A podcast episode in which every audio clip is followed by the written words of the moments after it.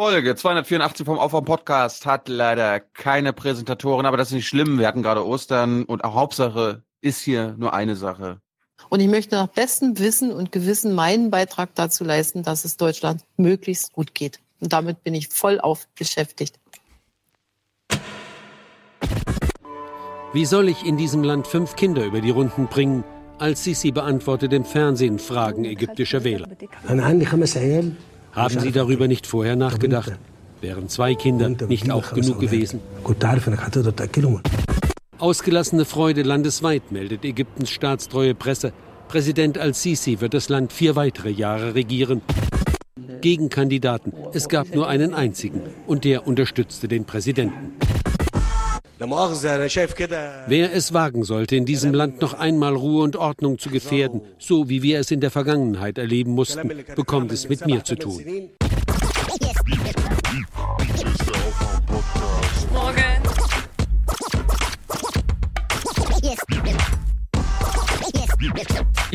Hier ist der Aufwärm-Podcast. Wir müssen dringend gegen diese Aufrüstungsspirale was tun. Irgendjemand muss die Handbremse ziehen. Doch für die Bundeswehr stehen die Zeichen eher auf Handbremse lösen.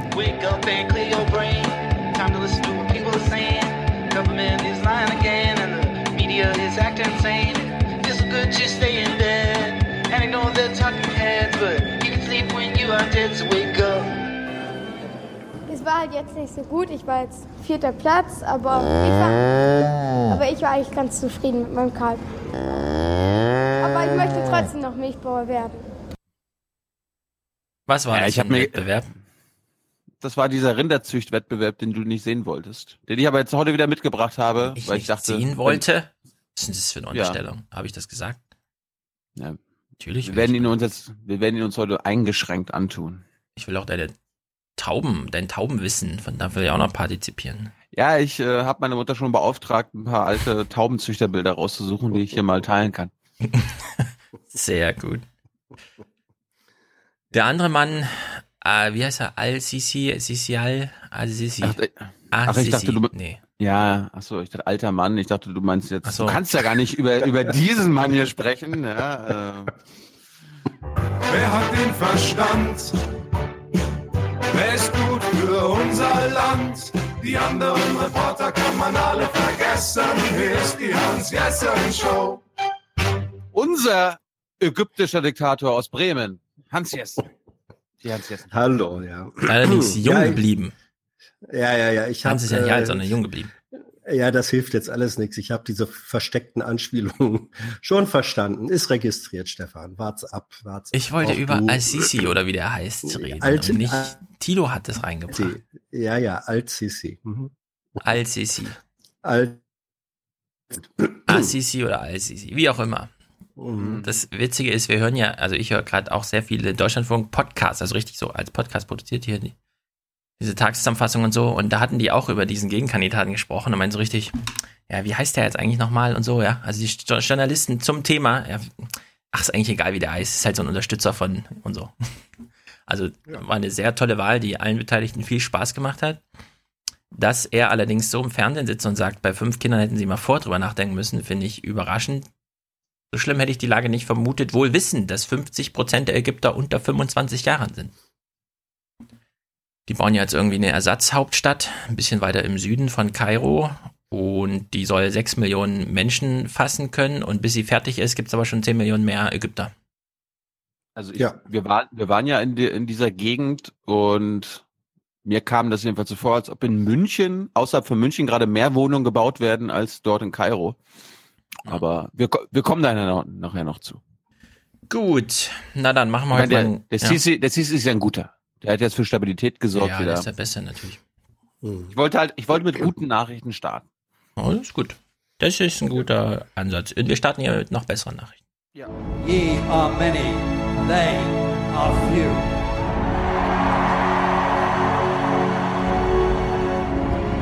Willkommen im 1% Club. Ja, ich freue mich, wenn es Gewinne gibt, weil dann vielleicht auch Geld in die Zukunft investiert werden kann.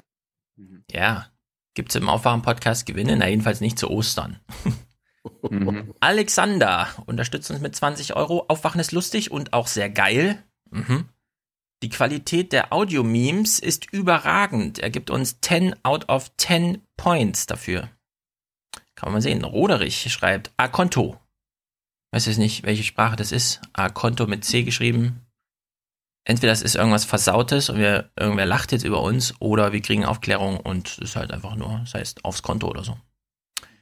Lucien, Glück auf, schreibt er. Gerhard schreibt Danke. Philipp schreibt, Stefan, hast du schon Uganda geguckt? Nein, habe ich nicht, aber ich habe mir immerhin schon die Arte-Doku runtergeladen. Die gab es nämlich nur noch bis gestern, habe ich gelesen. Ja, das ist doch mal. Das ist gut für unser Land. Ja, dafür kriege So ich eine Haltung. ein paar extra. Das hast, das hast du dir verdient. Christian, vielen Dank für deine Arbeit. Wann kommt das nächste Buch? Ansprache an mich wahrscheinlich. Das nächste Buch kommt, wenn es fertig ist. Das ist ja das Tolle. Wenn ich äh, unabhängig vom Verlag schreibe, mhm, es ist halt fertig, wenn es fertig ist. Kein Stress, keine Not. Tilo streichelt nochmal den Nachruf auf Amerika. Sehr gut. So, das waren erstmal alle Namen, die heute zu verkünden sind, weil seit Freitag bis heute gab es keinen Werktag, deswegen auch keine Verbuchungen. Ich, mein Vorschlag ist aber, da ja Monatswechsel auch noch war, nicht nur Ostern, dass ich einfach schriftlich, weil ich nehme mal an, wir sitzen jetzt hier fünf Stunden und dann nochmal drei Stunden Post-Production und dann kann ich die Namen, die bis dahin eingetrudelt sind vom äh, Monatswechsel und so schon mal reinschreiben und wir heben uns Glückwünsche und Grüße und Geburtstags und so weiter und so fort für Ende der Woche dann auf. Stefan? Moment. Erst For the many, For the many, not, not the few. Beat.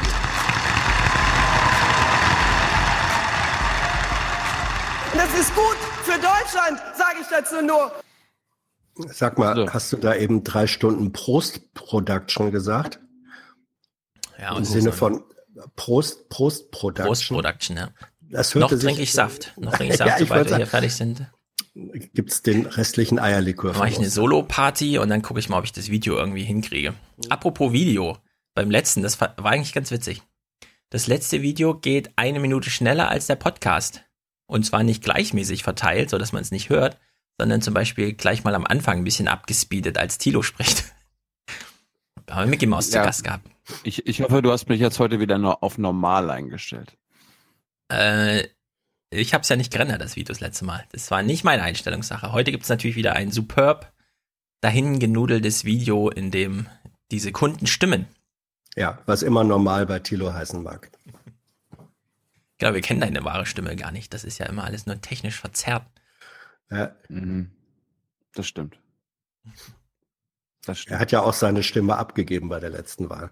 Stimmt. Oh, wir haben gestern im Auto Ariel geguckt, die hat ja auch ihre Stimme abgegeben. Ja, siehst du.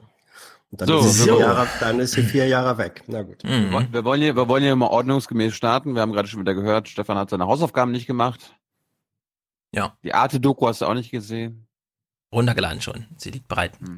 Hans, du hast sie gesehen. Äh, wir haben ein Prozent Marktanteil hier im 1%-Club-Bereich auf Arte. Gegen Fußball.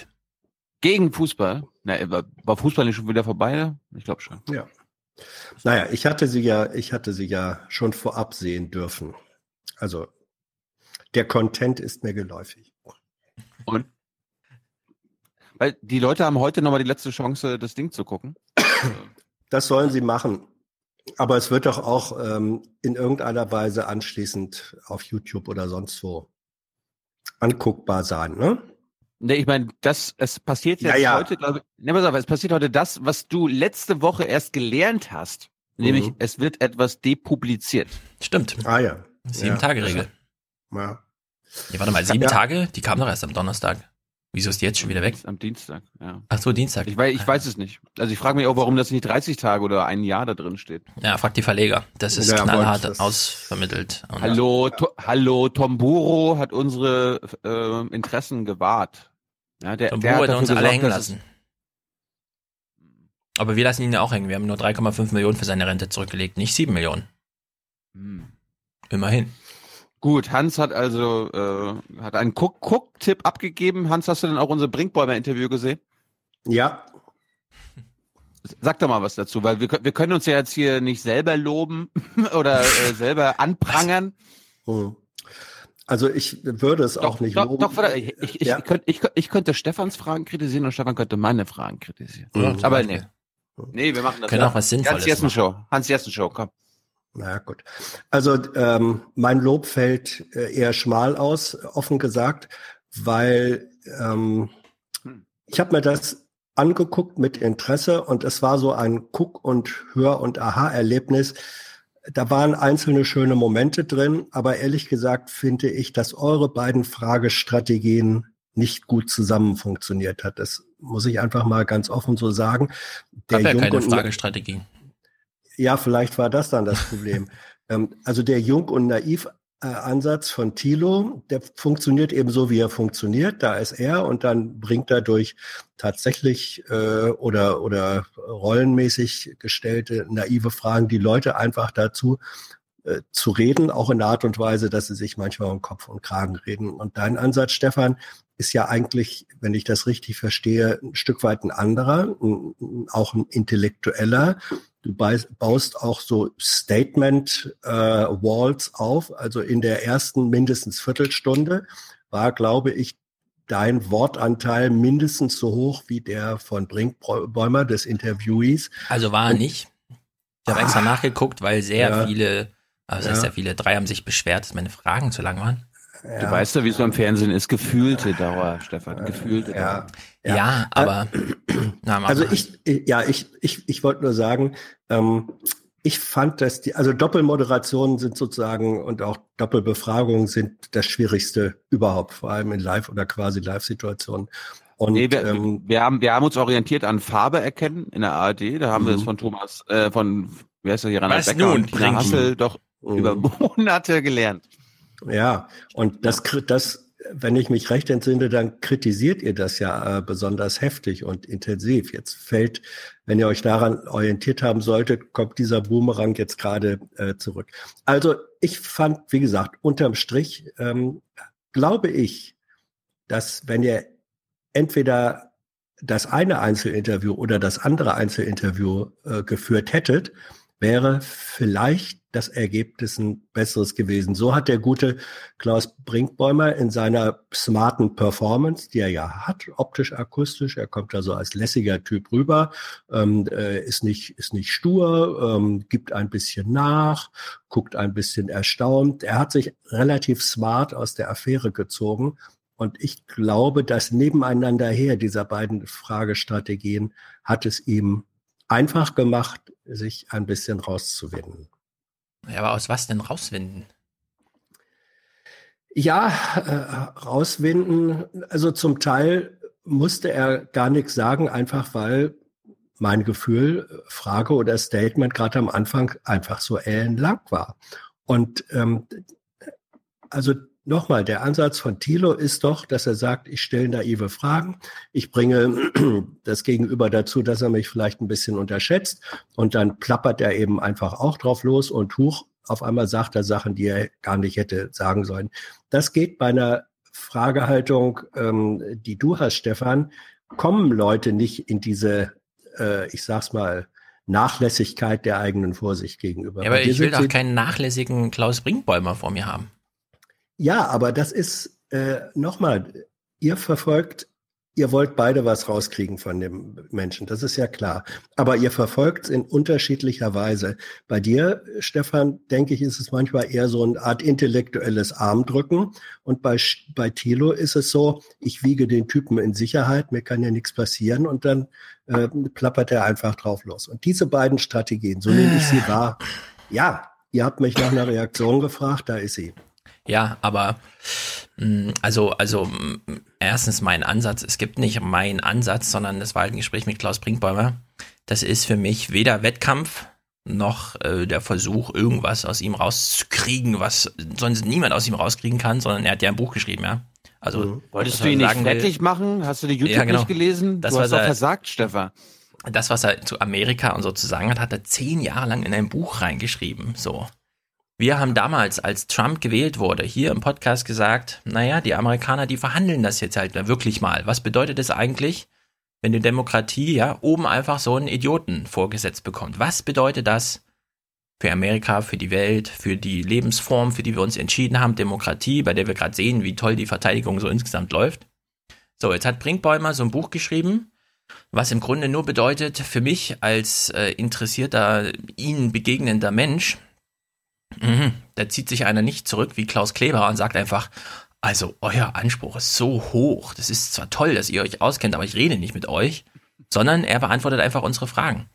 So, und ich wollte im Grunde mit ihm darüber reden, was bedeutet Trump Deswegen auch mein vehementes, minutenlanges drauf konzentrieren, dass am Anfang nochmal die alte Elite im letzten Drittel ihres Arbeitslebens äh, darüber spricht. Ja, ich wollte einfach wissen, meint er das ernst?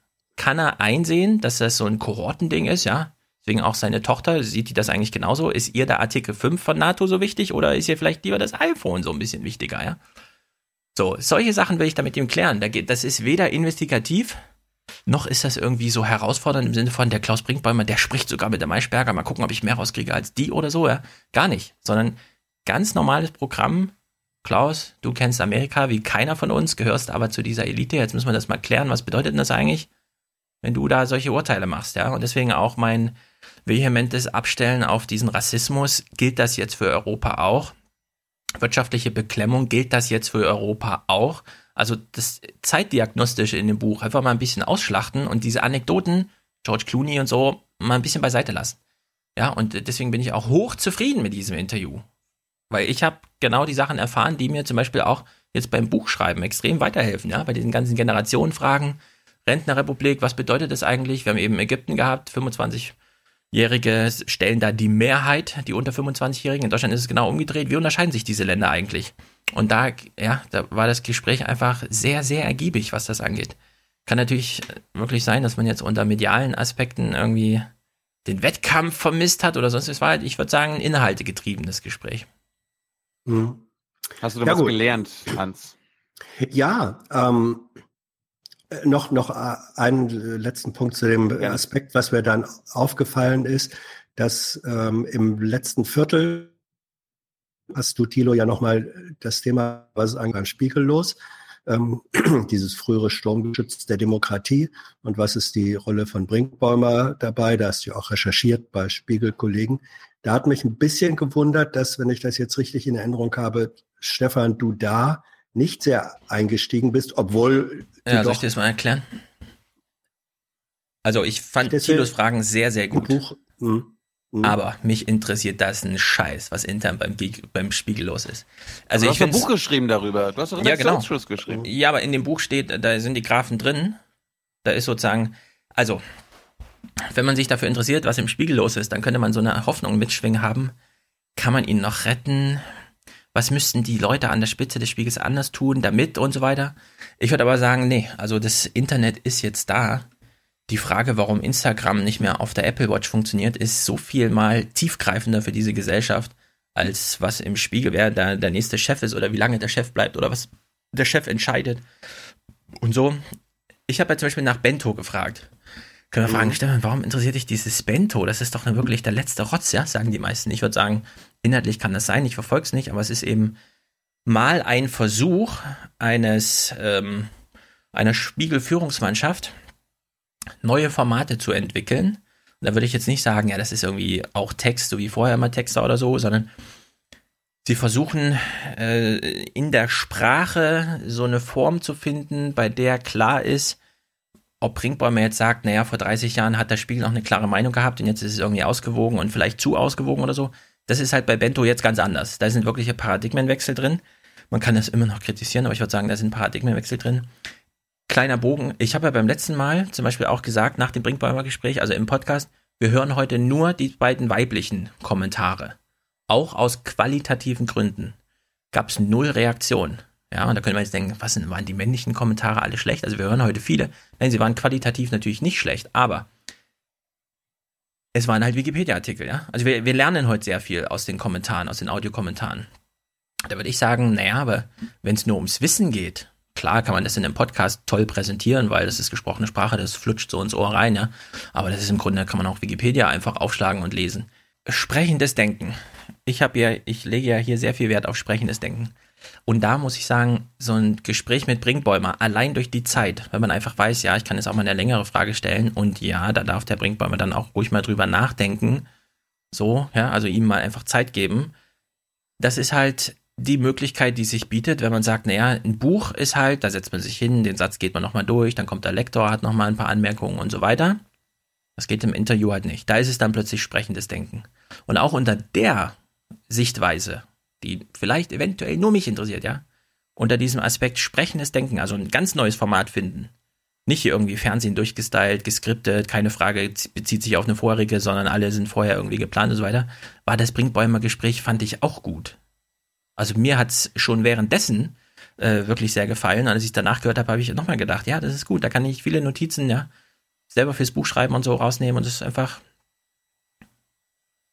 Deswegen beim Spiel, was beim Spiegel los ist, das ist mir im Grunde, die, da, da laufen halt Planungen, um den Spiegel zu retten. Gelingt das? Naja, gut, entweder es dauert fünf Jahre oder 15 Jahre, aber ja, es ist nur noch die Frage, wie groß ist denn eigentlich die Trägheit im deutschen Mediensystem. Aber ich meine, guck dir doch mal, bei Media und so ist es ja alles dokumentiert. Verkaufszahlen, da kannst du Spiegel, Stern alle nebeneinander legen. Das hängt nicht mehr von den Managemententscheidungen irgendwie ab. Ja, Leute interessieren sich nicht mehr dafür, diese Formate, die diese alten Institutionen jetzt noch retten wollen. Klar kann man da noch nachfragen, ist ja auch, also sozusagen für, für die Daily Soap Berichterstattung, Media, DWDL oder wie sie heißen, ist alles gut. Mich hat mehr äh, wirklich fasziniert, das bringt immer so offen mit der Kritik seines eigenen Obama-Interviews umging. Ja? So, solche Sachen interessieren mich dann mehr. Aber pff, die Spiegelsachen, ehrlich gesagt. Das fand, das fand ich auch einen schönen Moment, dass er mir quasi einfach nur recht gegeben hat. Ja, scheiße, habe ich verkackt. Mhm. Was macht die Spiegelsachen so interessant, Hans? Ähm, ich gehe nochmal äh, deine Antwort fand ich jetzt insofern ähm, sehr interessant, weil ich kann mir in der Tat vorstellen, das, was du wissen wolltest, hast du erfahren. Und dennoch, ihr seid ja aufgetreten als ähm, ein Duo. Ihr beide habt ihn befragt. Von den beiden da sitzt und zu erkennen gibt, das, was mein Kumpel jetzt gerade fragt, interessiert mich eigentlich überhaupt nicht. Nee, das, das habe ich nicht sondern es war einfach Doch. schon eine Stunde 30 und ich weiß, bei Tilo läuft das dann immer ewig, deswegen habe ich da gar nicht mehr reingefunkt und habe auch bewusst gesagt, ich habe keine Frage mehr, mach du. Ja, ja. Weil ich wusste dann, ist, so, dann schaffen wir es vielleicht unter zwei Stunden. Ja, aber Stefan, du hast gerade eben äh, gesagt, dass, sich, dass dich das nicht interessiert, ähm, was da beim Spiegel los ist ja, und so weiter. pass auf, und na, das ist ein kleiner Unterschied. Wenn Thilo mit hm. ihm das Gespräch darüber führt, interessiert mich das natürlich sehr, weil, das habt ihr gerade selbst festgestellt, ich habe ja ein Buch darüber geschrieben. Nur würde ich nicht mehr von mir aus in die Initiative gehen, um so diesen politischen Kleinkram, tagesaktuelle Spiegel-interner irgendwie nachzuforschen. Also ich habe da kein Anliegen mehr, ich habe natürlich trotzdem ein Interesse, nur muss ich dann auch sagen, das Gespräch hat da jetzt im Grunde, was diese Spiegel-Interne angeht, mir jetzt keine Überraschung gebracht oder so, sondern ja, es ist halt also ich bin ja einmal reingegangen, als er meinte, ja, wir müssen jetzt besseren Journalismus machen. Ja, komm, lass mal die Floskeln weg. Ja, erzähl doch mal, was ist denn jetzt besserer Journalismus? Mhm. Und auch der Bento-Umschlag, ja, ist er halt auch wieder da geblieben, ohne jetzt irgendwie. Vielleicht liest er selber nicht so viel Bento und weiß gar nicht genau, was also, da gerade so passiert. Bento, ja, das wollte ich, Bento, das wollte ich, lass mich da schon noch sagen. Ähm, in dem Teil fand ich seine Ausführungen zu Bento wirklich mit am allerinteressantesten, weil sie äh, sehr deutlich gemacht haben, wie tickt eigentlich äh, im Kopf dieses Spiegel-Chefredakteurs, äh, ähm, wie tickt es da, was hält er für wichtig, was sind auch seine journalistischen Kriterien. Und da war ich ein Stück weit entsetzt über seine Naivität und ich würde jetzt auch mal sagen, zum Teil journalistische Kriterienlosigkeit gegenüber dem äh, Bento-Ansatz. Ich gebe ja Böhmermann nicht immer recht, aber ähm, die Böhmermann-Kritik an Bento, ähm, die historische, fand und finde ich nach wie vor ziemlich gut. Und dass das im Kopf des Spiegel-Chefredakteurs, der dafür äh, verantwortlich ist, sozusagen so wenig kritisch reflektiert wird, dass er nur sagt, ach, wir nähern uns den Kommunikations- und Perzeptionsweisen der jüngeren Generation an. Das hat mich erschreckt. Und ja, das war, siehst Hat dir meine spiegelinterne Frage doch weitergeholfen? ja. Und wir haben jetzt auch nicht erwartet, dass quasi der Spiegel-Chefredakteur eines seiner Babys quasi dem, den Wölfen zum Fraß vorwirft. Doch, ehrlich gesagt, ich erwarte das mal so ein bisschen. Dass man öffentlich oh. darüber spricht, wo man, ich meine, Bento ist ein ist ein interessanter Versuch. Das ist wirklich so im Sinne von, wir lassen die mal von der Leine, ja, wir geben ihnen mal mehr Leine, dann machen die mal. Deswegen würde ich da auch nicht sagen, da ist jetzt der Chefredakteur verantwortlich für das, was da passiert, ja. Deswegen finde ich auch, kann er ruhig in so einem Gespräch dann auch sagen. Ja, ich meine, seine Kritik an Böhmermann war jetzt, es war zu lang. Ich kenne das immer noch nicht. Ich kann mir aber vorstellen, das zielt allein auf Inhalte. Das nimmt keine Rücksicht darauf, dass Bento mittlerweile vier Millionen Klicks auf sich versammelt und so weiter, ja, also wirklich oben mitspielt und nicht irgendwo, naja, so nebenbei Projekt ist, sondern es ist wirklich präsent in Deutschland.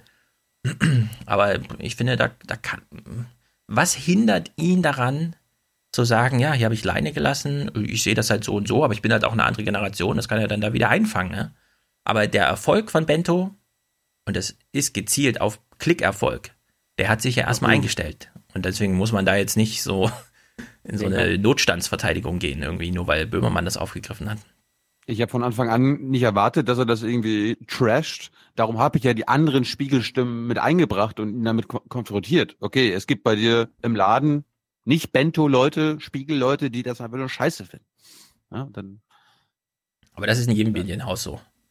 Ja, klar. Ich meine, was in der FAZ los ist, wenn das Feuilleton die Wirtschaft liest und wenn die Politikteile die Technik und Motor lesen, das ist einfach, das ist halt Krieg. Muss auch so sein. Ja. Sonst noch was? Habt ihr denn schöne Ostern gehabt? Habt ihr auch so, habt ihr auch so, Weihnacht, habt ihr auch so weihnachtliche Ostern gehabt? Nee. Ja, ich glaube, MacPom, ich nehme ja an, dass du zu Hause warst, irgendwie äh, in MacPom an der Küste deines Heimatortes, ähm, waren, glaube ich, 35 Zentimeter Schnee, unglaublich. Hm.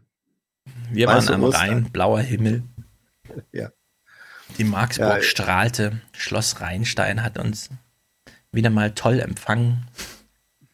Ich war in Berlin, grauer Himmel, Nieselregen, einfach ein Wetter zum nur drinnen bleiben. Ja, der Westen ist einfach besser.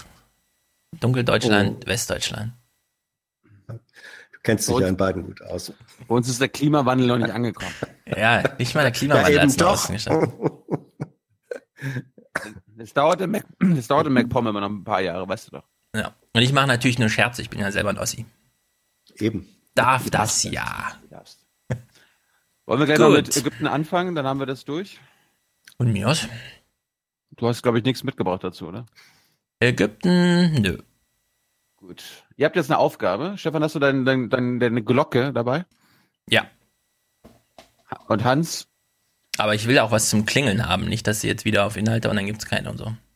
Also, bezogen darauf, wir, wir, waren, wir waren ja auch in Ägypten, wir haben dort auch mit Menschen geredet. Es ist eine Militärdiktatur, die dort herrscht. Ihr habt jetzt die Aufgabe, das Wort Militärdiktatur, Diktatur oder alles, was mit Diktatur in Verbindung gebracht werden kann, journalistisch, in diesem Beitrag zu finden von Roland Strempf, weil der kam mir dann doch schon ziemlich beschönigend vor. So sieht es aus, wenn sich der rote Sand der Sahara auf die ägyptische Hauptstadt legt. Sandsturm wie in den vergangenen Tagen. Das Einzige, was da immer klarer Kontur annahm, war das Ergebnis der Präsidentenwahl. Ausgelassene Freude landesweit, meldet Ägyptens staatstreue Presse. Präsident al-Sisi wird das Land vier weitere Jahre regieren. In den Redaktionen Erleichterung. Aufgabe erfüllt. Der Sieger, die Wahlbeteiligung mit etwa 40 Prozent, eher ein Desaster. Das Ergebnis dagegen mehr als eindeutig. Bislang rund 90 Prozent für den ehemaligen General.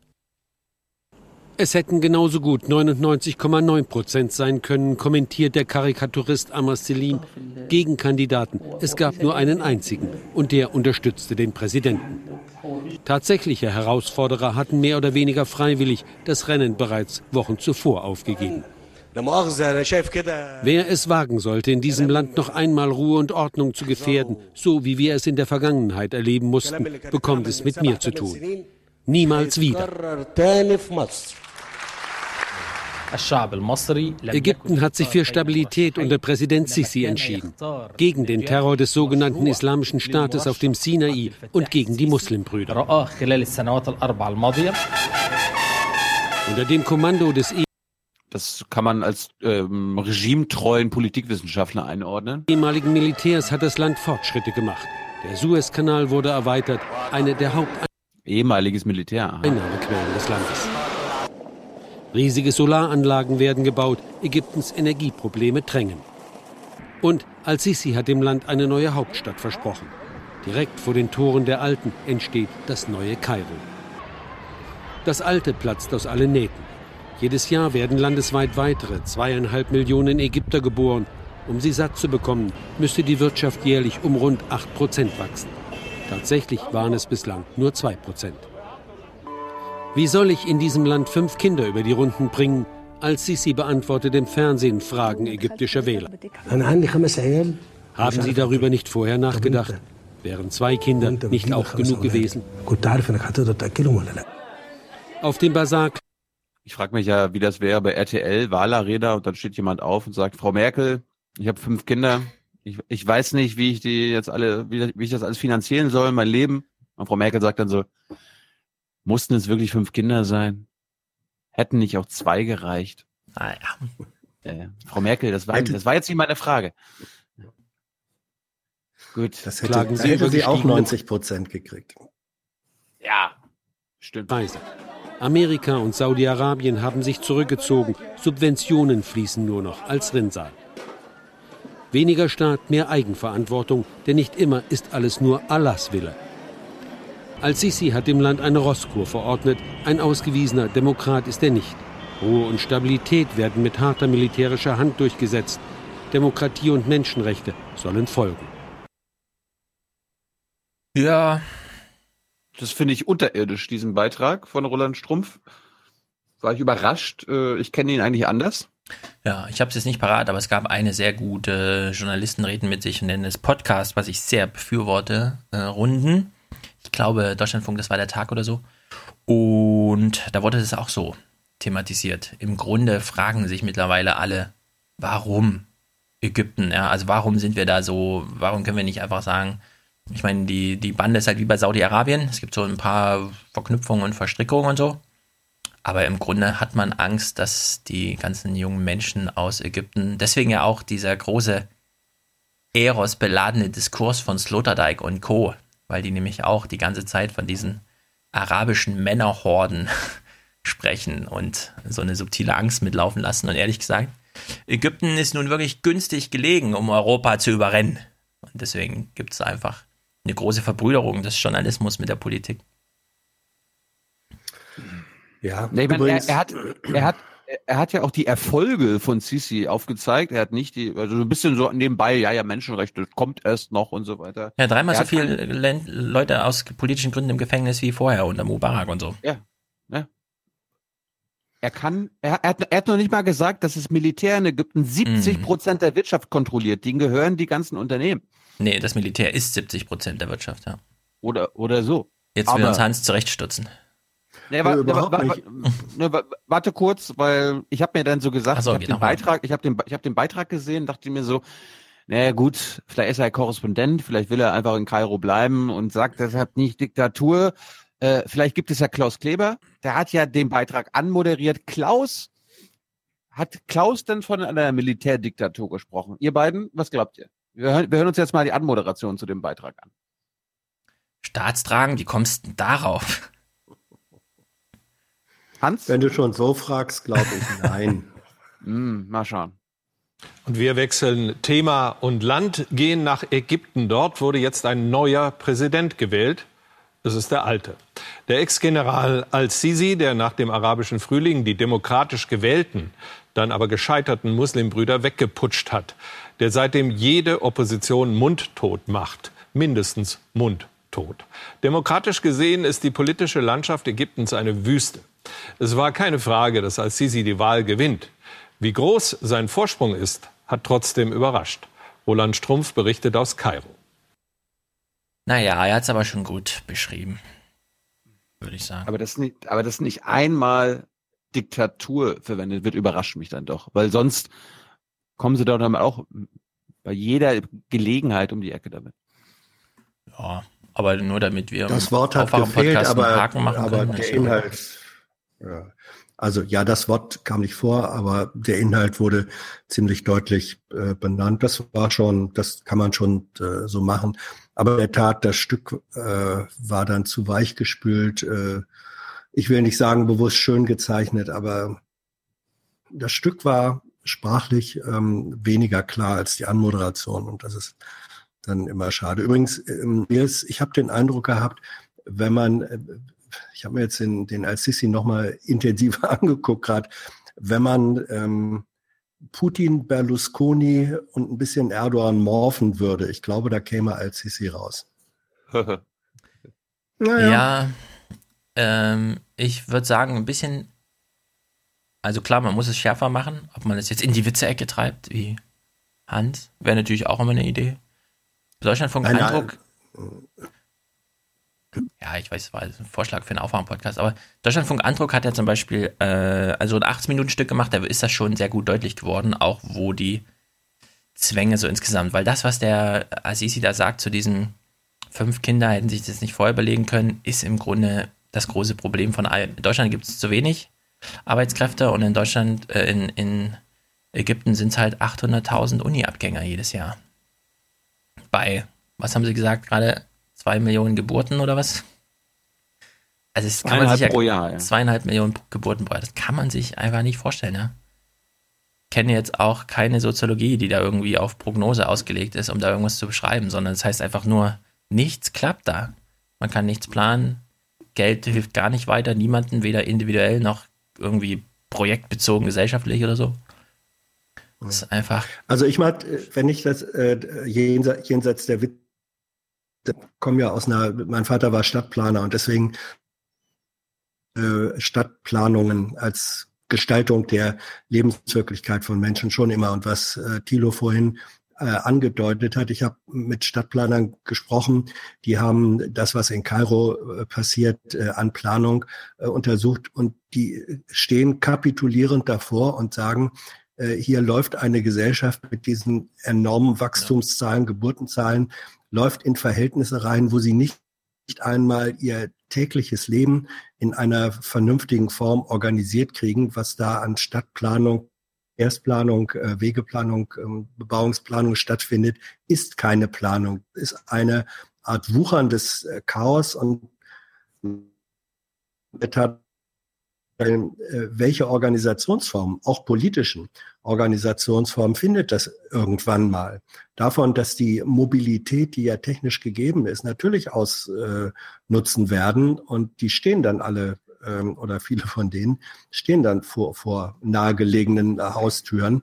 Also das ist ein, ähm, ein, ein demografisches ähm, äh, Potenz Wucherungspotenzial, was da weckt, wo ich auch keine Ahnung habe, wie das politisch ähm, aufgefangen werden kann. Wirklich nicht. Und, und dass dann so Leute äh, wie, wie äh, Sisi, dass die die Macht äh, in solchen Situationen ergreifen, behalten, ist einfach Ausdruck äh, der Verhältnisse, möglicherweise auch Unfähigkeit von Demokratie, ähm, das äh, regelbar ähm, zu übernehmen.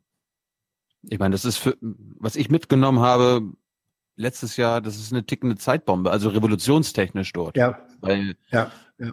es werden immer mehr Leute, es gibt immer weniger Essen, also dadurch entstehen irgendwann Revolutionen. Da kann dann auch das Militär, das mächtige Militär nicht mehr dazwischen gehen. Nee. Ja. Ich frage mich da auch immer, warum der Machtwille da so groß ist, weil macht es Spaß, Ägypten zu regieren? Also ich glaube, es gibt ein paar Jobs, die machen mehr Spaß als irgendwie diese ständige Selbstverteidigung und naja, wenn du in einem bitterarmen Land äh, Milliardär sein kannst, kann ich mir ja, schon vorstellen. Ja, aber trotzdem. Milliardär. Wenn, also, ob, ob die Vorzüge jetzt so toll sind, naja, es gibt jedenfalls ein Beispielland, das man sich da angucken könnte, wenn man überhaupt einen Vergleich anstreben will, und das ist Iran. Das hatte ich ja schon ein paar Mal erwähnt. Iran hat es ja geschafft, innerhalb von 30 Jahren, aber das ist eben die Zeitspanne, um die es da geht, die Geburtenrate von 7 auf 1,6 oder so zu bringen. Also wow. so auf deutsches Niveau. Wie haben sie das geschafft? Naja, Menschen haben angefangen, ihr Leben zu planen. Es gab wirtschaftlichen Aufschwung. Plötzlich waren, das kennen wir aus Europa zu Genüge, Kinderhindernisse in der eigenen biografischen Gestaltung. Zack, hat man den Kinderwunsch nach hinten geschoben. Das, was wir in Ägypten da gerade erleben an äh, Geburtenrate, ist Ausdruck persönlicher äh, absoluter Verzweiflung. Also biografisch völlig, du weißt nicht, was du morgen machst, ja. Und deswegen, also das ist einfach die totale Hoffnungslosigkeit in Ägypten. 100 Millionen Menschen, die nicht wissen, wohin mit ihrem Leben. Aber es ist ein Partner der deutschen Bundesregierung und darauf sollten wir stolz sein. Wir haben eine Migrationspartnerschaft mit Sisi letztes Jahr abgeschlossen. Unsere Unternehmen können dort investieren. Apropos, wann kommt eigentlich dieses Gespräch mit dem Türkei-Dealer bei Jung und Naiv? Hm, Sehr bald. Ich schätze, Sehr bald, vielleicht Sonntag, Sonntag vielleicht schon. Weil das würde ich dann sofort gucken. Hast, ja, aber erst, erst, du musst erst noch Benz gucken. Und Ja, ja. Ach naja, bei Benz weiß ich so ungefähr, in welche Richtung es geht. Bei Matthijs. Uganda. Uganda, na klar. Mhm. Ich habe eine Rätselfrage an euch. Was ist Ostern eigentlich? Ein christliches Fest der Nächstenliebe. Mhm. Das ist schon mal gut. Ja, es ist, hat aber auch heidnische Ursprünge. Es ist ein christlich-heidnisches Fest und Ostern äh, das Fest, an dem gefeiert oder daran gedacht wird, ähm, dass Jesus seinen Menschen, äh, sein Leben für die Menschen äh, geopfert hat, dass er für sie die Schuld ähm, auf sich genommen hat. Ja, das ist, mir jetzt so das doch- wischiwaschi, da kretsche ich Nee, dir direkt ist- mal rein. Ich würde jetzt gerne wissen, Ostern. Wieso? Ist das Ja. Christi Geburt? Christi wird getötet Also oder Christi dich. steht wieder auf? Naja, da, äh, also das ist Kreuzigung natürlich, Christi am Karfreitag, hallo. Ja, also dass die, dass, dass die Kreuzigung mit der Geburt und Weihnachten verwechselt werden kann, nein. Ähm, dass die äh, am dritten Tage wieder auferstanden von den Toten nach Mhm. dem Karfreitag, ja. Also es ist äh, insofern die Verbindung, weil Karfreitag gehört natürlich äh, zu Ostern so gesehen dazu. Also es ist äh, Tod, ähm, Kreuzigung, Tod, Wiederauferstehung. Okay, dann noch die Und dann schwierigste kommt, Frage. Ja. Mhm. Die schwierigste Frage. Wann feiern wir Ostern? Verschiebt sich ja immer mal. Mal ist es im März noch, Hat das nicht mit der Mondstellung zu tun? mal ist es im April. Ja, was ist mit dem Mond? Also ich wusste es nicht, sage ich gleich Nee, dazu. Ich war bisschen ich, äh, es ist der, es, es ist der, es ist der, der so und so vielte Tag oder das so und so vielte äh, Wochenende nach. Hm, hm, hm. Aber ich weiß jetzt nicht, was hm ist. Genau, deswegen, ich habe mal Das was gelernt mir bei mal. Ingo. Ja. Genau, ich habe mal was gelernt bei Ingo Zambaroni. Wir hören uns das Ja. mal an. Was hat's mit Ostern eigentlich auf sich? Man kann es kurz und bündig machen. Heute Nacht haben wir den ersten Vollmond im Frühling und weil morgen demzufolge der erste Sonntag danach ist, feiern die Christen morgen Ostern, die Auferstehung Christi. Diese Formel zur Terminierung des Osterfestes gilt seit Jahrhunderten, genauer bereits seit dem Jahr 325, seit dem Konzil von Nicäa. Mhm. Es war also eine politische Entscheidung, zu sagen, Ostern ist einfach ähm, der erste Sonntag nach dem ersten Vollmond im Frühling. Da muss man also politisch entscheiden, wann ist eigentlich Frühling und da muss man politisch entscheiden, äh, das machen wir jetzt in diesem Konzil, legen wir es einfach mal fest, dass es so ist. Und dann ist halt Jesus dann und dann tot und auferstanden und so. Da, da hatte der kleine Ingo in der Schule aber gut aufgepasst und sich viel gemerkt. Oder er hat morgens einfach eine Wikipedia nachgeguckt. Oder? Nein. Ja. Sag mal, Hans Mhm. Jessen Show, bist du eigentlich damals äh, in die Kirche gegangen als Kind? Ja. Weil freiwillig oder weil deine Mama dich mitgenommen hat? Um, jetzt Oder weil's zu essen gab. Nein, nein, ich, nein, nein, nein, nein, ich sag's. Ähm, in, in meiner väterlichen äh, Familie ähm, gibt's in jeder zweiten Generation immer äh, einen Pastor. Und der Bruder meines Vaters, ja, der Bruder meines Vaters äh, gehörte zum engeren Kreis äh, in Berlin-Dahlem, bekennende Kirche um Niemöller, die also den, den kirchlichen, den christlichen Widerstand gegen Hitler äh, organisiert haben. Da, wenn du aus so einer Familie kommst, dann bist du da zumindest in den jungen, jüngeren Jahren äh, mit dabei. Das war freiwillig, aber ähm, da hat sich in mir nichts gesträubt. Aber hast du, hast du denn, warst du denn mal gläubig? Hast du an Jesus geglaubt? Niemals im Sinne von, äh, da sitzt im Himmel der, der alte Mann mit dem Bart, der liebe Gott und so.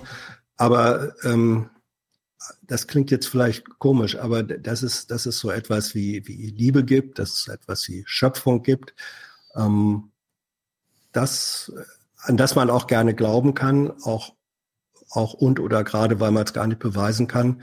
Ähm, das ist, was ich im Übrigen bei, bei jeder Religion im Kern mit äh, angelegt sehe. Dagegen hatte ich nichts und habe ich nichts. das ist eine gute Beschreibung. Dagegen habe ich nichts. So, Diplomaten. Wir müssen jetzt mal über die Nachrichten reden. Es war ja irgendwas mit und so. Wir fangen mal an. Ingo Zamparoni ähm, ähm, bringt uns mal ins Thema. Ganz ohne Ingo Bingo, was im Grunde, das können wir gleich mal deuten, ja bedeutet, nee, jetzt ist wirklich kritisch. Vielleicht hat sogar das Kanzleramt angerufen. Nee, war ein kleiner Scherz. Niemand hat angerufen, aber es wird sozusagen äh, Hardcore. Guten Abend. Es sind Maßnahmen, die an heiße Phasen des Kalten Kriegs erinnern. Das sagte er die Woche übrigens nochmal und dann nochmal. Guten Abend. Weiß nicht, ob er sich da immer selber dran erinnert. Nee, das ist so dieses, das, was wir jetzt erleben, ist wie im Kalten Krieg. Also, der Kalte Krieg hat irgendwie so eine Renaissance erfahren im Tagesthema. Vielleicht liegt es daran, dass Ingo im Kalten Krieg noch ein Kind war und das gar nicht mitbekommen hat und deshalb das einfach so glaubt, dass das so sein könnte? Ja, das kann sein. Er glaubt, seine Zuhörer, also, dass es Ich mein- für sie eine Information ist. Ich meine, wir haben ja hier einen ARDler. Hans, äh, war das, ist das so, dass wir jetzt gerade in Zeiten leben wie in der Hochphase des Kalten Kriegs? Nein. Gut, weiter. In einer so wohl noch nie dagewesenen weltweiten Gemeinschaftsaktion haben 14 EU-Staaten zusammen mit anderen Ländern wie den USA und Kanada mehr als 100 russische Diplomaten und Geheimdienstmitarbeiter ausgewiesen. Ja, Hunderte ausgewiesen. Ähm, was, also was müssen wir eigentlich dazu wissen? Ich glaube jetzt auch nicht, dass der Kalte Krieg daraus bestand, dass man sich die Diplomaten hin und her geschickt hat, sondern da ging es äh, um andere Sachen. Aber es ist, ich finde es merkwürdig. Diese Moderation geht jetzt noch ein bisschen weiter, bevor wir dann mal über die Auswertung sprechen. Thilo und Hans, ihr könnt ja mal erklären, was gleich für ein Bild eingeblendet wird, weil es könnte sein, dass die reine tonale Darbietung, das ist jetzt wieder Kalter Krieg, noch nicht ausgereicht hat. Deswegen wird das noch unterfüttert mit Bild. Eine Reaktion auf den Giftanschlag von Salisbury, seitdem der ehemalige Doppelagent Sergei Skripal und seine Tochter Anfang März mit dem Tod ringen. Dabei könnten auch mehr als 130 weitere Menschen der tödlichen Substanz ausgesetzt gewesen sein, sagte heute die britische Premierministerin Theresa May. Und jetzt weitet sich auch der politische Kollateralschaden immer weiter aus. Ja, wir gucken das mal ohne Schnitte, also nur mit Pausen, ohne dass was rausgeschnitten ist. Was sehen wir hier auf dem Bild hinter ihm, lebensgroß? Also wir sehen, wenn ich das kurz beschreiben darf, hinter Zamperoni zwei äh, Männer in äh, Chemikalien, also Giftstoffschutzanzügen, sehen aus wie grüne Alliance vom, vom Mars, die sozusagen und dann noch ein paar Feuerwehrleute, also optisch äh, umgesetzt, höchste Dramatik, höchste Lebensgefahr, Achtung, Achtung, äh, nur nicht in die Nähe kommen, dann fällst du tot um. Das Aliens. suggeriert Aliens, ja, ja, das Ja. suggeriert äh, dieses Bild. Ich will auch nochmal stilkritisch anschließen. Üblicherweise könnte man jetzt sagen, kennen wir das aus Hollywood. Da würde ich sagen, nicht mal in dieser grünen Signalfarbe, sondern die ist ja wirklich den Nachrichten vorbehalten. Und dann haben die ja diese großen Sichtfenster noch in ihren Anzügen, die ja immer so aufgeplustert sind, damit bloß keine Luft nach innen, wenn dann nach außen und so. Und nicht mal da sehen wir die Gesichter. Also in Hollywood achten die eigentlich immer drauf, dass egal Raumanzug oder sonst wie, dass nochmal so ein Licht aufs Gesicht scheint und man das Gesicht wenigstens sieht. Hier haben die allerdings schwarze Gasmasken noch unterhalb dieses Anzugs an. Also es ist Mhm. wirklich ein bisschen abenteuerlich. Bisher, diese, also diese Moderation bisher her, unterstützt von, das ist der kalte Krieg und hier, sie, guckt euch diese grünen Marsmenschen an, wir werden alle kolonialisiert. Das ruht bisher vollständig auf einer Rede von Theresa May, in der sie einfach sagt, ja, ja, das müssen wir jetzt machen, weil die haben ja. Also das Hast ist du, hallo, hast du die Beweise nicht gesehen? Diese neun die Beweise Seiten. kommen wir gleich mal. Ach so, bis, kommen wir noch. Also bis hierher ist das Pressesprecherei. Das ist kein Journalismus, würde ich sagen. Hans? Journalismus, äh, der sich anhängt, der nicht mehr äh, die Voraussetzungen dessen, worüber er berichtet, reflektiert. Ja, aber hier geht es nicht um Giftgas oder so, sondern hier geht es allein um, das ist wieder kalter Krieg, politische Verstimmung, Ausweisung von Diplomaten, pipapo. Die Ursache davon ist nicht der Giftgasanschlag, sondern dass politische Kräfte das so wollen, dass das so geschieht. Die Gründe können ja durchaus gerechtfertigt sein, weil dafür ist Politik halt mal da, um eine Entscheidung zu fällen und die dann auch durchzusetzen. Aber hier beruht das eben doch alles bisher nur auf einer Parlamentsrede, in der es einfach heißt, das war ein kriegerischer Akt und so weiter. Denn diesen kleinen Halbsatz, den müssen wir isoliert hören, sonst wäre er fast untergegangen. Auch wenn immer noch keine Beweise für eine russische Täterschaft vorgelegt werden. Das Auswärtige Amt, das forderte vier russische Diplomaten auf, Deutschland innerhalb einer Woche zu verlassen. Ja, also. Raus! Raus! Ja, aber stilistisch ist das wirklich bemerkenswert. Die ganze Zeit dieser Stress im Hintergrund dieser Aliens. Dann sagt er, Beweise liegen noch nicht vor. Und anstatt an diesen Satz anzuschließen, schließt dann einfach ab und sagt, und das Auswärtige Amt hat auch schon gehandelt. Und sagt, ja, aufgrund keiner Beweise oder was? Ja, das wird einfach verschluckt. Das ist einfach so, ja, ja, und das Auswärtige Amt hat auch schon gehandelt. Aber hast du nicht gerade gesagt, es gibt noch keine Beweise? Na, egal. Noch. Ja, hallo. Hast du nicht gerade zugehört? Noch, noch. Genau, noch. Das ist die Zeitdimension, dann ist das sich offen. Die kommen noch. Ja, aber finde ich bis hierhin schon äh, kritisch. Naja, der Fall, äh, also der Fall im Hintergrund ist nicht so wichtig wie die Poli das politische Schauspiel, was da abgespielt wird. Das ist wieder bemerkenswert, schlägt sich auch wieder in dem, in dem Journalismus nieder. Eigentlich war EU-Ratspräsident Tusk nach Varna in Bulgarien gereist, um über die Zukunft des EU-Flüchtlingsabkommens mit der Türkei zu reden. Das musste allerdings warten. Der Konflikt mit Russland drängte in den Vordergrund. Ja, eigentlich wollte der Tusk ja was ganz anderes machen, aber dann, das verschärft auch nochmal die Lage, ohne dass das was mit dem Giftgas zu tun hat, sondern nur, weil alle so handeln, ist es halt jetzt kritisch. Also wir sind hier voll in so einem selbstreferenziellen, in so einem, in so einem Regress einfach drin, so einem politischen Regress. Gesundheit. Danke. Gesundheit, Hans. Und da muss man eh mal sagen, Tusks eigentlicher Tagesablaufplan sah vor, über den Flüchtlingsdeal mit der Türkei zu reden. Würden wir jetzt sagen, das ist die normale Politik, die jetzt mal unterbrochen wurde durch diesen schlimmen Vorfall in London? Das ist Krieg gegen Flüchtlinge, das, das, das wissen wir früher. Das, das, das gab es noch nicht. Ja, aber wenn man auf so einer auf so einem Bizarrometer irgendwie abgleicht, ja, welche Politik ist jetzt normal und welche unterbricht man extra, weil man jetzt den krassen Fall behandeln muss, ist der Flüchtlingsdeal die normale Politik, die wir jetzt unterbrechen, stilistisch, damit das Drama aufkommt, um dann über zwei Schwerverletzte in London zu reden. Das finde ich ja auch so ein bisschen. Ich meine, wie viele Menschen geht es bei dem Flüchtlingsdeal? Wie viele Menschen sind dadurch gestorben oder wie auch immer und so? Naja. Das kann man nicht aufrechnen. Nö, kann man nicht, aber eine stilistische Kritik hinsichtlich, ja, ja, das ist die normale Alltagspolitik, musste jetzt leider unterbrochen werden durch London. Da finde ich es schon ein bisschen. Ja, das ist, äh, Stefan, da stimme ich dir zu. Das ist, äh, also mal drüber nachzudenken. Der, der äh, äh, Autor hat ja recht, wenn er sagt, eigentlich hätte es das sein sollen. Aber ähm, das, das ist korrekt ausgedrückt. Nur der Wahnsinn ist, äh, der da nicht mehr reflektiert wird, ja. dass, dass, man sagt, ähm, wenn, wenn ein Notfallmanöver unterbrochen wird, weil ein noch nötigeres Notfallmanöver genau. sich dazwischen schiebt, ähm, das ist eine, das ist eine Steigerung ähm, in, in eine Art von, von Politik, die mit Normalität nichts mehr zu tun hat. Genau. Das ist alles nicht normal, was wir erleben.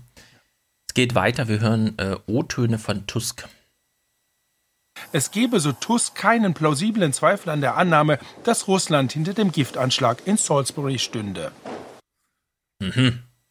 Es gäbe keinen plausiblen Zweifel, dass Russland nicht hinter dem Anschlag stecken würde. Ja. Das ist reine Politik. Das ist Inflation des Konjunktivs. Genau. Und damit ist es im Grunde, also völlig entkoppelt. Ja. Das ist, äh, ich weiß gar nicht, wie man das nennt. Politik so, so ganz selbstreflexiv nimmt gar keine Fremdreferenz mehr wahr, dreht sich nur noch um sich selbst, wie so ein Karussell. Alle sind aufgestiegen und jetzt dreht sich's halt. Die Trägheit ist da und. Ja. ja ich finde das, ich finde den Begriff des politischen Karussells äh, wirklich gut, weil ähm, und man, man steht, ich als politischer Journalist ähm, stehe komplett ohnmächtig davor, weil es ja, ähm, wenn man ein paar historische Kenntnisse hat, durchaus so gewesen sein kann. Ja, also ja. angefangen von der von der äh, Kuba-Krise, ähm, wo damals die Sowjets ja auch erstmal laut dass da irgendwelche Raketen auf irgendwelchen Schiffen bis dann ne, Hm. ähm, nach Kuba geliefert würden, bis dann tatsächlich diese U-2-Fotos da waren. Und es gibt in der Geschichte wirklich genug Beispiele dafür, dass gerade die Sowjetunion und so weiter solche Sachen gemacht hat. Kann sogar sein. Das Problem ist nur, wenn aus einem kann sogar sein, ohne jegliche, zumindest öffentliche äh, Beweislage behauptet wird, es gibt keinen plausiblen Zweifel daran, dann steht Öffentlichkeit, dann steht Journalismus, dann steht politischer Diskurs komplett ohnmächtig in der Landschaft. Das ist das Gefühl, was ich habe. Und äh, was mich, ähm, was mich wütend macht, ist, dass die Kollegen, die im aktuellen Tagesgeschäft sind, diesen Zweifel nicht jeden Tag in der Berichterstattung fünfmal ganz laut benennen. Das ist das, was man tun muss. Wir Das- sind als Journalisten, wir sind als Journalisten äh, im Moment komplett beurteilungsunfähig und ich habe keine Lust, aus dieser Unfähigkeit raus, mich entweder auf die eine oder andere Seite äh, schlagen äh, zu, zu müssen oder zu sollen oder zwangs äh, zu verpflichten zu lassen. Diese Form von Lagerbildung ist auf beiden Seiten erbärmlich und auch politisch riskant. Wow, ein Rant von der Hans-Jessen-Show. Das, das tut sehr gut. Das ist gut. Aber Hans, in der Bundespressekonferenz, da gibt es ja auch viele andere Kollegen, die genau den Braten auch gerochen haben, wie wir. Gott Das sei ja nicht Dank. So, das ist ja nicht so, als ob wir da jetzt in der Blase sind und wir darüber lachen, so, wie- so wie bei anderen Themen, sondern da gibt's, glaube ich, ist so in der Hauptstadtjournalie auch die Meinung so, äh, was ist denn das, ja? Gott sei Dank. Also, aber warum erreicht das dann nicht unsere Nachrichten? Das, ja, innerer das hab ich- Mainstream, äußerer Mainstream. Ja, aber der innere Mainstream ist doch hier Regierungsviertel. Und selbst die im Regierungsviertel sind so, what the fuck? Ja. Wie kommt da, wie, kann- wie kann das nicht bei Ingo Zamperoni ankommen, Hans? Also, ist Es das jetzt ist- hier un, unser Transatlantiker, der sich jetzt sagt, naja, Nee, wenn, nee, nee. Nein, wenn nein. unsere NATO-Staaten, Nein, ich wollte, ich, ja, ich, ja, jetzt. Ich habe dich gefragt, warum Ingo Zamperoni das nicht erreicht, äh, dass selbst in Berlin im Regierungsviertel gezweifelt wird. Und da, damit stellvertretend die Tagesthemen. Es hat ihn ja insofern erreicht, als er diesen Halbsatz ähm, äh, drin hatte. Das ist gut, dass Stefan den eben noch mal rausgehoben hat, weil dieser Halbsatz, das ist eigentlich der archimedische Punkt, mit dem diese komplette äh, große Verdachtswolte, die er da äh, schlägt und aufbaut, äh, ausgehebelt wird. Nur äh, er tut so, äh, als sei es nicht ausgehebelt worden. Das ist das Problem dann auch von Nachrichtenredaktionen, dass sie sagen, es muss dann auch eine Form von klarer Botschaft äh, sein. Wenn man das ernst nehmen würde, was tatsächlich Wissens- oder Nichtwissenslage ist, dann dürfte fast jeder Nachrichtenfilm äh, darüber nur darin bestehen, dass man sagt, wir haben immer noch keine Beweise, wir haben immer noch keine Beweise und nun kommt äh, bitte mal ähm, damit äh, rüber. Also dieser, diese komische Art von, ich sag mal komische Art von westlichem Schulterschluss, diese konzertierte Aktion, die da um May ähm, äh, rum gebaut wird, ähm, die die daherkommt, dass sie sagt, äh, jetzt reicht's uns aber mal mit diesen Russen, die das ewig machen. Unterm Strich ist die kontraproduktiv, weil wenn etwas äh, im Moment im Lager der Unentschlossenen sozusagen die, die Stimmung äh, pro Putin stärkt, dann ist es genau dieser westliche Wahnsinn, äh, sag ich jetzt mal.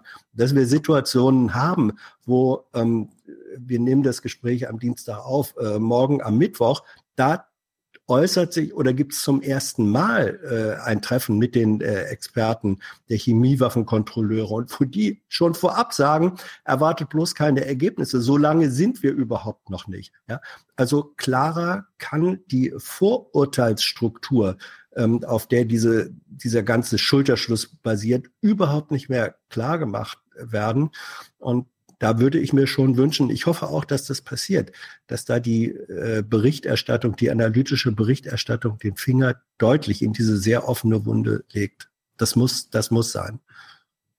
Ich möchte mich jetzt hier selbst auspeitschen, weil mich ärgert eine Sache, die wir mit den Brinkbäumen nicht äh, besprochen haben, weil der Spiegel hat die vorherige Woche auch hier Todes, Todesgrüße aus Moskau getitelt. Mhm.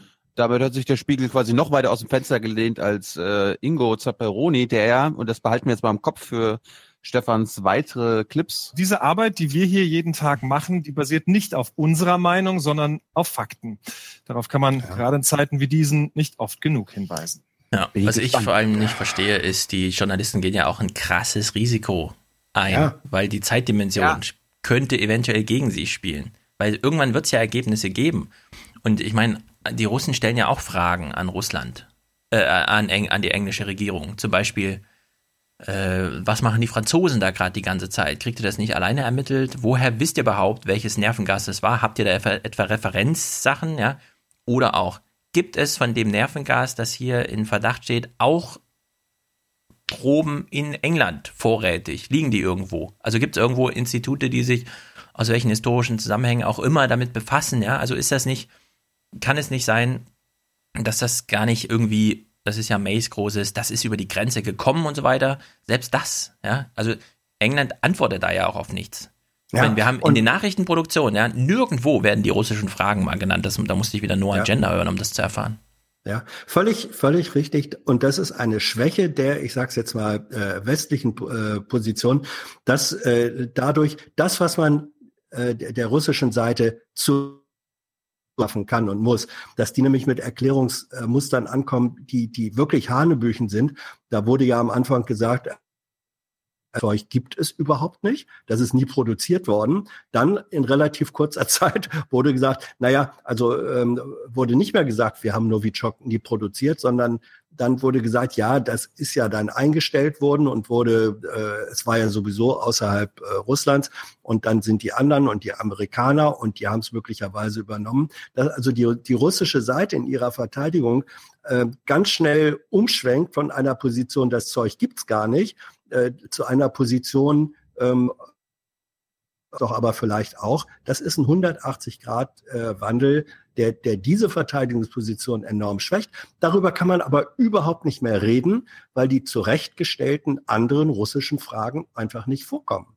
Also jeder, der sich kritisch mit Russland auseinandersetzen will, und ich halte das für nötig, es in der Tat sein kann, dass die Russen dahinter stecken, weiß man nicht. Es kann aber sein. Nur diese Form ist seriös oder diese Frage ist im, Moment seriös nicht zu behandeln, weil in dieser doofen Wagenburg-Mentalität um May rum ähm, der Westen sich in einer Art und Weise versammelt, die ist, äh, äh, mir fällt kein Wort dafür ein. Die ist, ja. die ist einfach schwachsinnig. Ich meine, und dann, und Jeremy Corbyn ist quasi der Hans Jessen in Großbritannien. Der hat ja nie, genau die gleichen Sachen gesagt wie du. Ja, ja wir stehen im engen Kontakt. Und nee, und der wird natürlich ausgepeitscht. Der wird dafür ausgepeitscht, dass er das einfach gesagt hat, was du auch gesagt hast. Oder in Deutschland halt nicht gesendet. Das hatten wir ja beim Heute-Journal ja. schon.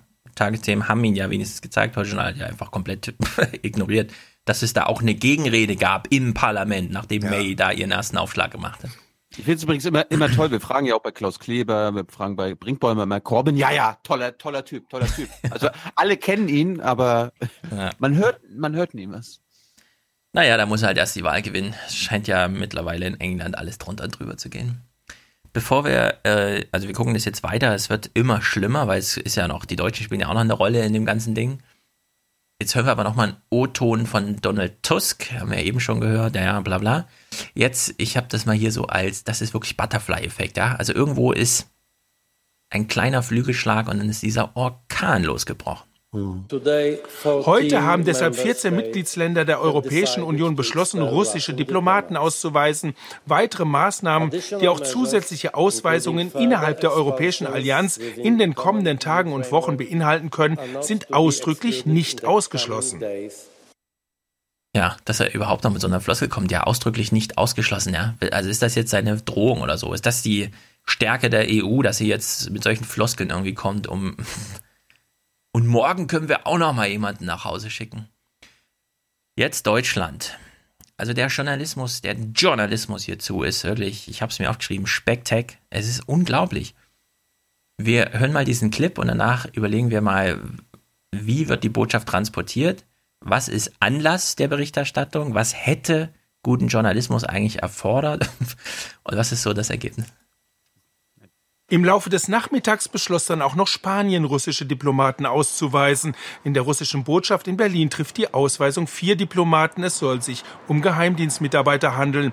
Allerdings soll deren Ausweisung auch im Zusammenhang mit den Cyberangriffen ah. auf das Auswärtige Amt stehen. Außenminister Maas äußerte sich aus Israel per Tweet. Wir senden damit auch ein Signal der Solidarität mit Großbritannien.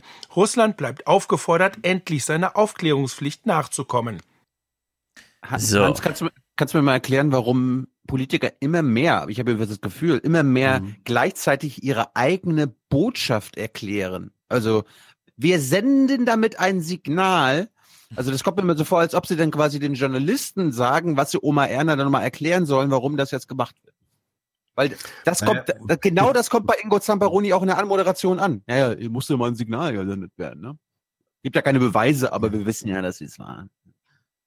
Ja, eben. Also wenn Botschaften, das ist ein bisschen, wenn Witze erklärt werden müssen, dann sind das in der Regel schlechte Witze. Ja. Weil einen guten, einen guten Witz muss man nicht erklären, der, der ist selbst erklären. Und äh, wenn politische Handlungen erklärt werden müssen, dann spricht das dafür, äh, dass sie nicht tatsächlich schlüssig, plausibel, ähm, stringent aus sich selbst heraus klar machen, was das ist. Also dieses ja. Erklären müssen ist ein Indiz für die Schwäche der Aktion beziehungsweise ihrer Begründung. Ist nicht nur ein Indiz. Also die explizite Glaubwürdigkeitskommunikation ist der größte Witz, den die Soziologie hervorgebracht hat, um solche Sachen zu beschreiben. Nur bei diesem Journalismus hier, das finde ich dann auch so witzig. also der erste Satz war ja, auch Spanien weist jetzt Diplomaten aus. Soll dann Oma Erna zu Hause denken, ah, jetzt bin ich überzeugt, wenn sogar die Spanier, ja, ist das irgendwie so völlig Banane. Dann das Auswärtige Amt weist auch vier Diplomaten aus. Kommt im Kopf die Frage, warum? Kommt die Erklärung, ja, es könnte auch mit anderen Sachen zu tun haben, wie zum Beispiel dem Angriff auf das Auswärtige Amt cybertechnisch und so, wo man sich denkt, ah ja, lieber Journalismus, also ihr reportiert jetzt in diesem Geflecht, dass irgendwas in London passiert ist, dass auch vier Deutsche erklärt uns dann aber gar nicht, warum, weil ihr es nicht wisst, sagt das aber so halb verklausuliert und hängt dann noch einen Tweet eines Politikers an, wo man sich fragt, aha, hat sich das jetzt so eingeschlichen, dieser Witz, den wir vor fünf, sechs Jahren gemacht haben, als wir gesagt haben, ja, ja, irgendwann wird in Nachrichten nur noch verlesen, also im Fernsehen ist da nur noch nachrichtlich präsent, was vorher bei Twitter stattfand, ja. Das ist jetzt hier ganz normal. Keiner wundert sich mehr darüber. Heiko Maas hätte einfach ein Video machen sollen, dann hätten ja. wir das auch noch abgespielt. Ja, aber sie haben keinen O-Ton von ihm bekommen, ja. Das ist ja eigentlich so das Übliche, dass man dann einen O-Ton einsammelt. Ach, ne, blenden wir halt den Tweet ein. Ein Tweet, ja. Und ich fragt, also liebe Tagsthemen, äh, um einen Tweet zu lesen, brauche ich eure 2000 Euro Sendeminute nicht. Das kann ich auch zehn Stunden vorher selber machen. Und Na die gut, Einordnung ja. dazu ist nun wirklich dürftig. ja. Also der Tweet war die Notlösung. Ich weiß nicht, warum die da keinen O-Ton realisiert gekriegt haben. Natürlich hätte, wenn schon, denn ein O-Ton äh, da, da hingehört, aber bitte, Tweets ja, also, sind ja inzwischen das Hochamt der politischen Kommunikation. Wenn man keinen O-Ton bekommt, muss man genau das zum Thema machen. Warum will der Boot, also warum will der Auswärtige Amtsminister ein, ein Signal senden und steht dann aber für Rückfragen, mögliche Rückfragen nicht zur Verfügung? Das bedeutet doch irgendwas. Da muss doch ein Journalist sofort, ah ja, ja dann mache ich das mal zum Thema. Äh, das Ministerium ist doch groß. Ja, aber, als aber ob, wir, wir wissen nicht, wir, hm, wir, wissen nicht, warum der O-Ton da nicht zustande gekommen ist. Das ist, äh, also manchmal das, das Flugzeug war zu klein. Das Flugzeug er war in Israel, da flogen auf jeden Fall deutsche ja, Journalisten mit. Ich bin mir ziemlich sicher. Ja, ja, ja. Also äh, das kann unterschiedliche Gründe haben. Äh, der, der Tweet ist äh, völlig klar, ist, ist eine Notlösung. Äh, das ganze Ding ist einfach schräg. Da wurde zwangsläufig oder zwangsweise versucht, eine Solidarität. Ich hätte mal gerne gewusst, wie waren eigentlich die entsprechenden Diskussionen innerhalb des Auswärtigen Amtes auf der Führungsetage? Ja, waren eigentlich waren eigentlich alle von Anfang an dafür, oh ja, jetzt machen auch wir Schulterschluss mit May und wenn die anderen so und so viel ausweisen, na dann machen wir aber mindestens vier und da wir wissen, das sind vier, die aus der Geheimdienstecke in der Botschaft kommen, davon kann man ausgehen, da haben wir dann auch noch eine äh, Bezug ähm, zu den äh, mutmaßlichen Hacks gegen uns, also hängen wir uns da mal mit rein. Nicht? So. Ob da wirklich alle so einverstanden damit waren oder ob es da nicht Leute gab, die gesagt haben, eigentlich ist das Wahnsinn, was wir hier machen. Und das sind Methoden, und da sage ich jetzt mal, die wir ansonsten als solche und in Eskalationsspiralen tatsächlich im Kalten Krieg mal kennengelernt hatten. Ja, die Methode und das Verfahren. So. Ob solche Diskussionen. Das hat aber nichts mit London zu tun, genau. Ja, ja, ja, ja. Ob solche Diskussionen innerhalb des Auswärtigen Amtes auf der Führungsebene überhaupt stattgefunden haben. Ich weiß darüber nichts, das fände ich aber interessant zu wissen. Ich würde sagen, unter Gabriel hätte man sich das getraut. Unter Maas ist das jetzt so, ach nee, sollen wir, der ist gerade neu und so, keine Ahnung, kommen wir, ich schwimme mal mit dem Strom. Das ist meine ich glaube aber, ich glaube aber auch unter Gabriel wäre genau dasselbe Ergebnis rausgekommen. Ja, ja, wir müssen irgendwas machen, NATO-Solidarität. Ja, im Ergebnis schon, aber ich glaube, in Berlin gäbe es intern so eine, ja, ja, und so, machen, müssen wir halt machen, keine Ahnung, ja. Das traut sich bei Maas ja. gerade keiner. So, so ein, so ein subtiles Schwäche. Eigentlich haben wir eine andere Meinung und so. Der hat Welpenschutz noch. Ja, genau, der ist gerade irgendwie da so in so einer Schutzblase. Weil Hans das gerade angesprochen hat. Ich glaube nämlich auch, dass im Auswärtigen Amt, die wissen auch, wie absurd das alles ist. Und ich wollte, ich wollte mir eigentlich den Witz aufheben, bis Stefan durch ist, aber wir machen es mal andersrum. Wir bringen jetzt mal noch zwei, drei Fakten mit rein, worauf wir dann als Hörer, ich weiß ja nicht, was Stefan mitgebracht hat, wir können darauf mal warten, ob uns die Tagesthemen das zum Beispiel sagen. Ja. Äh, BBK von Mittwoch. Brollemann, eine Lernfrage zu diesen vier ausgewiesenen Diplomaten. Sind das jetzt äh, Spione gewesen, russische Spione? Und äh, wissen Sie, wer diese vier Menschen sind? Sagen Sie den Russen das? Und können die Russen jetzt einfach sagen, okay, die vier ziehen wir ab und wir senden einfach vier neue? Oder müssen die jetzt insgesamt vier weniger in Deutschland haben? Nein, also es war eine ganze Reihe ähm, von Fragen. Die vier sind natürlich namentlich bekannt und wurden so dementsprechend der russischen Botschaft kommuniziert.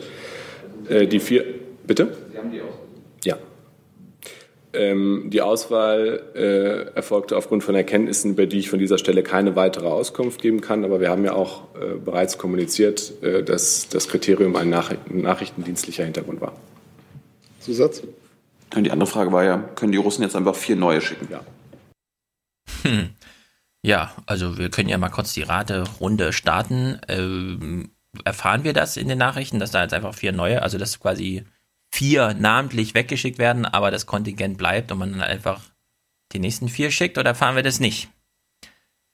Ich gehe mal wieder zu deiner Stelle. Ja. So. Hans, rate mal ob wir das in den Tagesthemen erfahren, dass das nur so ein halbgares Ding ist? Äh, nein, nein, nein, es ist, es ist gar kein, es ist gar kein halbgares Ding, sondern äh, das ist, ich meine, das, da hat Thilo eine gute Lernfrage gestellt, weil es in der Tat auch nicht jeder wusste.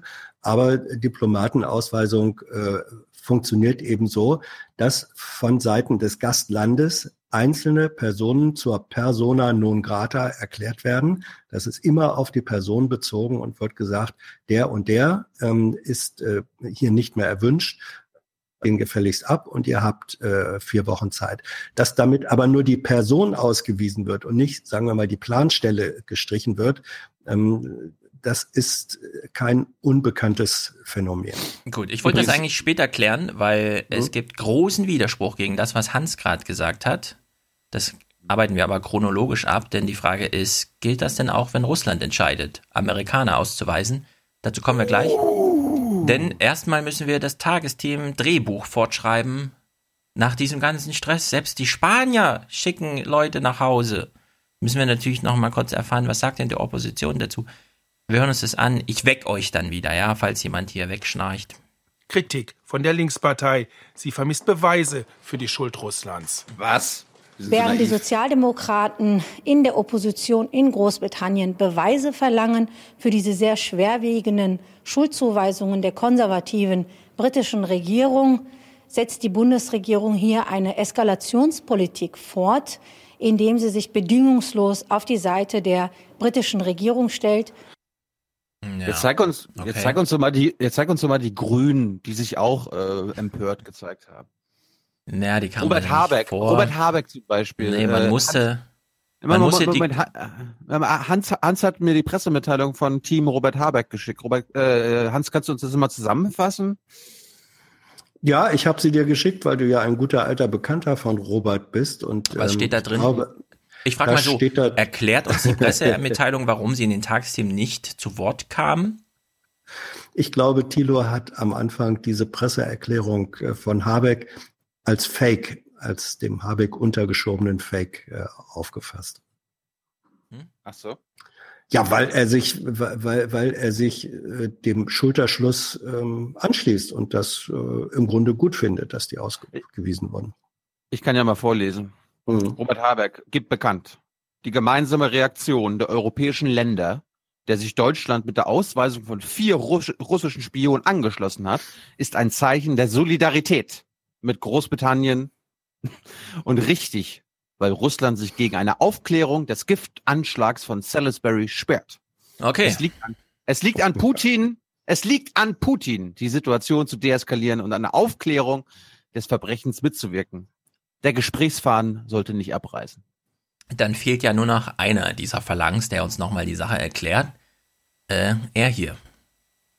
Nicht nur die Linkspartei fordert, dass die Beweise, die zum Ausweisungsbeschluss geführt haben, offengelegt werden. Ich glaube, hier ist etwas geschehen, was so ernsthaft ist, dass es auf keinen Fall sein darf, dass Russland davonkommt, wenn es hinter dieser Tat steckt. Aber auf der anderen Seite ist es auch notwendig, dass in allen Einzelheiten nachvollziehbar ist, welche Beweise vorliegen, um Russland dieses ungeheuerlichen Verbrechens zu beschuldigen.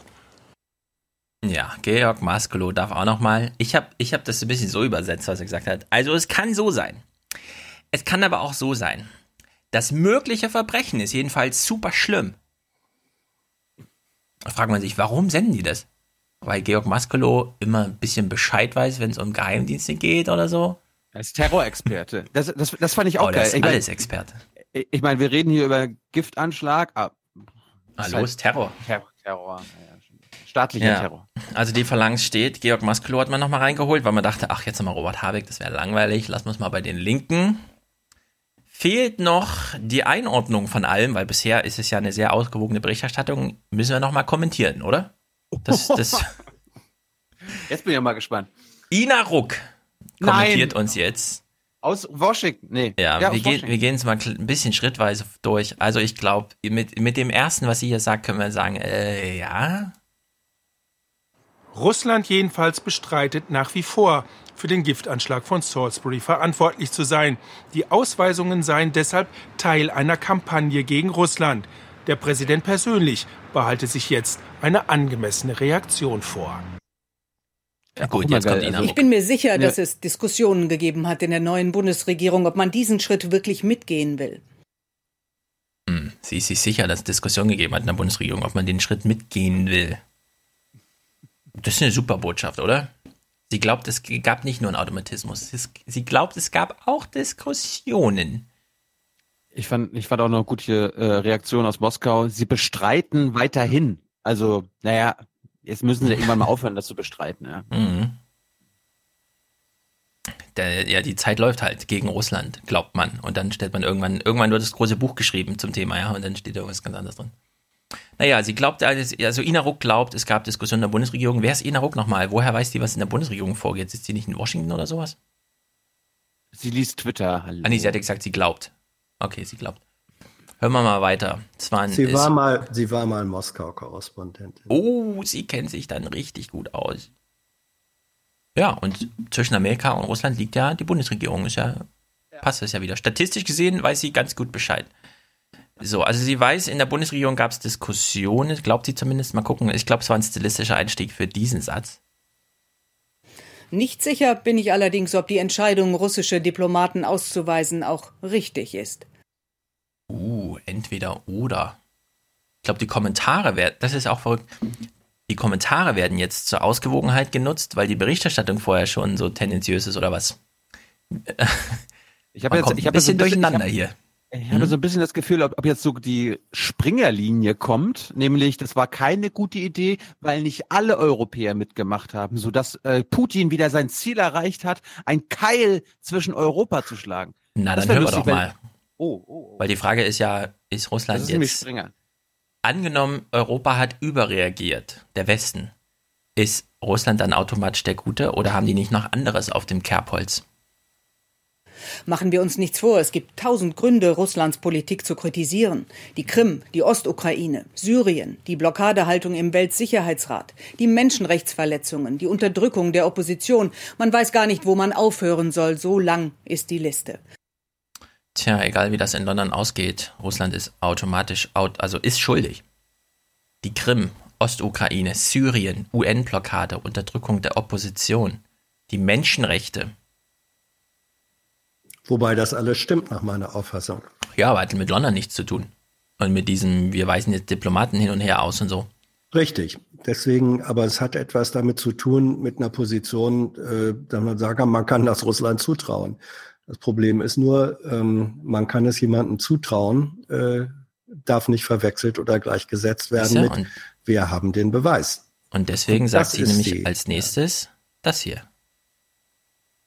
Im Fall Skripal aber ist die Beweislage sehr viel dünner. Jedenfalls das, was öffentlich bekannt ist. Und das macht die heutige Entscheidung zumindest problematisch. Denn nach allem, was wir wissen, ist nicht mal klar, ob wirklich nur Russland Zugriff auf das Nervengift Novichok hatte. Zurzeit ermitteln auch Chemiewaffenexperten in Salisbury. Wenigstens deren Ergebnisse hätte man abwarten können. Müssen. Ah, Entscheidung kam zu früh. Ich finde, ich finde auch, Mhm. ich finde auch interessant, dass die Beweislage als dünn bezeichnet wird. Die ist ja gar nicht da. Ja, im Grunde stimmt das. Zumindest öffentlich. Ja. Es ist bestenfalls eine Indizienlage. Ja, es waren halt Russen. Ja, ja. Ja, wir steigen so langsam ins, ins Finale, äh, ins Fazit ihres Dings ein. Sie erklärt uns demnächst auch irgendwas von Verschwörungstheorien, glaube ich. Den ewigen Russlandverstehern ist das alles jetzt Wasser auf die Mühlen. Sie werden es diesmal noch leichter haben, die europäische Politik als blind antirussisch zu kritisieren. Moskau wird nun erst recht nicht zur Aufklärung beitragen und kann sein Narrativ weiterspinnen, nämlich dass der Westen sich gegen Russland verschworen habe und es in die Knie zwingen wolle. Ja, wir haben ja im letzten Mal gelernt, was eine Verschwörung ist, ne? Eine Verschwörung ist, wenn sich Verschwörer gegen etwas verschwören. Deswegen auch Verschwörungstheorie. Ich würde sagen, warum schlägt sie uns das hier so aus der Hand? Das ist doch irgendwie eine Verschwörung. Oder gehört zu einer Verschwörung, dass es so ein bisschen geheim ist und das ist dann hier in, in der breitesten Öffentlichkeit ausgetragen. Ist jedenfalls verdächtig, dass sie wieder so mit diesem, ja, ja, und ich hau es mal, ich hau euch, ich hau euch mal die Verschwörungstheorie aus der Hand aus Gründen. Weil ich würde sagen, wenn irgendwas für eine Verschwörung taugt, dann doch wohl dieses ganze Skripal-Ding. Naja, Ende von ihrem Dings. Die Entscheidung, Diplomaten auszuweisen, ist nur dann richtig, wenn es wirklich Beweise gibt. Die aber müssen dann Mhm. auch auf den Tisch. Ja, ich würde sagen, es war eine sehr schwierige Aufgabe überhaupt, diesen Kommentar zu sprechen. Wa- Warum, warum beginnt sie dann nicht mit dem Kommentar oder endet mit dem Kommentar, das war falsch? Weil das ist doch ihre Konsequenz aus ihrem, aus ihrem Kommentar. Es wäre richtig, wenn es Beweise gibt. Die gibt es nicht. Ja. Also hätte sie ihre, ihr zentrales, ihre zentrale Botschaft des Kommentars hätte lauten müssen, es war falsch. Im Das ist auch die, das ist auch die Botschaft Ihres Kommentars. Nur Warum sagt sie das denn nicht? ja, das ist Ich glaub- ich glaub nicht, dass wissen- das die wir Botschaft doch, war. Wir wissen doch, dass die Hans-Jessen-Show, also es ist doch möglich, klare Kommentare in Ja. den Tagesthemen zu sprechen. Ja, Warum- Aber ich glaube gar nicht, dass warum- das die Botschaft war. Ich glaube, ihre Botschaft war, äh, ja, es ist jetzt allen Grund gegeben, Verschwörungstheorien anzuhängen, aber es waren halt keine. Und warum kann ich euch nicht sagen? Aber es bitte, bitte glaubt nicht, dass das eine Verschwörung ist. So habe ich das gehört. Ja, also ich, ich habe gehört, ähm, dass ihre Position eigentlich ist, wer, das ist ein bisschen wie beim Pokern. Hier wurde sehr, sehr, äh, hier wird sehr hoch gepokert, ne, wenn man das mal mit den Ausweisungen und Vorwürfen so nimmt. So, und wenn du dann aber äh, nicht dein Blatt so offenlegen kannst, dass du sagen kannst, ja, ich habe die guten Karten, dann stürzt da etwas gewaltig in sich zusammen. Und das Risiko, dass diese westliche Pokerposition äh, laut krachend in sich zusammenstürzt, äh, dieses Risiko ist einfach äh, gegeben. Darauf ähm, äh, weist sie hin. Und wenn ein solches Risiko gegeben ist und äh, man sagen kann, also wenn ihr nicht wirklich die Beweise dafür habt, dass das, womit ihr euren Poker begründet, auch tatsächlich trägt, dann ist es falsch, so zu pokern. Ja. Was mir in der Berichterstattung grundsätzlich gefehlt hat, ist diese Frage, die Thilo schon aufwarf in der BBK. Was bedeutet es jetzt überhaupt, Diplomaten auszuweisen? Also schon die Frage, ach so, da können dann einfach vier neue kommen. Das ist ja, ist ja eine tolle Sanktion, liebe Bundesregierung. Ja, finde ich schon, da wird man schon hellhörig. Aber bei der grundsätzlichen, ja, also da machen jetzt vier Leute, gehen nicht weiter ihre Biografie nach, sondern was machen die dann? In andere Länder gehen oder zu Hause Ja. versetzt werden? Die oder gehen weiter ihrer Biografie nach, nur an einem anderen Ort, in anderen Ja, aber es sind ja, Die- ja schon Knicke in so einer Karriere, oder? Also die, die Geheimdienste sind ein, ein Feld vielfältiger Einsatzmöglichkeiten. Die vier Russen aus Deutschland gehen jetzt nach Großbritannien, die britischen kommen nach Ja, Deutschland, genau. die spanischen gehen nach Litauen, die Litauen gehen nach Spanien. Ja. Zweitens, was wären denn Alternativen zu Diplomatenausweisen? Kann man das nicht auch mal thematisieren in so einer tollen Sendung? Beweise abwarten, Untersuchung. Ja. Dritte Frage. Hat denn wenigstens mal irgendwer Beweise angekündigt? Also gibt es wenigstens mal einen Zeitpunkt, wo wir wissen, okay, noch drei Wochen warten für alle Ungeduldigen, ja. Und dann, oder wir erfahren ja nichts über diesen Ablauf. Obwohl ja gerade so viele ermitteln. Und wir wissen nicht mal, wer eigentlich ermittelt. Vierte Frage, die ich mir noch aufgeschrieben habe. Ist es jetzt eine Verschwörung des Westens gegen Russland, ja oder nein?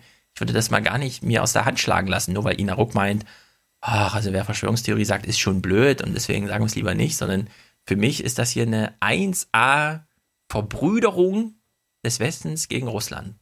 Ja, und das ist der Unterschied, Stefan, der, der in der Begrifflichkeit. Verbrüderung, finde ich, ist etwas ein ganz anderer Begriff als äh, Verschwörung.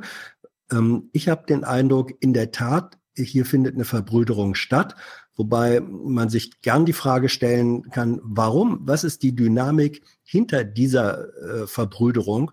Äh, warum May die haben will, kann man sich ein Stück weit äh, vorstellen. Damit wird nämlich auch abgelenkt von den, schwierig, den massiven Schwierigkeiten, die sie als britische Premierministerin im Inneren hat. Nicht? Wissen wir, Herstellung äußerer Feinde und Solidarität schützt vor innerer äh, kritischer Betrachtung.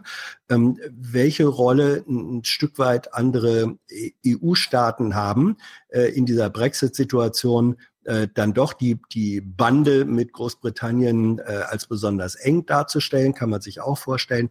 Aber ähm, dass das eine Dynamik entfalten kann, eine Eigendynamik, wo auf einmal aus Verbrüderung wirklich äh, faktisch Verschwörung wird, ein möglicherweise unkontrollierbares, auch in den politischen Folgen, unkontrollierbares ähm, Instrument, dass das nicht reflektiert wird auf Seiten der, der verantwortlichen Politiker, das ist das wirklich besorgniserregende. Die wissen, ich glaube, die wissen nicht, was sie da tun.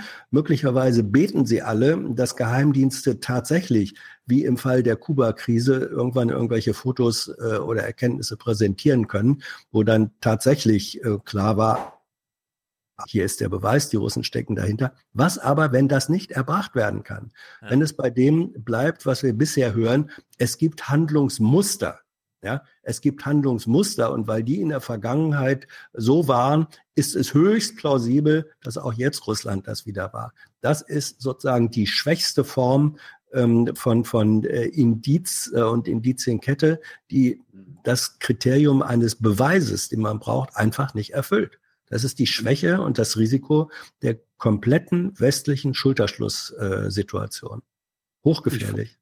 Ich frage mich auch, ob wir aus dem Irakkrieg nichts gelernt haben. Ich meine, Ja. das es gibt ja, ich will ich will das jetzt nicht von der also krass vergleichen, weil Irakkrieg war dann noch ein größeres Verbrechen, aber das wieder Geheimdienste immer, wenn es wenn es einem quasi passt, äh, denen geglaubt wird. Das ist ja hier mit den äh, mit der amerikanischen Wahl. Ah, die 17 Geheimdienste, die, wenn die das sagen und so weiter, dann muss das ja stimmen.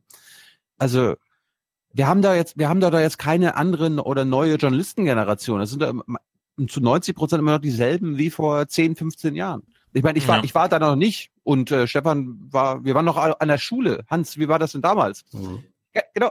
Hans, wie, wie war das denn damals, als Irakkrieg war? Da war Deutschland ja gegen Bush und so Ja. weiter. Waren, waren denn, wie war denn da Basta. die, wie war denn da die Tagesthemenlinie und das ZDF? Waren, war, waren die Tagesthemen so, hm, wir sind da neutral oder wir sind auf der deutschen Seite oder wir, wir sind auf der Seite der Fakten. Wie war das damals?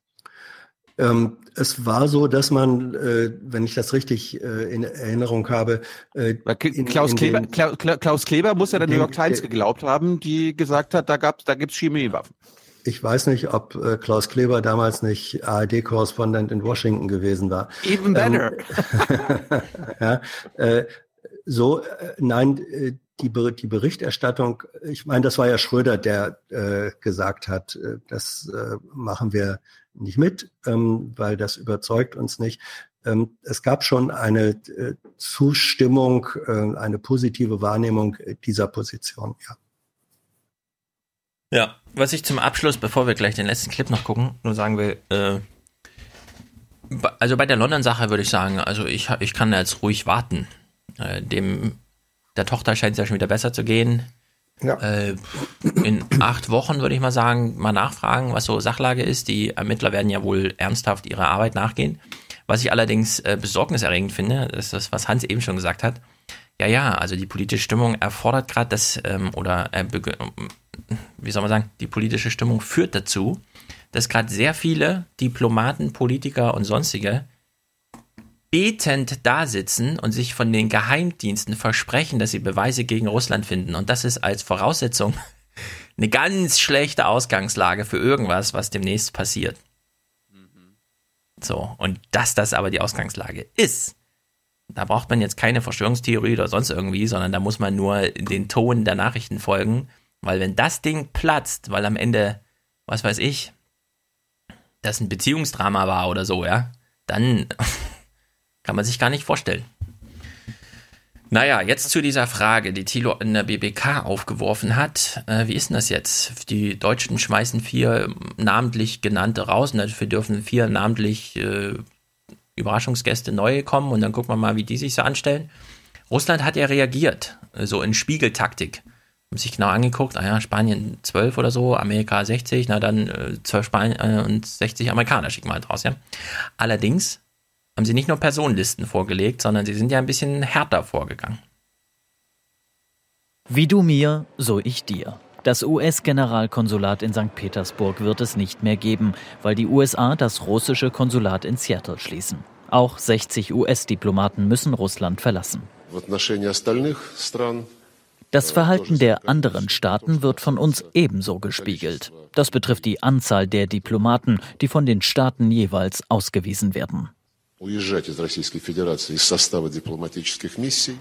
Heißt, auch vier deutsche Diplomaten in Russland müssen wohl nach Hause.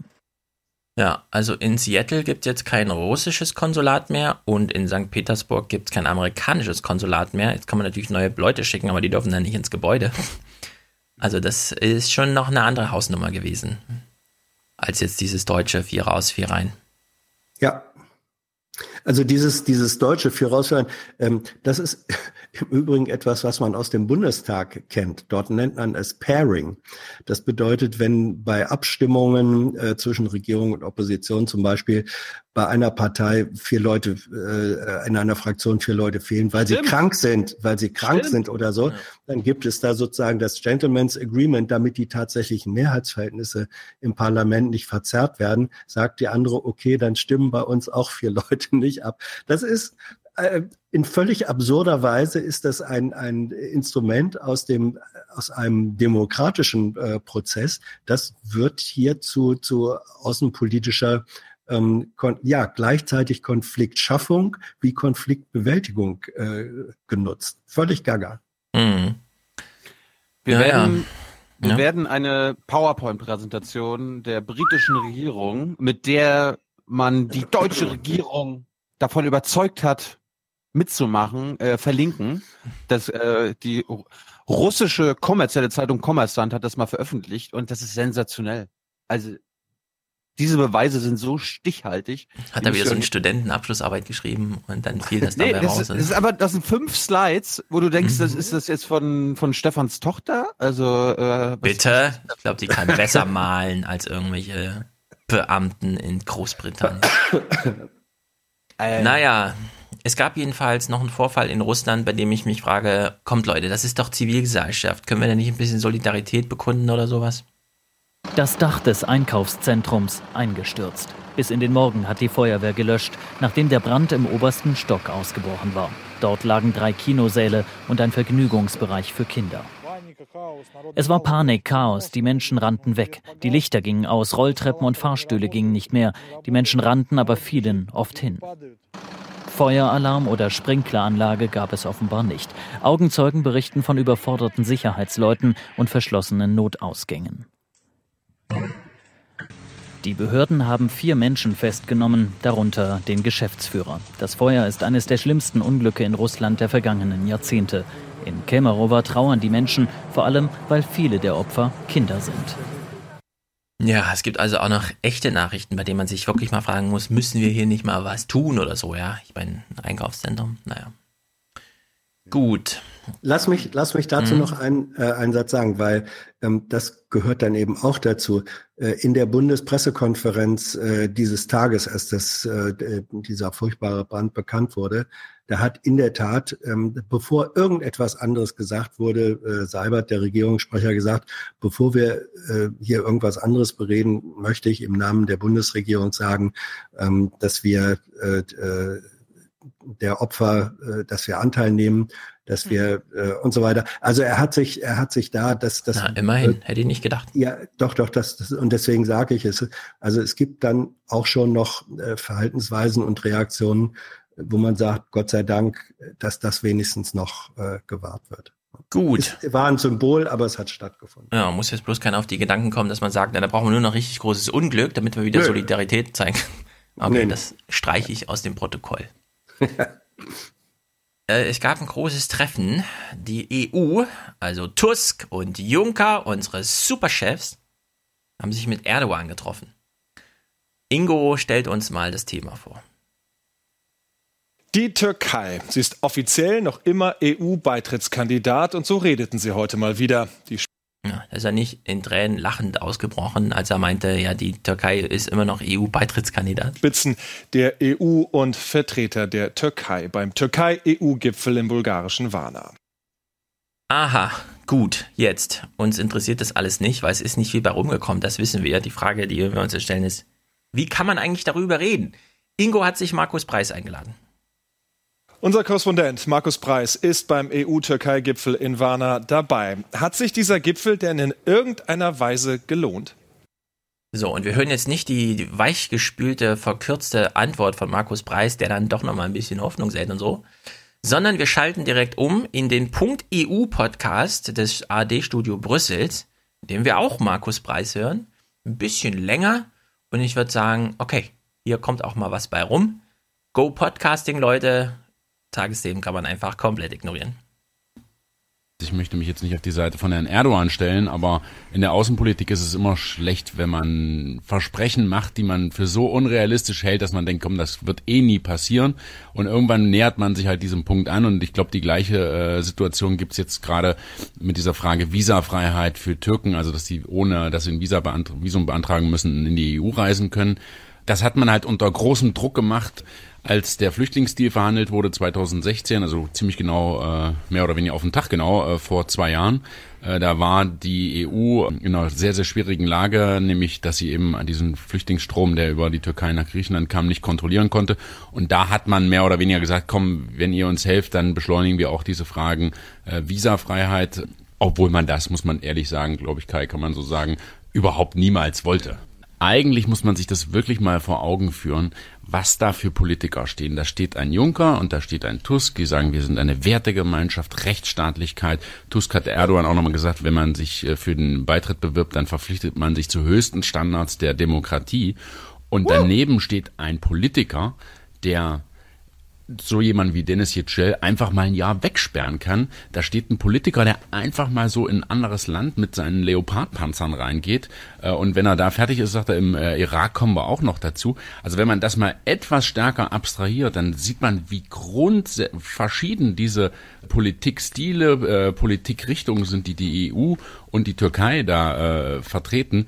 Und eigentlich, wenn man, wenn man das betrachtet, dann kann man sich eigentlich nur fragen, warum betet man diese ganze Lage noch so gesund?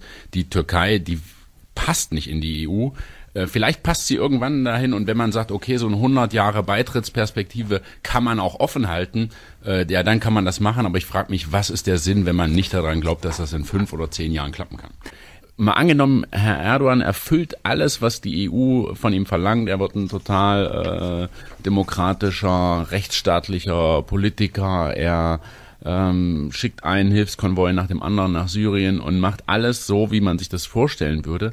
Selbst dann sind wir in einer Situation, wo äh, zum Beispiel Frankreich gesagt hat, wir werden über jeden weiteren äh, EU-Beitritt ein Referendum machen und da kann man sich das mhm. Ergebnis mhm. vorstellen. Man kann sich mal überlegen, was soll ein Mann wie Herr Erdogan in einem Europäischen Rat mit sieben, jetzt 28, dann wahrscheinlich nur noch 27 äh, anderen Politikern, warum soll dieser Mann sich da einfügen und sich dann seine Steuerpolitik mit Malta und Zypern abstimmen? Äh, jemand, der, der so einen Anspruch nach außen hat. Also ich sehe einfach, das wird nicht funktionieren. Ich glaube, das fühlen auch sehr viele Bürger, also EU-Bürger. Und deswegen bin ich der Meinung, man sollte sich da einfach ehrlich machen und sagen, ihr wir möchten gute Beziehungen äh, mit euch. Wir haben viele gemeinsame Interessen. Wir sollten da auch zusammenarbeiten. Wir können auch über die Zollunion reden. Aber ihr werdet da nie Teil dieses Clubs werden. Was schade ist, vor zehn Jahren hätte es vielleicht geklappt. Ja. Und das und dieser äußere Mainstream hat es nicht in den Inneren geschafft, sagst du? Ja, also er konnte so ein bisschen verklausuliert sagen, das war ein richtig beschissener Nachmittag, der wirklich keinem Spaß gemacht hat aber dass die EU Verhandlungen um Beitritt, äh, also dass man es überhaupt nochmal, dass man sozusagen nach dem Treffen sagt, na, dann treffen wir uns in zwei Jahren wieder oder so, äh, konnte er dann nicht äh, sich drüber lustig machen. Aber Im, im Übrigen war das, im Übrigen war das, was er da als referiert hat, das war die CDU-Position von vor 15 Jahren, das Angebot einer privilegierten Partnerschaft. Ja. Mhm. Naja, ich meine, die reden in dem Gespräch äh, ausführlich darüber vor zehn Jahren eben, deswegen auch diese zehn Jahren. Vor ja, zehn Jahren sah das eben alles ein bisschen anders aus. Aber Absolut. jetzt, das ist einfach, also nicht nur von der Türkei-Seite aus, sondern auch, ja, dieses Macron kommt halt und sagt, also EU-Erweiterung, hört mal Leute, da machen wir ein Referendum bei uns und wir wissen, wie das ausgeht. Lass mich dazu noch ein, ein, eine biografische Anmerkung machen, weil vor nicht zehn, sondern eher 15 Jahren ähm, war ich mal bei einer Reise, damals war das, war, war Schröder Bundeskanzler nach Istanbul äh, dabei. Das war ein Event, wo äh, Schröder dann da auch mit Erdogan äh, zusammentraf, riesenöffentliche Veranstaltung. Und da war Erdogan ähm, und der, der Kreis, der, der in der Türkei ähm, Einfluss oder maßgeblichen Kreise, die waren komplett anders drauf.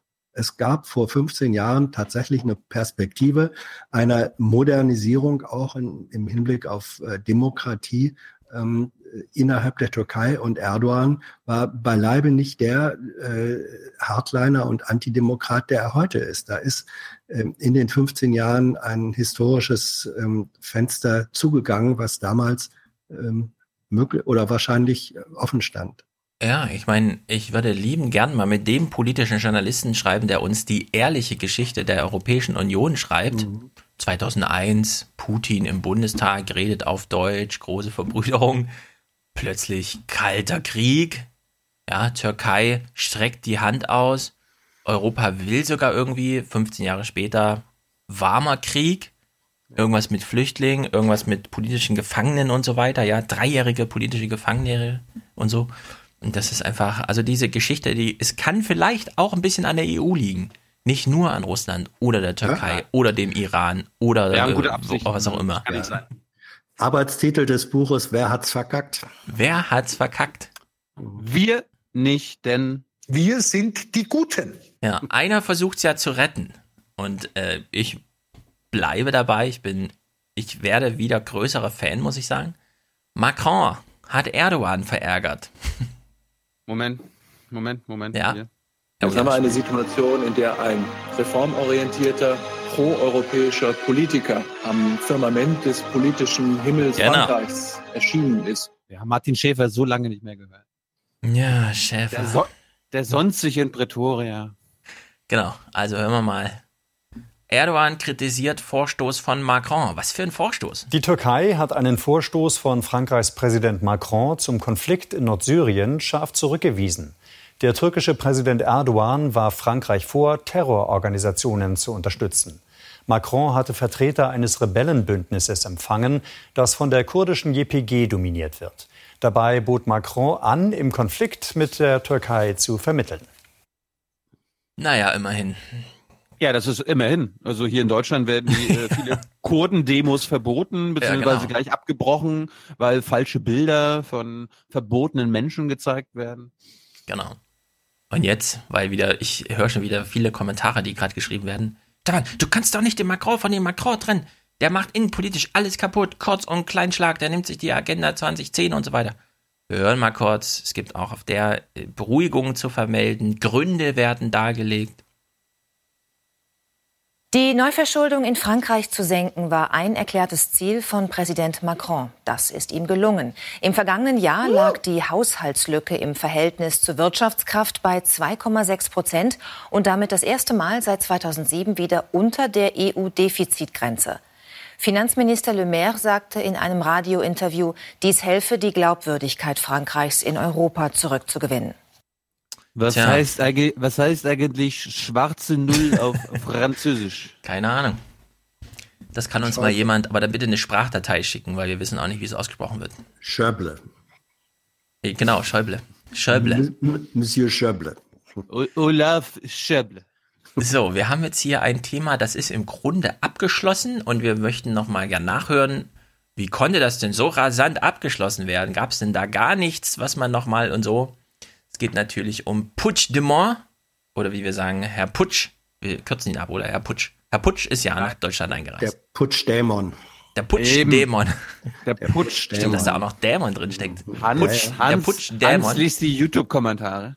Mhm. Okay, also Putschdämon. Äh, Ingo macht mal hier Ingo Bingo. Nee, du, nee, nee, du, du, du musst es anders, du musst es betonen. Putschdämon. Der Putschdämon. Ja, aber Dämon, Dämon wird ja mit Ä geschrieben. Ja, Eben. Ich, ja, Putschdämon oder was? Putschdämon? Dämon. Putschdämon. Ja, also ich, ja, Putschdämon. Wir hören mal Ingo. Der ehemalige Regionalpräsident Kataloniens und Anführer der Unabhängigkeitsbewegung. Also wir achten wirklich mal drauf, wie heißt das jetzt hier mit, ist er eingefangen, eingesperrt, festgesetzt oder so? Bewegung Carles Puigdemont ist hier in Norddeutschland gestrandet, nachdem er gestern aufgrund eines europäischen Haftbefehls festgenommen wurde. Nun bleibt sein weiteres Schicksal offen, wohl noch mindestens für einige Zeit. Wird er an Spanien ausgeliefert oder nicht? Obwohl diese Frage von Richtern zu beantworten ist, hat sie doch auch die deutsche Politik aufgeschreckt. Ja, da ist in Norddeutschland gestrandet. Kein Wunder, da gibt es ja viele Strände auch. Jetzt haben sie. Na, ist er gestrandet? Würdest du sagen, der ist gestrandet? Ich meine, der Frank Jordans hat in der BBK die. Mir, wirf mir nie wieder Karlauer vorstellen. Achso, okay der Jordans hat in der BWK die Frage gestellt, es darf ja nicht über Einzelfälle geredet werden, deswegen hat er nach den Grundsätzen gefragt. Ist es denn möglich, dass die deutsche Polizei einfach mal so, ohne dass es jemand weiß, so GPS-Sender an Autos festklebt oder so, damit man auch weiß, wo die Leute sind? Und die Frage war dann, die Antwort war dann, das kann ich Ihnen nicht sagen, das sind ermittlungstechnische Sachen, da müssen Sie bei der Polizei nachfragen oder so. So wie das Justizministerium, das fand ich auch beeindruckend Mittwoch, ich war ja mit dabei bei der BBK, wie es dann immer hieß.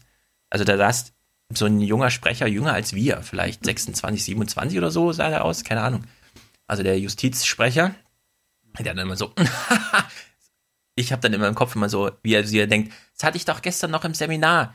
Ist natürlich eine Rechtsfrage, keine politische, kümmert sich das Oberlandesgericht drum, nicht der Minister und so, ja. Aber danke für die, die Frage. Ministerin. Danke für die Frage, genau. Naja, sie haben jedenfalls in den Tagesthemen keinen Korrespondenten gefunden in Norddeutschland. Keine Ahnung, was da los ist. Radio Bremen nicht auf Zack oder was? Kann man nicht kurz rüberfahren? Deswegen haben sie einfach. Schleswig-Holstein liegt noch weiter äh, von Bremen weg als Malchin von der Küste. Ja, und da gibt es auch nur eine Autobahn und nichts ist elektrifiziert, deswegen ist es schwierig. Widerspruch, Tilo? Nee. Gibt eine also Autobahn nach Kiel, ansonsten nichts. Ich brauche von Malchin bis zur Küste eine Stunde. Schotterweg, ja, weil es nur fünf Kilometer sind. Und von Bremen und von Bremen nach Schleswig brauchst du mit Autobahn zwei Stunden. Brauchst du zwei Stunden. Also ich bin ja da oben auch schon ein bisschen rumgegurkt und ehrlich gesagt, puh, da braucht man schon ein bisschen Zeit. Und wenn man denkt, der Zug nach Sylt ist ein Luxuszug, ne. Also, guckt euch die Fotos mal an von den Zügen, die nach Sylt fahren, weil da sonst nichts fährt. Was, also, brauchst halt, kannst nichts Elektrifiziertes fahren, da die Bahn modern ist. Diese Loks sind alt und die Anhänger, die da drankommen, auch. Man kann froh sein, wenn man noch einen findet, aus dem man rausgucken kann von drin. Naja. Man hat jedenfalls keinen Korrespondenten gefunden, weil die Transportlage für Korrespondenten schwierig ist in Schleswig-Holstein. Also hat man einfach den Live-Feed der BBK genommen und Steffen Seibert eingespielt. Und es bleibt die Überzeugung der Bundesregierung, dass dieser Katalonien-Konflikt innerhalb der spanischen Rechts- und Verfassungsordnung gelöst werden muss. Und aus diesem Grund haben wir in den vergangenen Monaten die klare Haltung der spanischen Regierung zur Gewährleistung dieser Rechts- und Verfassungsordnung auch unterstützt. Ja, Warum nicht öfter Seibert spielen? Wenn es eh keinen Unterschied macht. Bernd ja, Rixinger? Das Problem, hm? das Problem finde ich ja immer, wenn O-Töne aus der BBK gespielt werden, jedenfalls in den Nachrichten, Hans kann mich korrigieren, dann meistens immer die Original-Eingangsstatements der Sprecher, aber nicht quasi irgendwelche nee, Antworten auf Nachfragen. Es ist nicht meine Beobachtung. Hans, wie ist deine Beobachtung? Meistens ist es so, ähm, aber dieses meistens ist ein 50 plus. Meistens. Es gibt also, ich würde mal sagen, ungefähr ein Drittel der äh, Zitate oder O-Töne aus den REC-PKs, die nicht Eingangsstatements sind. Meistens ja, hat Thilo recht. Ich meine, ja. Die Eingangsstatements haben natürlich auch einen Vorteil inhaltlicher ja. Art, muss man ja auch sagen. Das muss man ein bisschen reduzieren dann, rausrechnen, aber ich finde, wenn sie sich da bedienen, es sind schon sehr oft kleine Überraschungen, die dann doch mal aufkommen. Mhm. Auch wenn die Zuckerfrage wieder nicht in den Nachrichten kam, was mich ja ein bisschen wundert, weil 80 Millionen Deutsche essen Zucker. Wie viel interessieren sich für Putschdämon? Nicht so viele, würde ich sagen. Bernd Rixinger. Ja, ja? Ihnen gegenüber die Wahrheit. Das ja. ist mein Ansatz. Genau, Herr Seibert. Wir hören jetzt Bernd Rixinger. Ich sag euch wieder Bescheid, äh, wann es vorbei ist und weg euch. Äh, was er allerdings gesagt hat, kann ich euch dann auch trotzdem nicht sagen. Dass der Konflikt nur politisch zu lösen sei, da sind sich in Deutschland alle einig. Die Linke allerdings sagt, die Festnahme Puigdemonts sei ein Fehler.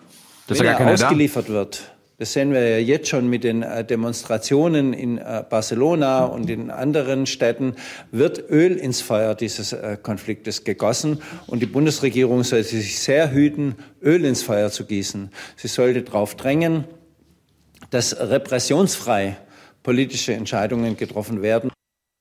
Was heißt das, was er da gesagt hat? Weil irgendwelche Leute auf der Straße rumstehen und demonstrieren, darf jetzt der Rechtsstaat nicht seinen Verwaltungsakten nachgehen oder was? Mir ist das wieder unverständlich. Ich kann zwar einsehen, dass wir irgendwie keine Menschen in die Staaten abschieben, wo man dann aus Versehen dann mal lebenslang, lebenslang äh, inhaftiert wird, obwohl es das in Deutschland übrigens auch gibt, ne? Also es gibt Leute, die sitzen in Deutschland mehr als 18 Jahre in Isolationshaft. Weiß allerdings ja. kaum einer, muss man dann jetzt wieder Bücher drüber schreiben und so. Aber unter dieser Maßgabe, ja, ja, es muss in Deutschland gelten, was auch woanders gilt, nur dann kann man und so.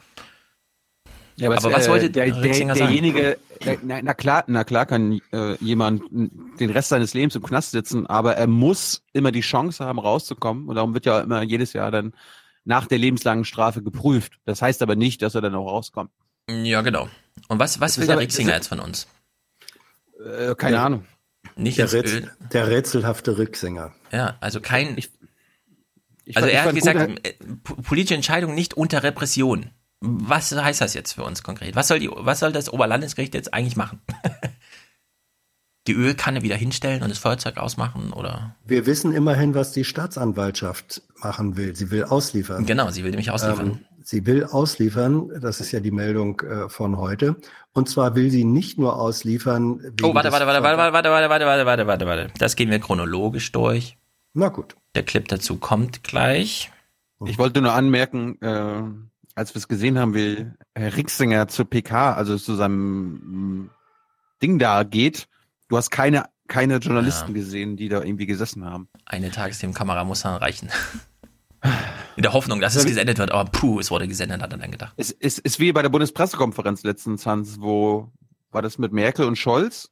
Und dann eine PK später war äh, Ricksänger und Kipping da und dann waren die nach drei Minuten vorbei, weil keine Journalisten mehr da waren und Falk Steiner die einzigen Fragen gestellt hat. Ja, wir können das ja mal kurz vergleichen. Wir haben jetzt das Setting gesehen von Bernd Rixinger. Keiner sitzt da, es ist aber extra anberaumt, es mikrofoniert, beste Voraussetzungen, um einen O-Ton zu senden. Glück für Bernd Rixinger, wir wissen nicht, was er gesagt hat, aber es wurde gesendet. Jetzt gucken wir Wolfgang Kubicki. Wir achten auf das Setting und wir versuchen zu verstehen, was er da sagt. Wir dürfen auch nicht den Eindruck erwecken, als könnten politische Entscheidungsträger Einfluss nehmen auf gerichtliche Entscheidungen. Dann sind wir in einem Willkürstaat, dann sind wir sozusagen im Putinland. Hier entscheidet die Justiz autonom und äh, ich würde auch alle dringend davor warnen, den Versuch zu unternehmen, Einfluss zu nehmen. Das könnte sich dabei auch um eine Strafvereitelung handeln. Ich glaube, er schlief noch oder so. Also, Putin, Putin. Willkür, Putin, Putin. Nein, er hatte einfach seinen Sprachchip aktiviert und der funktioniert dann. der funktioniert auch 3 Uhr nachts, ja, wenn er ja. auch schnell. Da, fra da frage ich mich ja, Kubicki hat ja jetzt vor ein paar Tagen auf die Schnauze bekommen von Lindner dafür, dass er die, das Ende der Sanktionen gegen Russland fordert. Mhm. Und ich glaube, sowas bringt er denn jetzt so mit Absicht so ein bisschen unter in jeden O-Ton zum anderen Thema. Ja, ja, Unrechtsstaat, ja, wie, wie, wie in Russland und so weiter. Das kann sein, das kann sein. Ja, ja. So, jetzt Hans Frage, äh, beziehungsweise ähm, Hans äh, Klugscheißerei, weil er natürlich heute schon wieder Nachrichten geguckt hat, Nachrichten gelesen hat. Er hat Spiegel Online offen und weiß Bescheid, dass Putsch-Dämon ausgeliefert wird. Mhm. Aber wir wollen natürlich noch klären, warum jetzt eigentlich? Weil wir, wir haben ja schon festgestellt, so eine gewisse Rechtsvergleichbarkeit zwischen den Ländern, um die hier involviert sind, muss es geben. Deswegen lassen wir uns erstmal aufklären und danach klären wir uns richtig auf. Es gibt zumindest Gerüchte, dass den spanischen Behörden das gerade recht ist, dass er in Deutschland festgenommen wurde und deshalb hier die entscheidenden Hinweise auch nach Deutschland gingen. Und das liegt daran, dass es beim europäischen Haftbefehl entscheidend ist, ob die Tat, die dem Gesuchten, also Puigdemont, hier vorgeworfen wird, ob die auch in dem Staat strafbar ist, das dann ausliefern soll, also in Deutschland. Und jetzt haben wir es gerade schon gehört, die Rebellion, die steht so nicht im deutschen Strafgesetzbuch, aber es gibt eine Straftat, und zwar den Hochverrat, der durchaus vergleichbar ist. Und da könnten die spanischen Behörden sozusagen darauf setzen, dass das vergleichbar ist und dass man hier bei einer Prüfung dazu kommt, ja, das wäre auch nach deutschem Strafrecht strafbar und deshalb ausliefert. Die Generalstaatsanwaltschaft in Schleswig, die muss das jetzt prüfen. Ist das wirklich, ist das, was im Haftbefehl drinsteht, ist das, was Puigdemont vorgeworfen wird, ist das wirklich hier nach deutschem Strafrecht strafbar? Ist das, fällt das unter den Hochverrat? Wenn das nicht so wäre, dann muss man wissen, in dem Haftbefehl wird ihm wohl auch die Veruntreuung von Staatsgeldern in Spanien vorgeworfen. Und das wäre in Deutschland auf jeden Fall strafbar. Die Untreue gibt es auch in Deutschland. Also könnte es am Ende auch sein, dass man sagt, ja, wir liefern aus, aber nur wegen der Untreue. Und das ist ganz spannend, weil Spanien dann nach den Abkommen zum europäischen Haftbefehl auch daran gebunden wäre und eben nur wegen der Untreue anklagen und am Ende verurteilen dürfte. Ja, und jetzt, bevor Hans die Antwort gibt, die ich auch noch nicht kenne, weil ich habe nur die Überschriften gelesen, es wäre also theoretisch möglich, dass der Putsch-Dämon ausgeliefert wird, wegen irgendwelchen Geldgeschichten und durch die Auslieferung die Rebellion fallen gelassen wird. Hat er dieses Glück? Nein. Hm. Also jedenfalls nicht, wenn es nach der, wenn es nach der Generalstaatsanwaltschaft geht. Wenn das, was ich äh, jetzt gelesen habe, äh, stimmt, dann ist es so, dass offenbar die Generalstaatsanwaltschaft äh, ausliefern will, äh, sowohl wegen der ähm, Veruntreuung der Gelder als aber auch wegen Rebellion. Offenbar sind die Staatsanwälte der Meinung, dass das, mhm. was in dem äh, spanischen Straftatbestand Rebellion enthalten ist, dass das ähm, auch enthalten sei vom Kern her äh, in dem deutschen äh, Paragraphen zum Hochverrat. Das äh, Kritische dabei ist, dass sowohl im spanischen Recht wie auch äh, im deutschen diese beiden Tatbestände mit Gewalt, also entweder ja. Gewaltandrohung oder tatsächlich ausgeführter Gewalt verbunden sind.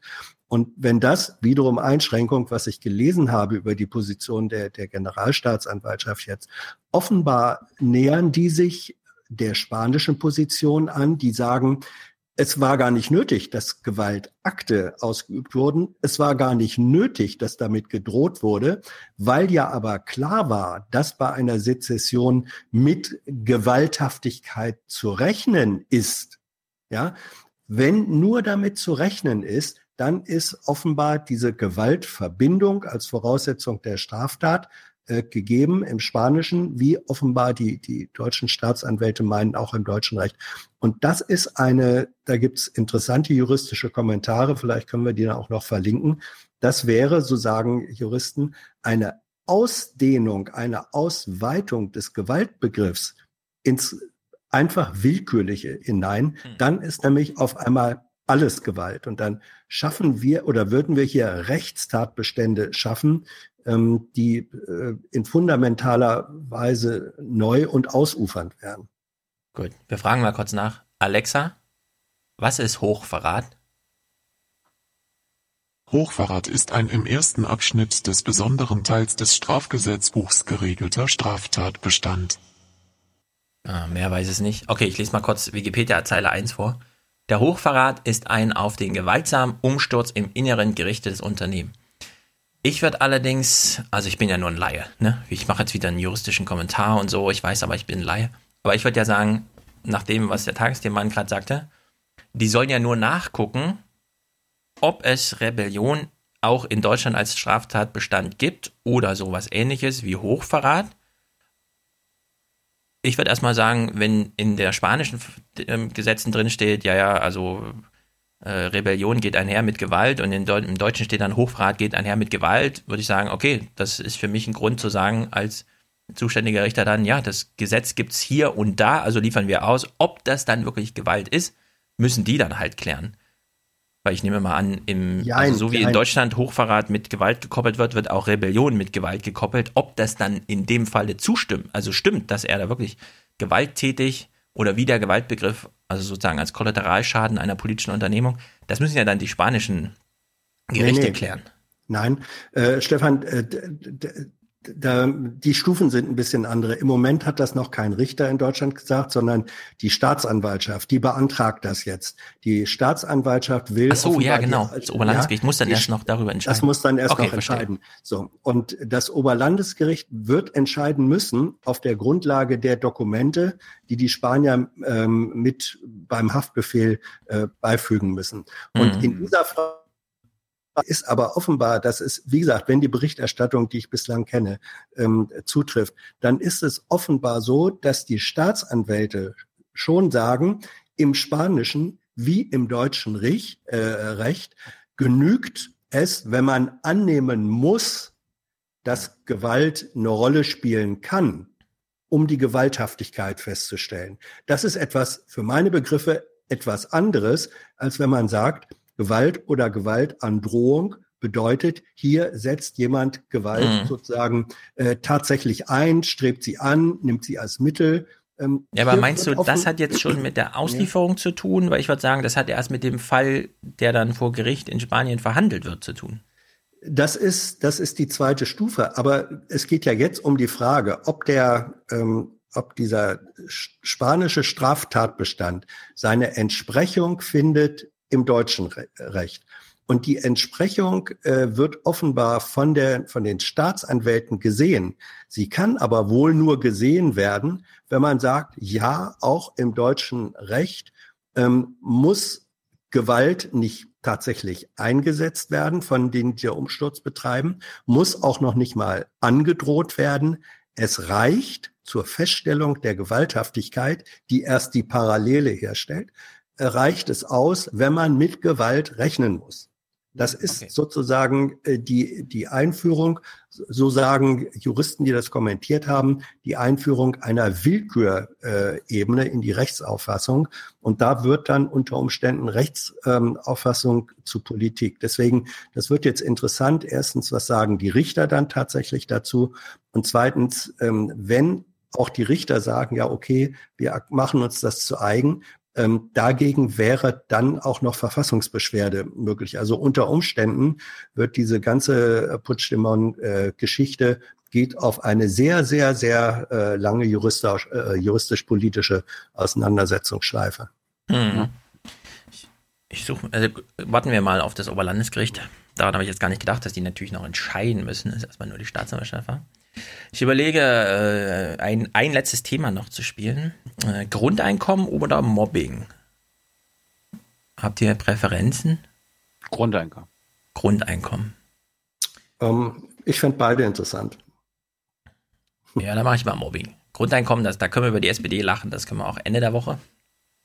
Bei dem Mobbing ist es ein bisschen heikel, sage ich mal, denn es geht um Mobbing aus religiösen Gründen und mit lustigen O-Tönen. Äh, wir beginnen mal. Ingo moderiert. Wir hören gleich ein Guten Abend, was uns zeigt, oh, Top-Thema. Aufrecht sitzen, Ohren auf und wir hören genau zu, was uns Ingo hier als Abendthemeneröffnung ja, einer Tagesthemensendung präsentiert. Guten Abend. Nicht für die Schule, sondern fürs Leben lernen wir, heißt eine alte Pädagogenweisheit. Doch wie sehr auch das Leben an sich gelehrt wird an unseren Schulen, wie hart und rücksichtslos es sein kann, diese Lektion bekommen all diejenigen Schüler schon früh erteilt, die Opfer von Mobbing werden. Der Schulhof als Mikrokosmos der Gesellschaft. Und vieles, was die Täter dann in Gemeinheiten und Hassparolen umsetzen, das bringen sie von zu Hause mit, weil sie es von ihren Eltern vermittelt bekommen. Ob direkt oder indirekt. Das gilt für allgemeines Mobben, erst recht aber beim Mobben aus religiösen Gründen. Mobbing aus religiösen Gründen. Wollen wir schon mal eine Vermutung darüber anstellen, wer Täter, wer Opfer ist? Also haben jetzt Juden Muslime beschimpft, haben Christen Atheisten beschimpft oder haben äh, Muslime Juden beschimpft? Ich meine, Themen, Tagesthemen, Sendungseröffnung. Man hätte ja auch mal darüber sprechen können, weil wir ja wissen, wie, wenn er sagt, ja, da bringt man halt viele Sprüche aus dem Elternhaus mit in die Schule und plötzlich steht man dann irgendwie da und ist halt, äußert sich antisemitisch, weil das der Opa zu Hause auch macht. Und dann hat er gesagt, ja, das bringt man halt von zu Hause mit. Was bringt man noch so alles von zu Hause mit? Naja, seine soziale Herkunft zum Beispiel. Man hätte ja auch mal, finde ich, an, es wäre angemessen, 2018, mal eine, eine Tagesthemensendung über, wie Muslime auf dem Weg zur gymnasialen Oberstufe so nach und nach aussortiert werden. Weil nirgendwo ist die soziale Kohärenz so stark wie in Deutschland sozial schwache Familien, und wir schaffen es ja in Deutschland gut, muslimische Familien sozial schwach zu halten, schaffen es eben nicht zum Abitur. Hätte man ja auch mal eine super Sendung daraus machen können. Nein, es ging natürlich um, äh, wie soll man sagen, es waren nicht mal tätliche Angriffe, sondern es war sozusagen Mobbing im Sinne von, es sind Sprüche gefallen, die man in der Schule so nicht hören will. Natürlich sind die Muslime hier Täter, was aber ich wirklich jetzt kritisieren, also kritikwürdig finde in dieser Anmoderation wurde nicht einmal genannt, um welche Schulform es hier überhaupt geht. Das erfahren wir dann jetzt erst und ich bin ein bisschen bestürzt, ehrlich gesagt. Nicht innerlicher Art, sondern nachrichtlich-technischer Art. Ferien in der Berliner Paul-Simmel-Grundschule. Eine Ruhezeit, die die Schule dringend braucht, ist sie doch zum Anlass für eine breite mediale Diskussion über religiöses Mobbing geworden. Hier sollen muslimische Kinder eine Mitschülerin zunächst als Ungläubige und schließlich als Jüdin beschimpft und mit dem Tode bedroht haben. Der Vater des Mädchens bestätigte uns den Vorfall, bittet aber um Anonymität für sich und seine Tochter. Und der Direktor schreibt in einem Elternbrief, es habe Vorfälle gegeben. In der Paul-Simmel-Grundschule kommt die große Mehrzahl der Schüler aus muslimischen Familien. Der Deutsche Lehrerverband beobachtet gerade in solchen Schulen religiöses Mobbing. Das ist eine Grundschule. Und warum kommen die ARD in den Tagesthemen auf die Idee, uns als Schnittbild eine Bildzeitung zu zeigen?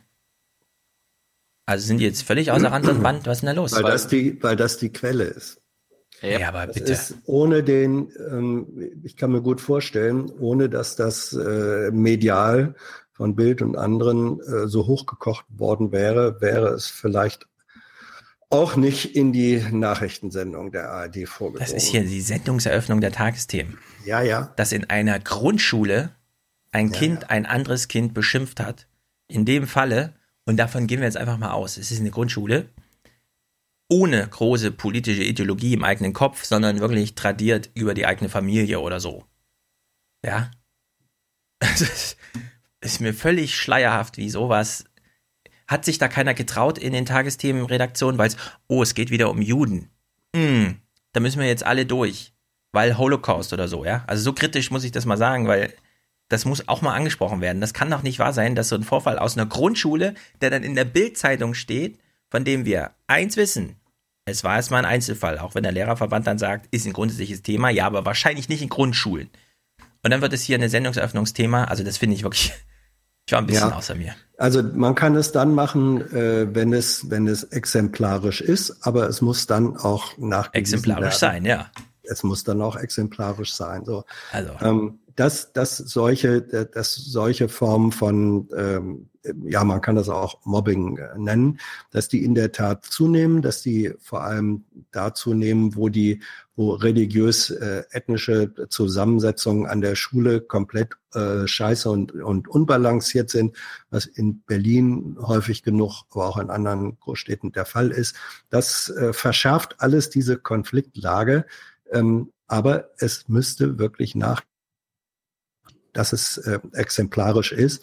Sonst sollte man sich als Redaktion schon die Frage stellen, ähm, was machen wir hier äh, eigentlich? Ist das angemessen? Schüren wir hier etwas, was wir eigentlich gar nicht schüren wollen? Also diese, ah, diese Verantwortung muss man dann auch als, als Redaktion wahrnehmen. Ich kenne jetzt, aber, das wäre jetzt mein Punkt gewesen. Also schade, dass ihr beiden Wolfgang Benz noch nicht gesehen habt, weil da ging es halt auch in dem Ding drum. Weil das ich habe ihn gesehen. Ich, das mache ich jetzt der Bild zum Beispiel ähm, schon seit Ewigkeiten ähm, zum Vorwurf, dass sie quasi den Antisemitismus von Einzelnen und der, der, den gibt's garantiert an, an Schulen und Grundschulen von, von Kindern klar. Es gibt alles in Grundschulen. Ob die, ob die wissen, was das alles bedeutet, ist auch eine andere Frage. Aber dass quasi vor Antisemitismus gewarnt wird, dass dagegen gekämpft wird, aber dadurch gleichzeitig der Islamhass geschürt wird. Das ist das große Problem und das äh, ist ja exemplarisch für die Bildzeitung. Also quasi, äh, sie bekämpfen den einen Minderheitenhass und schüren den anderen. Ja. Und ich bin, ich bin jetzt so, ich bin jetzt so gespannt, ob die Tagesthemen das ein bisschen ja, also wir haben in diesen Tagesthemen, also in dieser Tagesthemensendung null Reflexion darüber. Sie gehen halt rein in dieses Thema mit religiöses Mobbing. Automatisch Muslime, Täter, Opfer, Juden. Null Thematisierung davon. Einzelfall, null Thematisierung davon. Es geht ja immer noch um eine Grundschule. Ja, also das Thema wurde nie als, und jetzt gucken wir auch mal in den anderen Schulen, wir machen Themenabend oder so, null davon. Es werden keine Zahlen genannt, nichts. Stattdessen, das Tagesthemen-Drehbuch sieht vor, dass wir jetzt O-Töne senden.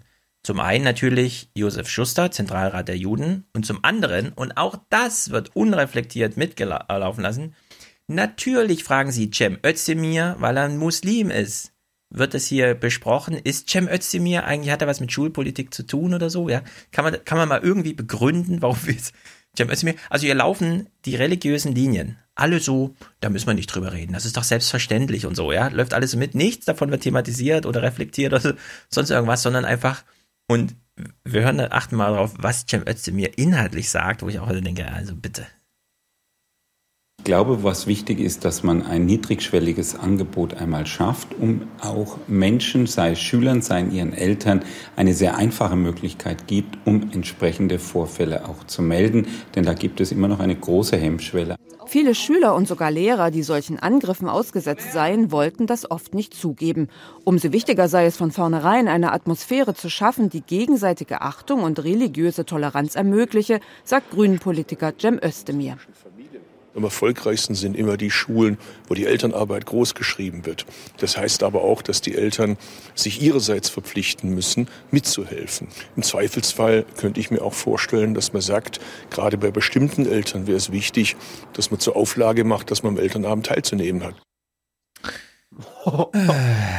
Ja, äh, die muslimischen Eltern, die werden verpflichtet. Das höre ich also, gerade raus. Ja. Also, Cem Özdemir. Äh, Cem Özdemir. Cem Özdemir. Die Schule ist dann erfolgreich oder dort, sagt er ja, regionale Differenzierung, keine Ahnung, dort erfolgreich, wo die Eltern, also wo Elternarbeit groß geschrieben wird. Was ist Elternarbeit? Was heißt Großschreiben? Das ist die erste Frage. Was heißt Elternarbeit? Die Schule ist eine Erfindung der Zivilisation, um Erziehung gegen die Eltern zu ermöglichen. Das ist ihr Prinzip, nicht mit den Eltern. Was, was hat man davon, wenn man das äh, verkorkste Elternhaus dann auch noch in der Schule die ganze Zeit präsent hat? Ja? Ich meine, wenn man mit den Grundschullehrern, die ähm, in Deutschland ja immer noch hauptsächlich weiblich sind und so, mal spricht, kriegt man ja immer, also ein Standardproblem gibt es ja. Solange die Schulklasse größer ist als 20 Kinder, was sie üblicherweise sind, äh, hast du immer so ein paar Einzelfälle, wo die Lehrer immer sagen, ja, Donnerstag, super Kerl. Freitag, da blüht er richtig auf. Dann kommt zwei Tage Wochenende. Am Montag habe ich wieder genau den scheiß Rotzlöffel, ja, den ich mir erstmal drei Tage anerziehen muss, damit es dann Donnerstag und Freitag gut läuft. Dann kommt wieder das scheiß Wochenende, bei dem er zu Hause in der Familie ist und Montag und wir alle sind in der Hamstermühle. Man kann hoffen, dass es äh, niemand zu sehr persönlich mitnimmt, sodass nicht alle auf der Strecke bleiben, nämlich nicht nur die Kinder, sondern auch die Schüler.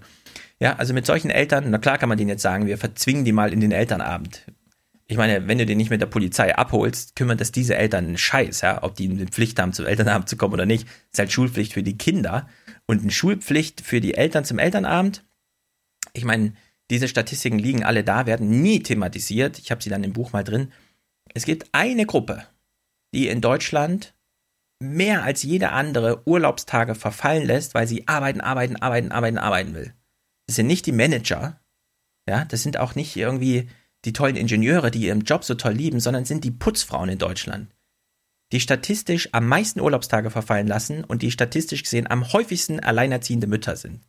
So, denen will man jetzt einen Elternabend Pflicht aufzwingen, weil irgend so ein äh, Hanswurst ja mit seinen Kindern nicht klarkommt und dann auch, also hier passt einfach mal wieder nichts zusammen, sondern man hat so einen Alibi-Bericht gemacht. Oh, es sind mal wieder, sagen wir mal so, eine Jüdin war betroffen. Die Bild hat daraus eine Schlagzeile gemacht. Da kommen wir nicht drum rum. Deswegen thematisieren wir das jetzt und wir holen uns dann bei Cem Özdemir, weil er ein Muslim ist, ohne das zu thematisieren, ein O-Ton ab. Und was sagt er? Natürlich sagt er genau das, was von ihm sozial erwartet wird. Ja, also da müssen wir jetzt mit den Eltern zusammen daran arbeiten, weil die Schule ist nämlich eine große Therapieanstalt für die ganze Gesellschaft. Wenn er die Schule so überfordern will, kann er das ja machen, aber es ist total dumm, sowas zu sagen. Völlig daneben. Hans meldet sich weil ich finde, du, du äh, rechnest das jetzt in eine Ecke rein, wo es auch nicht hingehört. Also, Doch, da gehört das hin. Muss man auch mal ja. sagen. Das darf man auch mal sagen. Ja, man muss das ja mal sagen dürfen. Ja, in welche Ecke? Auch das, ja, ähm, in die Ecke. Ich sag nur vorher, nur Hans, es kommt gleich noch ein Tagesthemen-Kommentar, der wird noch schlimmer, ja. Also du musst jetzt viel ja, retten. Ja, oh. ich will gar nichts. Oh, oh. Ich bin doch nicht der Retter. Nein, nur ähm, erstens, also müsste mir, der ist nicht nur Muslim, sondern auch gelernter Erzieher. Das heißt, er hat ein Stück weit sogar eine Stimmt. berufliche Qualifikation. Okay, er war so, vor das, 25 Jahren mal Erzieher, alles klar. Ähm, es gibt Dinge, die, die behält man sogar auch ja. noch als Wissen und Kenntnis. So, zum Zweiten äh, ist es so, äh, Elternarbeit, und das weißt du so gut wie ich, weil auch wir beide Grundschuleltern äh, zumindest mal waren, mhm. ähm, Elternarbeit. Ich besteht, wurde auch mal erzogen, hallo. Ja, aber du bist doch nicht äh, Grundschulvater, oder? Ist uns da ich, was entgangen? Ich, ich habe aber auch Eltern. also. Ja, ja. Von, von Schule versteht jeder was, weil jeder mal oder von, äh, weil jeder mal Schüler war. Nee, ähm, also Elternarbeit und da ist sie dann doch auch sinnvoll. Du hast ja recht, äh, wenn man sagt, Schule ist ein Stück weit äh, Erziehungsinstrument gegen äh, Eltern, ja. Dass man äh, aber sinnvollerweise versucht, Eltern ein Stück weit da einzubinden, dass sie nicht nur den kompletten Widerstand leisten gegen das, was Schule da macht, sondern dass ihnen vielleicht klar werden kann, das ist auch im Interesse meines Kindes. Elternarbeit sieht doch nicht nur so aus, dass man sagt, verpflichtende Teilnahme an Elternabenden. So, ähm, das, das sondern? verengst du da äh, etwas. Sondern, das, was heißt das denn noch?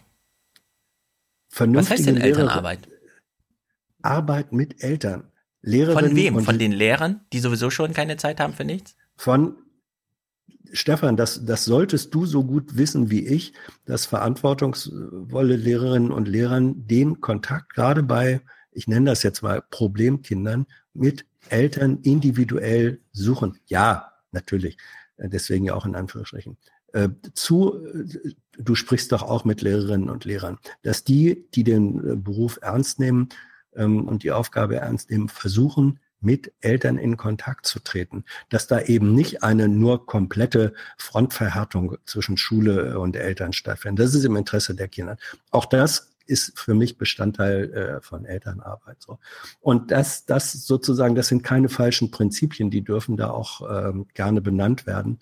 Und ich glaube, an dem Punkt bleibe ich, ähm, also ich habe vor, vor kurzem auch mit Schuster da vom Zentralrat der Juden ein längeres äh, Gespräch über Integration geführt. Da hat das noch nicht mal eine Rolle ähm, gespielt, aber das ist eigentlich jemand, Das ist eine konservative Position, das ist aber kein Hardliner äh, in der Frage, der auch weiß, wie auf der jüdischen Seite äh, Vorurteilsstrukturen und so weiter äh, vorhanden sind. Ähm, dass das äh, äh dann, wenn es exemplarisch ist, und ich glaube, an manchen Berliner, gerade Berliner Schulen, hat das auch exemplarisches Potenzial. Da können wir uns nicht an unseren Schreibtischsesseln zurücklehnen und sagen, das ist ja nur ein Einzelfall. Äh, Tilo will ja den Schul äh, Thementag nicht machen im Aufwachen-Podcast, deswegen rufe ich jetzt ich wieder zu dafür. diesem Thema äh, Grundschullehrer, die uns zuhören, auf. Also. Kannst du gerne mit Hans machen, wenn ich im Urlaub bin. Ah ja. Also, ähm, Grundschullehrer haben, sagen wir mal, 20 Kinder. Es ist ihnen gesetzlich verboten, äh, irgendwie jetzt digital groß Kontakt zu den Eltern aufzunehmen, ja, das irgendwie über WhatsApp laufen zu lassen oder SMS nicht herzuschicken. Nee, das muss dann halt geregelt in den Räumlichkeiten der Schule und so weiter. Einzelgespräche. Grundschullehrer führen zumindest in Frankfurt äh, halbjährige äh, Abschlussgespräche ja, so dass die Eltern dann in Zweierpaaren mal hinkommen, da liegt dann eine lange Liste aus, alle zehn Minuten gibt es einen neuen Termin und dann trägt man sich halt ein und dann hofft man irgendwie, dass für die Grundschullehrerin nicht 17 Nachmittage bedeutet, sondern dass die Eltern ein bisschen Disziplin mitbringen und auch mal ein paar Rückschritte, was die eigene, ja, ich habe eigentlich einen Termin, aber ich könnte ja mal und so. Dass das irgendwie in einer Woche über die Bühne geht, das ist schon viel. Und wir wissen um, also wenn wir jetzt uns einfach vorstellen, um welche Eltern es hier im Problemfall geht, dann stimmt das ziemlich genau mit den Vorstellungen, die wir von diesen Eltern haben, überein. Mit denen führst du solche Gespräche nicht. Und da ist es auch egal, ob du jetzt äh, das vielleicht monatlich machst, so ein Zwangstermin, wo du eine Viertelstunde mit denen sprichst, da ist einfach alles verloren. Da gibt es einfach nichts zu therapieren. Und da gibt es auch keine Zuständigkeit für die Lehrer, sich mit den Eltern der Kinder zu befassen. Da gibt es nur den Zugriff über das Kind in der Hoffnung, dass es irgendwie hilft. Ich meine, da brauchst du jetzt so ein Konzept wie Waldorfschule, ja. Ich war von der dritten bis zur sechsten in der Waldorfschule. Da kannst du das dann machen. Wochenendlich ist dann einfach Elternarbeitseinsatz und dann wird die Schule aufgeräumt und hier was gestrichen und so weiter. Das geht dann, ja. Aber wenn dieses Konzept so nicht gegeben ist und die Lehrerreserve in Grundschulen, in Hessens Grundschulen ist nur mal 0,25 Prozent, obwohl alle wissen, ah ja, das sind vor allem Frauen, die selber in dem Alter sind, wo sie gerade Kinder kriegen, ja, da fehlen eigentlich 30 Prozent. Da gibt es keine Lehrerreserve von 0,25, die gibt es auf dem Papier. Tatsächlich ist es ein Lehrerminus von 25 Prozent. Und dann fängst du nicht plötzlich an, nur weil Cem Özdemir Elternarbeit so toll findet, äh, ja, Elternarbeit, dich zusammenzusetzen, zu überlegen, was ist denn eigentlich Elternarbeit und das dann umzusetzen. Das ist einfach, da fehlen einfach dann Milliarden, um sowas zu machen. Und da kann Cem Özdemir, nur weil hier das Thema religiöses Mobbing, oh, religiöses Mobbing, oh, da müssen wir ja, weil es ein Religionsthema ist und so weiter und ja, und dann wird es halt so hier, das ist einfach nur eine Luftnummer in den Abendnachrichten, dass sich alle morgens auf die Schulter klopfen und sagen, wir haben es behandelt, ne? War doch toll, oder? Ja, ja, ja. Hm, das ist ein ganz schwieriges Thema. Und zack, sind sie wie bei ihren Standardthemen, ja. Erzählen uns irgendwas von Russland und äh, Papa, Pipapo und so. Da kommt nichts wo mehr willst Du jetzt, wo willst du jetzt hin? Äh, äh Mich regten diese es, Nachrichten schon wieder auf. Ja, du sagst, weil es so ist. Ähm, okay, dann so, ich zeige so euch jetzt, was mich wirklich ist, Erklären wir das zum verlorenen Terrain. Es ist verlorenes Terrain, solange, und das ist mein Mantra seit drei Jahren hier, die Journalisten nicht einsehen, dass sie in solchen Fällen dann mal zum Aktivisten werden müssen, der auch mal eine politische Forderung stellt. Und das wäre in dem Fall alle Lehrer, Grundschulen in Deutschland bekommen ja. zwei Lehrer. Und da reicht dann halt einer nicht. Und da muss Jim Özdemir sagen, wenn das der Vorfall in Berlin ist, dann will ich wissen, gab es da eine Lehrerin oder hat die Klasse zwei Lehrerinnen dauerhaft? Und wenn es nicht zwei sind, müssen wir das jetzt sofort ändern. Und das kostet so und so viel. Und dann muss Oma Erna, die besorgt zu Hause sitzt und Antisemitismus wieder wachsen sieht, überlegen, ist es mir das eigentlich wert oder nicht? Ja, und dann will ich mal hören, ob sie, ob ihr das das wert ist. Und der Antisemitismus wächst nicht. Die Zahlen kenne ich nicht. Aber ein Einzelfall Benz, für so eine Berichterstattung sagt, reicht mir nicht. Ja, Benz sagt, ich habe ihn im Übrigen gesehen, Tilo, bitte keine falsche Informationen und das Volk streuen. Ja. Äh, Benz sagt, er war schon immer da. Er ja. war immer da, er ist immer da. Ähm, er wird manchmal ein bisschen sichtbarer, ähm, aber auch das ist dann ein interessantes Phänomen wann wird was unter welchen Bedingungen sichtbarer? Wer traut sich auf einmal mehr und so. Aber das ist jetzt wieder ein anderes Thema. Ja, da möchte ich grundsätzlich sagen, Menschen äh, hassen sich nicht, für gewöhnlich. Nicht, Menschen gehen zum Fußball und schlagen sich danach die Köpfe ein. Menschen schreien sich an. Menschen ertragen das schon nicht, wenn es an der Kasse vorne drei Sekunden zu lange dauert, weil die Oma mal wieder vergessen hat, ach ja, ich muss ja bezahlen, also hole ich mal mein Portemonnaie raus. Wieso hast du nicht vorher rausgeholt? Ja, da geht's los. Der Antisemitismus ist, ist, die Spitze ja, von, von solchen Sachen. So, jetzt, jetzt wird's dramatisch. Wir lassen uns das jetzt hier mal kommentieren.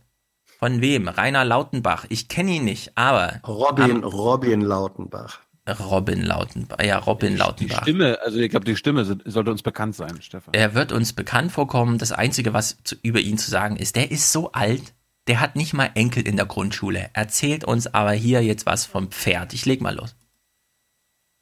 Hass und Dummheit sind nicht auszurotten. Man möchte verzweifeln, gerade wenn es um Schulkinder geht. Antisemitische Vorfälle sind schlimm genug, doch genauso schlimm ist es, wenn Kinder gemobbt werden, weil sie nicht an Allah glauben. Da ist es gut, sich an diesen Satz zu erinnern. Kinder werden nicht geboren mit dem Hass auf andere Hautfarben oder andere Religionen.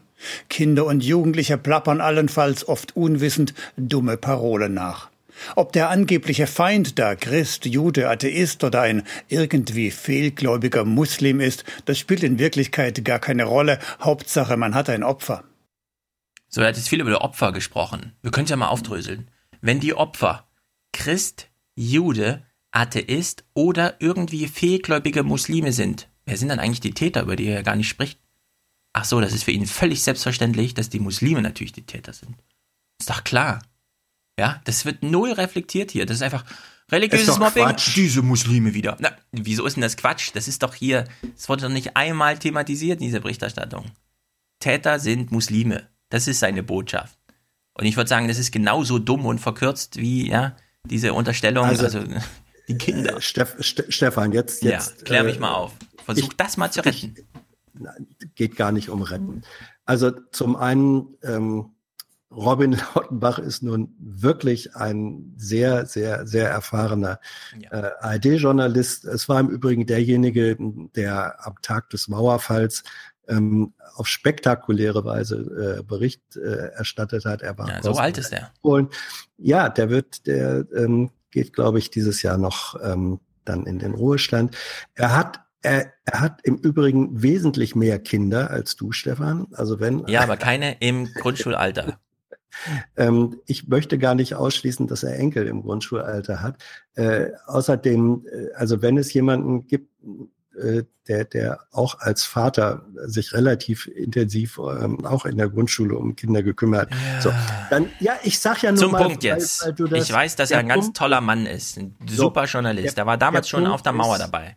Der, ähm, Punkt ist, der Punkt ist, der Punkt ist, dass er in seinem Kommentar und du sagst, er sagt hier ganz selbstverständlich, die Täter sagen, er hat in dem Kommentar, und das waren die Worte gesagt, es ist äh, völlig wurscht, äh, von welcher, welche Religion hier angegriffen, gemobbt wird. Er hat ausdrücklich ähm, das äh, gesagt, wenn äh, von, von äh, jüdischer Seite, das ist der sozusagen die Fortführung seiner Argumentation, wenn von jüdischer Seite ähm, Muslime äh, gemobbt werden, ist das äh, genau äh, so gaga. Und äh, da hat er natürlich komplett recht wie er auch recht hat in dem Satz, das ja, weißt du auch, niemand wird mit Hass geboren. Man transportiert das, was man dann äh, unreflektiert mitbekommt Hans. und, und, und, und. Das ist schlicht und einfach alles wahr. Ich habe Benz jetzt nicht gesehen, aber du. Und ich könnte mir eine Sache vorstellen. Nämlich, wenn ein Tagesthemen-Kommentator explizit davon ausgeht, dass die Opfer Christen, Juden, Atheisten oder irgendwie fehlgläubige Muslime sind, dann denkt er sich dabei was implizit und diese Botschaft geht an mir nicht vorbei. Mir. Und ich glaube, der Benz, das ist so ein Lebensthema von dem, genau das zu thematisieren. Was bleibt eigentlich unausgesprochen? Welche latenten Sinnstrukturen gibt es eigentlich unter dieser massenmedialen Kommunikation? Ja. Du, hast, du hast das doch gesehen, Stefan, gib's dazu. Noch nicht, aber ich guck's mir an und ich ärgere mich ein bisschen, dass ich jetzt nicht clipmäßig, ja, ja. dann hätte ich das direkt hier reingebraten. Ja, und ich glaube, wenn, wenn Lautenbach und Benz äh, zusammensäßen und reden würden, wären die sich viel schneller einig, als ihr euch das beide jetzt vorstellen könnt. Ja, weil der Lautenbach einfach, ja, das ist ihm doch heute egal, was er morgen kommentiert und übermorgen sowieso. Der kann doch natürlich nächste Woche mit Benz ein Gespräch darüber führen. Unwissend, dass er das selber äh, zum Problem gehört. Aus der Kenntnis dieser Person heraus kann ich sagen, du redest Unsinn, Stefan. Aus der Kenntnis dieses Tagesthemen-Kommentars, der bei 3,5 Millionen Oma also, Ernas angekommen ist, ist mir völlig egal, was im Hintergrund für eine Person ja, da werkelt. Nein, Mir kommt es auf die Kommunikation, nee, die Stefan, zu Hause ankommt, an. Ja, ja, ja, ja, ja, ja. Sagen, dem ist doch eh heute egal, was er morgen kommentiert. Das ist eine Fundamentalaussage über eine Person, die du machst, ohne von dieser Person eine Ahnung zu haben. Das ich ist gern, okay. wissenschaftlich wie journalistisch. Ich bezahle ja nur die GZ, ich habe ja da keinen Einfluss, aber ich würde mir wünschen, dass Herr Lautenbach mal einen Bericht darüber macht, wie es Muslim in der deutschen Schullaufbahn so geht insgesamt welche Probleme die so haben. Werden die eigentlich auch gemobbt? Niemals werden die gemobbt. Vor allem nicht, weil sie Muslime sind. Naja, er redet ja noch ein bisschen weiter. Hass und religiöse Ausgrenzung sind an deutschen Schulen ein Tabu.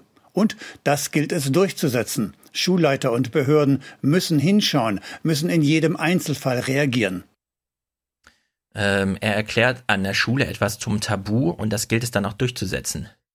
Ist das eine Meinung, die du auch teilen kannst, dass es äh, in Schulen Tabus gibt, die es gilt durchzusetzen?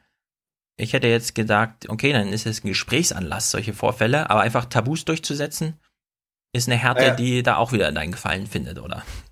Nein, die, äh, die, die Frage ist, welchen, äh, welchen Begriff von Tabu äh, benutzt er da jetzt? Wenn man, wenn man, hätte er das nicht klären müssen, bevor er, nee, hätte man diese Frage nicht, nicht Über, vorher nein, nein, nein, nein, nein, nein, überhaupt nicht. Weil er den, weil er offenbar den, den ursprünglichen Begriff von Tabu, den richtigen nimmt. Ähm, ein Tabu ist nämlich, äh, also äh, auf Norddeutsch heißt Tabu No-Go. Mhm. Das, das ist die ursprüngliche Bedeutung von Tabu. Ja. Es ist ein No-Go und uns wird im, heute gerne daraus gemacht, oh, darüber reden wir nicht, das verschweigen wir mal. Das entspricht überhaupt nicht der ursprünglichen Bedeutung von Tabu. So, und wenn er sagt, ähm, Hass äh, äh, und Intoleranz und so sind ein No-Go und das äh, muss durchgesetzt werden, bin ich völlig bei ihm. Ja, aber wenn, wenn solche Einzelfälle doch auftreten, von mir ist auch in der Masse, ist die Schule dann ein Ort, in dem der Prinzipal vorne steht und ein Tabu durchsetzt? Oder ist es ein Ort, in dem man sagt, hier gibt es mal ein Thema, über das wir sprechen müssen? Ja, und ähm, zur Durchsetzung dieses No-Gos muss man drüber sprechen. Das ist doch kein Widerspruch. Wenn man, wenn man hm, sagt, also wir sagen, lassen es, nee, wenn man sagt, wir lassen es nicht zu, dass an dieser Schule das und das gemacht wird. Das ist ein No-Go an dieser Schule. Dieses No-Go setzt du nur dadurch durch, dass du drüber sprichst. Ist doch Na, kein zum Glück haben unsere Lehrer damals im Osten, in, bei uns in Jena, und wir hatten sehr viele Neonazis bei uns, die einfach in der achten Klasse plötzlich dachten, sie müssen Neonazis sein, anders reagiert als, äh, kommt mal her, No-Go. Ja, sondern da hat man das Gespräch gesucht. Und zwar nicht mit diesem, wir setzen jetzt mal ein Tabu durch, sondern wir ergründen jetzt hier mal, was los ist. Und das hat sehr gut funktioniert. Und deswegen würde ich da schon einen Widerspruch sehen zwischen, wir setzen ein Tabu durch und wir reden doch mal über eine Sache. Ich meine, die Schulen sind doch dazu ja, da, über die, über die Tabus aufzuklären und äh, mit den Schülern darüber zu sprechen. Und wenn es ja. äh, bestimmte gesellschaftliche Tabus gibt, ich meine, ich bin gegen Antisemitismus, ich bin gegen Islamfeindlichkeit und so weiter, aber trotzdem muss man das ja thematisieren. Und gerade mit den Schu ja. äh, mit den Schülern, mit den, mit den jungen ja. Leuten. Und, und wenn da was auftritt, dann muss äh, nicht gesagt werden, das ist ein Tabu, hört damit auf, sondern das ist am Ende. Ja, aber das ist, aber, aber äh, worum reden wir? Reden, wir wollen doch, äh, sage ich jetzt mal, offenbar dasselbe, dass man sagt, ja. ähm, an Schulen wie auch an anderen Orten ähm, ist es überhaupt nicht wegen mir nicht hinnehmbar, ist es ein No-Go, ähm, dass, dass, dass hier Hassmobbing und so weiter stattfindet. So. Und um dieses, um, um, um diesen Wert, diesen Maßstab, äh, diese Maxime durchzusetzen, muss man natürlich mit den Menschen drüber reden. Du kannst nicht sagen, das ist jetzt polizeilich verboten. Nee, das ein Tabu setzen aus. wir nicht durch, indem wir mit Leuten drüber reden, sondern da kommt Doch. einfach eine Bestrafung ins Spiel. Das heißt ein Tabu durchsetzen. Ah. Und das, er meint hier nicht darüber reden, er meint hier durch Strafe ein Tabu durchsetzen. Ja, da müssen wir ihn erstmal fragen, ähm, äh, was damit gemeint ist. Das, das, ähm, das äh, zur Durchsetzung eines Tabus, eines No-Gos, am Ende auch gehören kann, dass man sagt, gut, wer das nicht freiwillig macht, hat mit den und den Sanktionen zu rechnen. Selbstverständlich. Na gut, sagen wir so. Er hat hier eine Zielsetzung, über dessen Weg, der eigentlich die wichtige Sache ist, er uns völlig im Unklaren lässt und es betrifft auch seinen letzten Ausspruch, den er hier macht. Wir müssen die Kinder immun machen gegen das Gift des religiösen Extremismus. Dann ist schon viel gewonnen gegen Hass und Dummheit. Ja, jetzt können wir wieder sagen, ja, das ist absolut richtig. Wir müssen die Kinder immun machen. Die Frage ist nur, was verbirgt sich denn hinter der Floskel, Kinder immun zu machen gegen äh, das Gift des religiösen Extremismus? Also auf das Ziel können wir uns alle einigen, ja. Mhm. Und weil der Weg ein bisschen unklar ist, gibt es ungefähr 10.000 Millionen Bücher und Veranstaltungen und so dazu. Er, ja, ihm ist einfach egal. Er formuliert das Ziel, damit wir alle sagen, du hast absolut recht. Und als nächstes, lieber Herr Lautenbach, wie wäre es mal über Alltagsrassismus zu reden, ja? Wie macht man denn Kinder gegen, also erstens gibt es Gründe, Kinder gegen Alltagsrassismus immun zu machen. Zweitens, wir könnten dann auch mal darüber reden, wie wir sowas machen, ja? Weil die Zielsetzung, das ist natürlich klar, dass wir alle einer Meinung sind. Aber ich also fand das, Punkt, also ja, an dem Punkt bin ich sehr eng bei dir. An dem Punkt bin ich bin ich sehr, ähm, diese diese äh, Immunisierung, das sagt sich so leicht und äh, tatsächlich, wie geht das denn? Das ist ja ist ja keine Immunschwächekrankheit, wo du irgendein Vitamin ist, das äh, beseitigt. Also ich habe große Zweifel zu sagen, wir können sie immun machen. Ja. Ähm, wie soll denn das gehen? Man kann durch Aufklärung, durch, durch Bildung, durch Gespräch, auch durch Sanktionen ähm, sagen, man macht sie weniger an. Man hofft, dass man sie weniger anfällig macht, dass andere Wege und Verhaltensweisen beschritten werden. Aber zu sagen, wir müssen sie immun machen, dieser Automatismus funktioniert nicht. Mir, mir, mir kommt auch jetzt beim Thema Antisemitismus, Antisemitismus an Schulen der Aspekt zu kurz. Ich meine, er, sage, er sagt ja quasi, der Grund dafür ist religiöser Extremismus. Es gibt auch einfach Nazis und Eltern, äh, die, also Nazi-Eltern, die ihre, ja. ihre Kinder zur Schule schicken und die äußern sich dann antisemitisch, aber auch islamophob. Ja, ja absolut. Ja. Ja, also dass er die Muslime hier auch als Opfer ausklammert einfach, finde ich ein großes Drama dieser Berichterstattung. Und wenn das wirklich nur das Kalkül ist, damit Oma Erna zu Hause ist und sagt, ey, finde ich auch Lautenbach, geiler Bericht, ja, gut, dass du darüber gesprochen hast, dann ist es nichts wert. Das ist dann Journalismus, ja. der ist nichts wert. Und, und für mich klammert er sie nicht aus. Naja, also ich meine, dass er die Muslime als Täter drin hat, aber als Opfer ausgeklammert hat, das hat er nun wirklich explizit gemacht. Ja. Da gibt's auch jetzt nichts ja, dran zu rütteln. Da sind wir einfach unterschiedlich. Er hat sie aufgezählt, er hat die Opfer aufgezählt und da waren Muslime nicht dabei.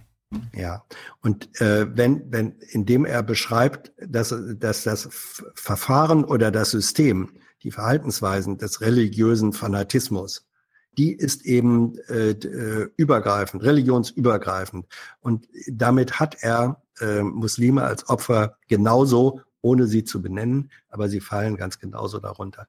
Aber wie gesagt, das ist, das, da sind wir einfach unterschiedlicher Auffassung. Sehr unterschiedliche Auffassungen, ja. Das kann dann ja auch ruhig mal so stehen bleiben. Hm. So, Tilo. Ich weiß jetzt nicht, ob wir jetzt einen guten Übergang finden zu Ach, den klar. Geschehnissen in Gaza. ja, was ist denn da mit den Muslimen passiert? Werden die da in den Rücken geschossen oder was? Wir, wir lassen den religiösen Aspekt mhm. einfach raus, weil der hat, das haben wir doch auf unserer Israel-Reise gelernt, das hast du in dem ersten Krautreporter-Text ever ja auch äh, herausgestellt, nämlich was? Was, mit, was ist mit einem Ostkonflikt und einer Religion? 0,0. Religion Bingo. interessiert dann niemanden. Das ist immer nur die Ausrede von Na. vielen. Also, am Karfreitag gab es äh, Proteste, Demonstrationen an der israelisch, ich will es jetzt palästinensische Grenze nennen, am Gazastreifen. Der Gazastreifen, ja. es ist ein, ein Grenzgebiet, was mehrere Kilometer umfasst, wo eines, eines Freiluftgefängnisses. Ähm, Gaza ist ja blockiert, nicht nur durch Israel, aber auch durch Ägypten. Ägypten macht da ja auch nicht mit. Aber Israel ist für Gaza verantwortlich, völkerrechtlich. Äh, Gaza ist das Besatzungsregime und ist auch für Gaza verantwortlich. Und da gab es Proteste. Und wir befassen uns damit äh, mal, weil ich war interessiert. Ich habe das am Wochenende nur so ein bisschen mitbekommen. Ich, ich habe keine Nachrichten geguckt, aber ich habe mir gestern mal gedacht, da sind wir mal gespannt, wie darüber berichtet wird. Und wir gucken uns mal, wir fangen mal an. 30. März, das war Karfreitag. Äh, Ingo Zamperoni. Ich habe Tagesthemen und heute Journal dazu geguckt und auch noch andere Sendungen, die kommt, dazu kommen wir nachher später. Äh, wir fangen mal mit der Anmoderation von Ingo Zamperoni an. Für die Christen war heute Karfreitag. Für die Juden begann heute das Pessachfest. Für die Palästinenser aber war heute im Heiligen Land der sogenannte Tag des Bodens, an dem sie, wie an jedem 30. März, massiver Landenteignungen durch Israel gedenken. Diesmal war der Tag der Auftakt einer mehrwöchigen Protestaktion im Gazastreifen, die die radikal-islamische Hamas als Marsch der Rückkehr Hamas. bezeichnet. Gemeint ist Rückkehr in die Gebiete des heutigen Staates Israel, in denen sie selber oder ihre Vorfahren einst beheimatet waren. Dabei kam es zu heftigen Zusammenstößen mit der israelischen Armee. 15 Palästinenser wurden getötet, Hunderte verletzt. Gut, bleiben wir da mal stehen. Äh, Hans, was ist ein Zusammenstoß? Eine neutralisierende Beschreibung, ähm, die man präziser fassen könnte. Mhm. Ja, was, also wenn du das jetzt hörst, ne? er hat ja gesagt, hier 15 Tote, hunderte mhm. Verletzte auf einer Seite weil er sagt ja, es gab einen Zusammenstoß von israelischen, von der israelischen Armee und den äh, Menschen in Gaza. Was, was heißt das? Weil wenn Oma Erna hört einen Zusammenstoß, was heißt das? Ja, dass da zwei unglücklich ineinander geknallt sind. Es gibt keine äh, Ursache oder vielleicht eine Ursache, aber es gibt äh, weder Schuld noch Verantwortung. Das beinhaltet der Begriff jedenfalls. Verhalte ich mich, wenn ich diesen Begriff äh, verwende, nicht dazu. Ja, meine, wir könnten so kurz machen. Ingo hätte sagen können, es gab einen Zusammenstoß von israelischen Patronen und Menschen aus Gaza, dann wäre das korrekt gewesen. Jetzt davon zu sprechen, das ist ein Zusammenstoß von den Menschen in Gaza mit der israelischen Armee gab, ist falsch. Ja, ich überlege auch, wo das herkommt. Zusammenstoß, hat man da irgendwie so Gladiator vor Augen, ja? Also hier die Armee und da die Armee und da ist der Zusammenstoß, wo sie dann auch wirklich ja, ja. aufeinandertreffen, oder? So, und da folgt jetzt ein Beitrag. Und ich dachte mir, okay, wenn Ingo das jetzt schon anmoderiert mit einem Zusammenstoß, dann muss Oma Erna das ja auch gezeigt werden, wie diese beiden Kräfte zusammenstoßen. Und ihr habt jetzt mal die Aufgabe zu gucken, ob das denn so war. Der Gazastreifen. Das Flüchtlingslager Jabalia. Der 85-jährige Mahmoud Achso, ich, ich, wollte, ich wollte mal sagen, also wir im Aufbau-Podcast ist ja nichts Neues. Ne? Gaza ist ein Freiluftgefängnis. Wir achten mal darauf, ob das in irgendeiner Weise in allen Beiträgen, die wir jetzt hier sehen, zu Wort kommt. Ob die völkerrechtliche Situation Gazas zu Wort kommt, dass Israel Gaza blockiert, dass es eine Besatzung, eine israelische Besatzung der palästinensischen Gebiete gibt. Ja? Ob dort, ob, ob erwähnt wird, dass, dass israelische Scharfschützen auf die Menschen geschossen haben. All das äh, ist eure Aufgabe in den nächsten Minuten, da mal darauf zu achten. Aber jetzt hör mal den ersten Beitrag. Abu Nasser und seine Freunde. Sie bereiten sich vor auf die größte und wie sich zeigen wird, blutigste Protestaktion, die es in Gaza seit langem geben wird. Vor 70 Jahren, im ersten israelisch-arabischen Krieg, ist Abu Nasser aus seinem Dorf geflohen und durfte später nicht in seine Heimat im heutigen Israel zurück. Noch immer glaubt er an die Rückkehr wir werden nie vergessen. Das Land ist meines und es wurde mir gestohlen. Tag und Nacht denke ich daran. Solange ich klar denken kann, werde ich meine Heimat erinnern. Für Abu Nasser ist Israel noch immer der Erzfeind. Versöhnliche Worte hören wir von ihm nicht. Erst recht nicht auf dem Weg zur Demonstration im Grenzgebiet zu Israel. Dort eskaliert der Protest, als Zehntausende sich der Grenze nähern. Steine fliegen, Autoreifen brennen, Schüsse fallen, Einzelne versuchen die Grenze zu überqueren. Die israelische Armee reagiert unter anderem mit Tränengas. Es wird übrigens behauptet, dass Schüsse gefallen sind. Das hat die israelische Armee behauptet. Äh, es gab keine unabhängigen Berichte, dass äh, irgendeiner der Protestanten, äh, der Demonstranten dort bewaffnet war. Auch hier Human Rights Watch und so weiter hat, hat gesagt, dafür gibt es keine Beweise. Fand ich jetzt schon mal interessant, dass es im Bericht nicht so gesagt wird, dass die israelische Armee das behauptet, sondern dass es halt so war. Mehrere Palästinenser seien bei Zusammenstößen von israelischen Soldaten erschossen. Zusammenstöße? Hunderte verletzt worden, berichtet das palästinensische Gesundheitsministerium. Die israelische Armee macht die radikal-islamische Hamas für die Gewalteskalation verantwortlich. Sie tarne Terroraktivitäten mit Protestmärschen und gefährde das Leben von Zivilisten. So habe die Hamas sogar ein siebenjähriges Mädchen über den Grenzzaun geschickt. Die israelische Armee habe das Kind in Sicherheit gebracht. Abu Nasser hat zum Ort des Protestes auch seinen Enkel mitgebracht.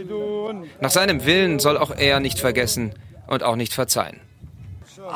Wir fordern Gerechtigkeit für die Sache Palästinas. Nur Gott kennt die Wahrheit.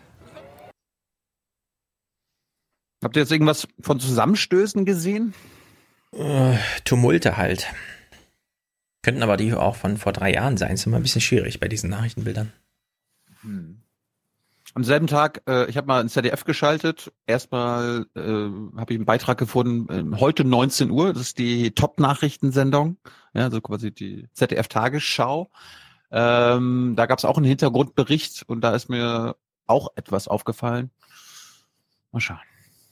Israelische Soldaten schießen scharf auf die palästinensischen Demonstranten in Gaza. Gut, das war, also Scharfschütze wird nicht gesagt, aber sie schießen scharf. Naja. Nach Armeeangaben haben sie die Anführer im Visier, die gewaltsam die Grenze stürmen wollen. Von Anschlagsversuchen am Grenzzaun ist die Rede. Die Lage eskaliert. Das ist ein schönes Bild. Äh, Stefan, kannst du unseren Hörern das mal beschreiben, wie so, wo, was man da sieht? Ähm, eine plattgetrampelte Wiese, viele Menschen, oder was meinst du? Ja, jemand, der Steine wirft so, an, ein, ja. an ein Grenzgebiet, was mehrere hundert Meter weiter entfernt ist. Ja, man weiß wer, nicht genau. wer, wer, wer, wer hat da Vorteile, der eine Waffe hat oder der einen Stein hat? Also so weit, wie man jetzt hier sieht, dass da irgendwo Autos stehen wahrscheinlich, bekommt man, glaube ich, so einen Stein nicht geschleudert. Aber ein Angriff ist natürlich trotzdem. Wir wissen, unsere Steine werden sie nicht erreichen, aber wir zeigen ihnen, dass wir keine Angst vor ihren Waffen haben. Wenn wir überleben, kommen wir jetzt jeden Tag hierher. Insgesamt sollen rund 20.000 Palästinenser an den Protesten teilgenommen haben. Dieses Jahr hatten gleich mehrere Palästinenserorganisationen zum sogenannten Marsch der Rückkehr aufgerufen. Sie wollen damit ihren Anspruch auf eine Rückkehr für palästinensische Flüchtlinge in ihre alte Heimat, also das Gebiet des heutigen Israels, untermauern. Israel lehnt das ab. Ich bin mit meiner ganzen Familie gekommen.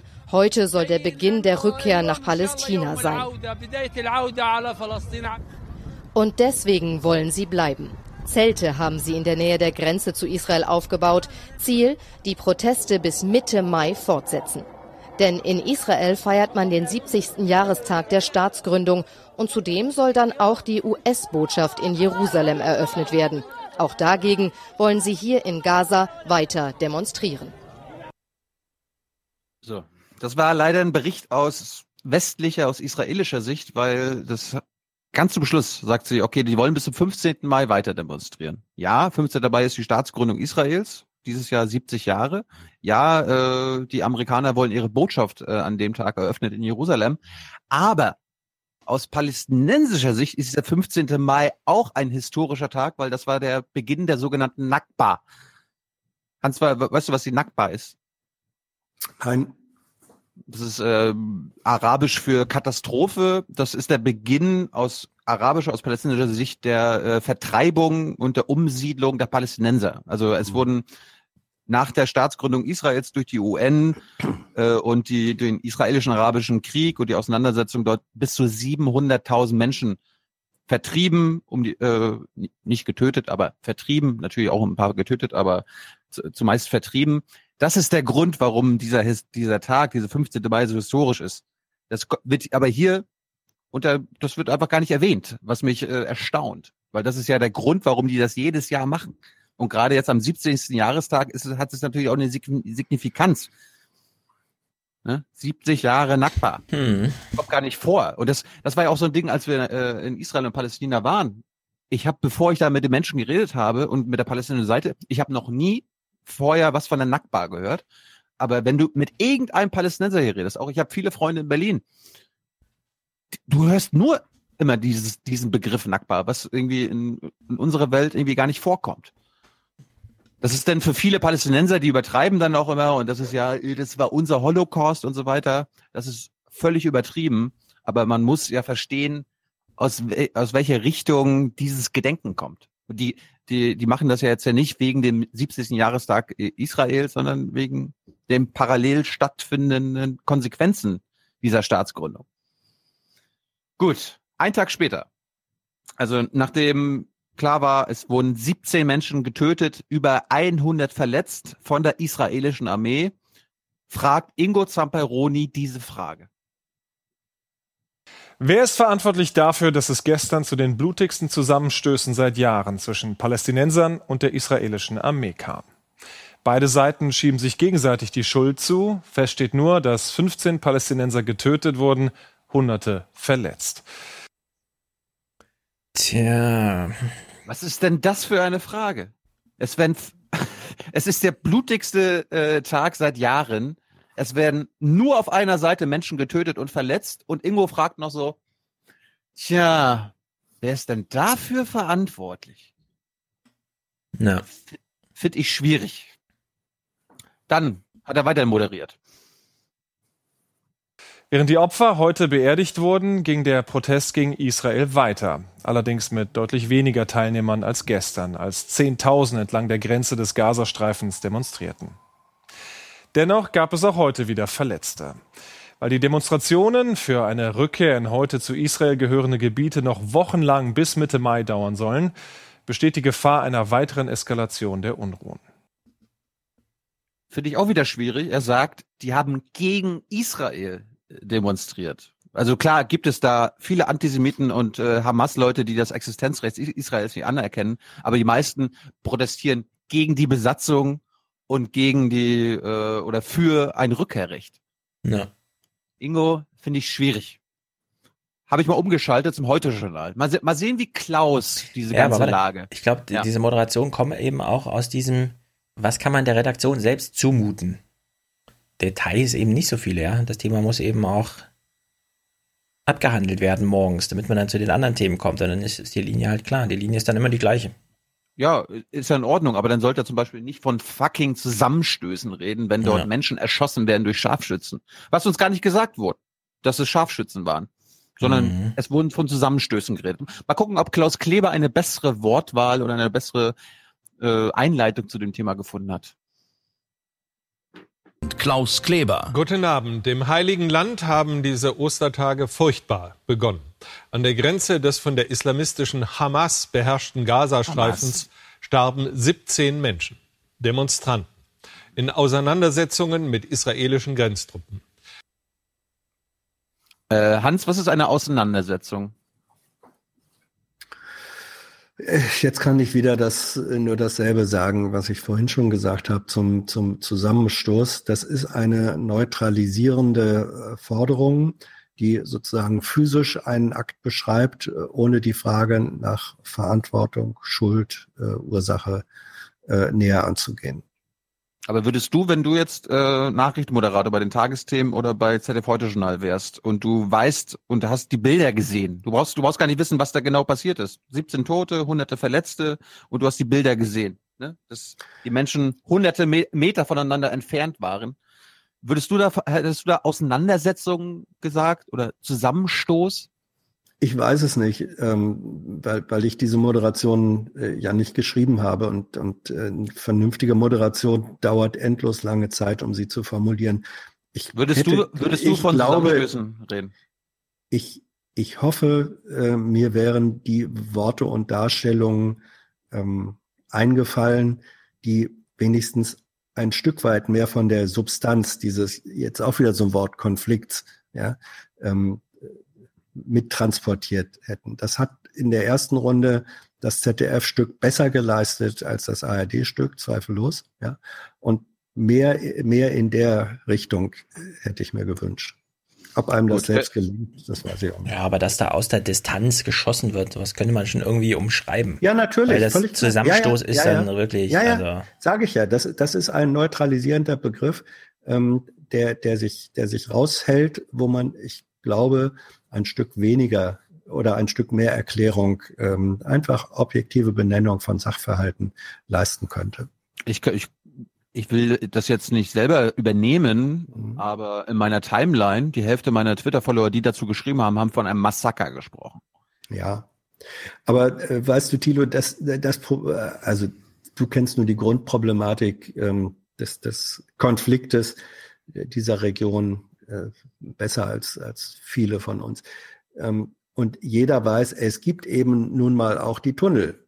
Ähm, und es gibt die Raketenangriffe aus dem Gazastreifen. So, wann immer hatte du. Aber, hatte aber hier an, mit dem Tag nichts zu tun. Nee, mit dem Tag nichts zu tun, aber mit der Situation, der Wahrnehmung der, der, der Situation, ähm, die Israelis in ihrer ganz großen Mehrheit fühlen sich, ähm, und das Gefühl kann ich, soweit ich es weiß, auch halbwegs nachvollziehen, fühlen sich äh, bedroht, bedrängt ähm, von Seiten von, von palästinensischen Kräften. Es gibt ja. auf Seiten der Palästinenser auch immer noch relativ stark die Vorstellung, wir treiben sie zurück ins Meer. Ja, also die, die hartleinige, ich finde politisch, inhaltlich falsche, politisch fatale Position der israelischen Regierung und Mehrheitsgesellschaft hat ihren, äh, hat eine Ursache äh, auch in dieser komplett ungelösten ähm, äh, Konfliktlage. So. Und das spielt an so einem Tag mit. Ähm, das kann man nicht alles mit in so einem Nachrichtenstück äh, ähm, im Detail ausbreiten, ähm, aber es schwingt mit und ich wünsche mir Formen, wo das noch einmal mit in der Berichterstattung ins Gedächtnis gerufen wird. Und zwar auf beiden Seiten. Ich würde mir immer bei diesem Konflikt insbesondere wünschen, dass benannt wird, wer hier der Mächtige ist in dem Konflikt und wer hier, ich will nicht sagen, die Opfer sind, aber diejenigen, die mhm. ganz klar, ob nur militärisch und in, ja, in, in, Menschen, in irgendeiner Weise werden, unterlegen sind. Menschen, die erschossen werden, sind, sind die, die äh, sind die Opfer, das ist völlig klar. Und wenn sie erschossen werden, sind sie erschossen worden. Und dann soll man auch äh, sagen, von wem sie äh, erschossen wurden. Und wenn man eine Chance hat, ähm, äh, darzulegen, wie waren die Bedingungen, unter denen diese äh, unter denen diese Tötungen äh, stattfinden, dann gehört das da äh, mit rein, dass man da keine keine keine äh, endgültige, also Nachrichtenstücke sind ja keine Gerichtshöfe, ähm, aber aber äh, mehr an Aufklärung über tatsächliche Sachverhalte ist möglich. Ja, aber ich meine, wir haben jetzt äh, vorhin schon eine Stunde damit zugebracht, äh, Mordversuchsfälle zu beschreiben, die in den Nachrichten behandelt wurden, wo nun wirklich völlig unklar ist, wer hier eine Täterschaft äh, zuzurechnen ist. Da äh, spielt das für die Konsequenzen gar keine Rolle. Hier, ich meine, das ist ja nicht nur dieser Vorfall jetzt zu Ostern, sondern der eine israelische Soldat, der damals vor laufender Kamera stehend über so einen Palästinenser ihm einfach in den Kopf geschossen hat und dafür dann unter großen Protesten, auch mal wegen Mordes, äh, ins Gefängnis gehen musste, wurde er schon wieder begnadigt jetzt. Ja, vor zwei Wochen oder so. Und da muss man auch mal über die Täter reden. Also klar, Opfer, Palästinenser, immer alle Begriffe bekannt, ja, und dann wird es so zusammengebaut mit so Verlegenheitsworten wie Zusammenstoß und so ein Kram, aber hier kann man auch mal über die Täter reden. Und wenn hier einfach aus Distanz geschossen wird und hunderte Verletzte, dann muss man auch über Befehle an, ja, reden und sowas. Das ist einfach völlig Banane, hier so Berichte ja. und dann solche Fragen ja, zu stellen, ja. wie wer ist denn da schuld und so. Wir, wir sind ja noch nicht durch. Ja. Wir sind noch nicht durch. Hören wir uns mal den Rest der äh, Anmoderation von Klaus Kleber an weil der macht dann am Ende einen interessanten Schwenk, weil er sagt also er sagt uns natürlich, wer er geschossen hat, aber warum geschossen wurde, das müssen wir halt verstehen. Nun steht Gaza im ganzen Nahen Osten und im Rest der Welt an der Spitze der Nachrichten. Der Weltsicherheitsrat tagte dazu. Das Thema Gaza ist wieder blutrot auf der Agenda. Zur grausamen Wahrheit gehört, dass diese Aufmerksamkeit heute nicht wäre, wäre nicht geschossen worden, wären diese 17 Menschen nicht tot. In der lebensverachtenden Realität des Nahen Ostens gehört Provokation der Militärmacht Israel zur Taktik der Hamas. Nicola Albrecht berichtet. Ja, die waren alle von der Hamas aufgewiegelt. Wenn das die Botschaft ist, danke, Klaus. Ja. Und wir werden jetzt hören, dass das genau die Botschaft ist, die das israelische Militär auch verbreitet. Ja, ja das hat die Hamas einfach, äh, die hat es provoziert. Die sind doch selbst schuld. Danke, Klaus Kleber, weil äh, das sehen wir dann im anschließenden Bericht. Also ein Tag nach den 17 Toten, der, äh, die, die Proteste gehen ja weiter. Dieselbe Autorin, ein Tag später. Sie weinen um ihre Söhne, die am Tag zuvor bei den Unruhen und Protesten am Grenzzaun von der israelischen Armee getötet worden waren. Heute ist Tag der Trauer für die Palästinenser in Gaza und der findet auf der Straße statt. Allerorts beerdigen sie ihre Toten und erklären gleichzeitig, dass dies nur der Auftakt ihrer Proteste gewesen sei. Wir waren gestern auch beim Protestmarsch dabei. Die Besatzungsarmee hat auf unsere Leute geschossen, auf alle, Frauen, Kinder und Jugendliche. Aber wir sind nun auch alle bereit, unser Leben zu opfern. Im Hintergrund sehen wir übrigens die sympathischen Hamas-Vertreter. Mhm. Das könnten auch IS-Kämpfer sein. Das Blutbad, das die Israelis gestern an unserem Volk angerichtet haben, wird uns nicht stoppen. Wir werden weitermachen bis Mitte Mai. Am Tag der Katastrophe werden wir über die Grenze in unsere alte Heimat zurückkehren, das Land unserer Väter. Mit den Protesten wollen sie den Anspruch auf die Rückkehr für palästinensische Flüchtlinge in ihre alte Heimat. Da sieht man noch mal ganz kurz die Distanz, Stefan. Mhm also das Gebiet des heutigen Israels untermauern. Israel lehnt das ab. Für die blutigen Zusammenstöße macht Palästinenser Präsident Abbas allein Israel verantwortlich. Israels Armee dagegen spricht von einer gezielten Provokation durch die radikale Hamas. Wie Klaus wollen. Was wir gesehen haben, ist ein gewaltsamer Aufstand in Reinform. Die Terrororganisation Hamas hat ihre Leute dahin geschickt, um ihre wahre Absicht zu vertuschen und die israelische Regierung gibt ihrer Armee Rückendeckung. Nichts ist gestern schiefgegangen. Hamas wollte, dass eigene Zivilisten getötet werden und sie hat Zivilisten benutzt, um Israels Grenze zu durchbrechen. Und wir müssen uns gegen Terror verteidigen, also werden wir unsere Truppen an der Grenze weiter verstärken. Die Wut die Protestanten an der Grenze, das waren einfach alles Terroristen, die Israel angreifen wollen. Hm. Die haben, die, die haben für nichts protestiert. Und Verzweiflung der Menschen in Gaza ist in der jüngsten Vergangenheit stetig größer geworden, denn die humanitäre Lage ist katastrophal. Und die Mehrheit in Gaza fühlt sich von allen Seiten im Stich gelassen, auch von der eigenen Führung. Ich habe Fatah gewählt und ich habe Hamas gewählt, also vom Regen in die Traufe. Was haben Sie schon gemacht? Es gibt keine Jobs, die Jugend hat nichts, wir leiden unter Armut und verloren gegangenen Werten.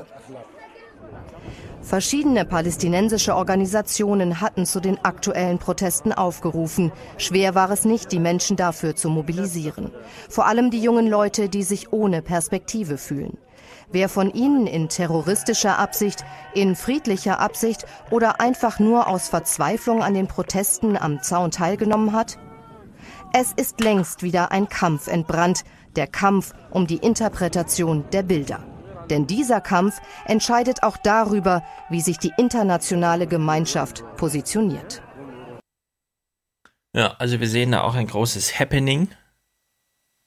Kann man ja auch mal sagen. Auf der anderen Seite, als Journalist, ich glaube, wenn man ein, ein Gebiet hat, also ein Berichtsgebiet, in dem Menschen bereit sind zu sterben, dann wollen die auch irgendwas. Und dann könnte man mal richtig das ergründen.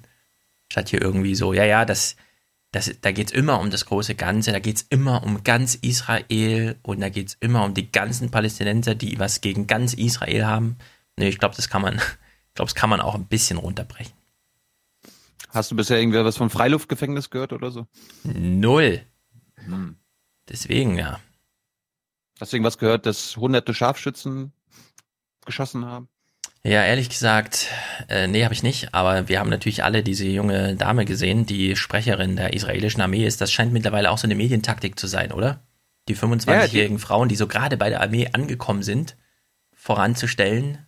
Na, die Israelis, äh, die Armee macht das ganz clever. Die hat quasi einen englischsprachigen, einen, einen internationalen Sprecher für die internationalen Medien und dann gibt's halt noch äh, Sprecher, die Hebräisch sprechen für die israelischen Medien. Darum, das finde ich auch immer interessant, dass dann die internationalen Medien auch die internationalen Sprecher haben, weil ja. teilweise andere Narrative dort begleitet werden oder benommen, genommen werden. Mhm. Hans. Ich fand den Bericht in der zweiten Hälfte gut, weil er eigentlich das transportiert hat, was ihr ähm, unter dem unter unter einer Überschrift fehlt. Aber dass die, dass die Perspektivlosigkeit, die Enttäuschung äh, gerade der Palästinenser und der eine hat sehr deutlich gesagt, wir haben äh, Fatah gewählt und wir haben Hamas gewählt, keiner hat was getan. Ja, also die ähm, die komplette Aussichtslosigkeit, dass die zu einer äh, Radikalisierung von Menschen, die sozusagen nichts zu verlieren haben, meinen Beitrag, das wurde, fand ich, ziemlich gut äh, benannt. Und äh, für mich war die Konsequenz, die von der Autorin mittransportiert wurden. Deswegen fand ich das gut, dass ähm, offenbar beide, beide äh, politischen Führungsseiten, sowohl die Hamas bei den Palästinensern als auch die israelische Regierung, sich einen Scheißdreck ähm, um das klären, was äh, kümmern äh, oder das als Kriterium, als Handlungsleitung nehmen, ähm, sure. was, was dem Wohl der Menschen und zwar auf beiden Seiten ähm, dienen würde. Das ist, das ist sozusagen die frustrierende äh, Bilanz dieses Stückes und das hat es für mich transportiert und deswegen fand ich es in dem Punkt gut. Gut. Stimme ich dir zu. Womit ich ein Problem habe, ist Ihr Fazit, was sie gerade gesagt hat. Es geht um die Interpretation der Bilder und das Leid, quasi beide, Sa beide Seiten, die so interpretieren können und so weiter und so fort. Also mhm. sie, sie zieht sich da ja zurück, obwohl man hier einfach berichten muss, die israelische Armee hat unbewaffnete Menschen erschossen. Das da, da brauchen wir jetzt nicht Interpretation der Bilder und so weiter sprechen. Und was das absurd macht, dieses Fazit aus dem Heute-Journal, ist, weil ich habe am selben Tag von derselben Autorin einen fast gleichen Bericht in den Heute-Nachrichten um 19 Uhr gesehen. Dort hat, da ist aber ein Part drin gewesen, der im Heute-Journal-Bericht nicht drin war. Und wir erinnern uns an ihr Fazit gerade. Auch Palästinenser Präsident Abbas macht allein Israel für die blutigen Zusammenstöße verantwortlich. Videos tauchen auf, die wir aufgrund ihres brutalen Inhalts nicht zeigen wollen. Sie sollen belegen, dass friedlichen Demonstranten in den Rücken geschossen wurde. Israels Armee dagegen spricht von einer gezielten Provokation durch die radikale Hamas. Ja, da kann die Redaktion natürlich noch lange hoffen, dass keiner zu Hause Internet hat und diese Bilder trotzdem kennt. Ja, da, dazu kommen wir jetzt nämlich. Also ihr geht es um die Interpretation der Bilder, das war ihr Fazit. Dann sagt sie in einem anderen äh, Beitrag, ja, es gibt sogar Bilder, äh, aber die sind zu brutal, die können wir jetzt nicht zeigen. Und wir die spielen deswegen dir. keine Rolle. Wir, genau. Und wir zeigen dir jetzt, und Hans, du bist ja Nachrichtenmann, du kannst uns ja mal sagen, ob das wirklich zu brutal ist, als ob Oma Erna das hätte nicht sehen sollen. Ja, oder auch, ob Klaus Klebers Just the Facts News Ansatz hier irgendwie eine Rolle spielen dürfte, sollte, könnte, müsste. Weil äh, wenn man bei Al Jazeera habe ich die Bilder ganz einfach gefunden. Wir, wir gucken uns das mal an. More than 100 snipers were deployed to the border for the planned demonstrations. One protester was shot in the back as he was running away from the border with a tire in his hand. Another man was shot while praying at the protest. The Israeli army is under increasing international pressure to explain why. Diese Bilder konnten, diese Bilder konnten nicht gezeigt werden, Hans. Verstehst du das? Die hätte man zeigen können, sicher. Müssen. Ja. Sie wurden, müssen. sie wurden nicht im ZDF gezeigt. Ja. Aber nicht, weil sie da zu brutal das, sind, sondern weil nein, sie in die politische weil, Botschaft nicht passen. Sie, sie, das ZDF hat sich da rausgehalten. Das war den. Ja, aber das kannst du doch nicht. Das, das ist doch, wir haben Bildmaterial, wie ja, gezeigt ja, wird, dass Protest ja. unbewaffnete Menschen erschossen werden und in den Rücken, weil sie fliehen. Ja, ähm, ich habe doch gesagt, ich bin der Meinung, man hätte sie zeigen können und auch, richtig, Stefan, auch zeigen sollen äh, und müssen. Ähm, das hätte gerade, damit, gerade hätte angesichts, da, gerade, gerade angesichts ihres Fazit, dass es um die Interpretation der Bilder geht, dann zeig uns genau diese Bilder. Ja, natürlich. Möglicherweise. Ja, ja, nee, okay. Wir gucken mal, wir gucken mal, ob die ARD am selben Tag, Tagesthemen kam ein bisschen später als das Heute-Journal, ob die ARD diese Bilder gezeigt hat, weil auch ihr lagen diese Bilder vor. Oder ob sie das zumindest erwähnen. Wir schauen mal rein, Tagesthemenbeitrag. Das Protestcamp Malakka im Norden des Gazastreifens nahe der Grenze zu Israel. Die Familie von Mohammed Mahdi und seine Freunde rasten in einem der Zelte bei einer Kanne Tee. Der Vater zeigt den Kindern das Victory-Zeichen, Siegessymbolik für die palästinensische Sache. Wir sind hier, um uns mit allen Palästinensern zu solidarisieren und mit unseren Leuten, den Flüchtlingen. Und wir stehen ein für unser Recht auf Rückkehr. 70 Jahre nach dem ersten israelisch-arabischen Krieg, in dem 700.000 Palästinenser Flucht oder Vertreibung erlitten haben, kämpfen sie noch immer für ihren Anspruch auf ein Recht auf Rückkehr in die alte Heimat, die heute israelisches Staatsgebiet ist. Das soll auch für die vielen Nachkommen gelten. Den Worten des Vaters folgend sagt Madis Sohn, dass er, obwohl in Gaza geboren, eigentlich aus Beit Jirja stamme, einem ehemals palästinensischen Dorf im heutigen Israel. Ein paar hundert Meter weiter setzen die Palästinenser ihren Protest am Grenzzaun zu Israel fort. Es sind viel weniger als gestern, es gibt auch viel weniger Ausschreitungen. Doch trotz der vielen Toten zeigt sich die Familie Mahdi voller Entschlossenheit. Wovor sollen wir Angst haben? Der Widerstand ist in unserem Blut. Unser Leben ist Kampf. Mit den Massenprotesten wollen die Palästinenser größtmöglichen Druck auf Israel ausüben. Rund 20.000 marschieren gestern Richtung Grenze. Eine selten große Dimension. Einige werfen Steine und Brandsätze Richtung israelischer Soldaten. Für Israel eine Provokation. Gestern, äh, Tag vorher hat er noch gesagt, dass Schüsse gefallen sind. Hm. Heute nicht mehr. Provokation.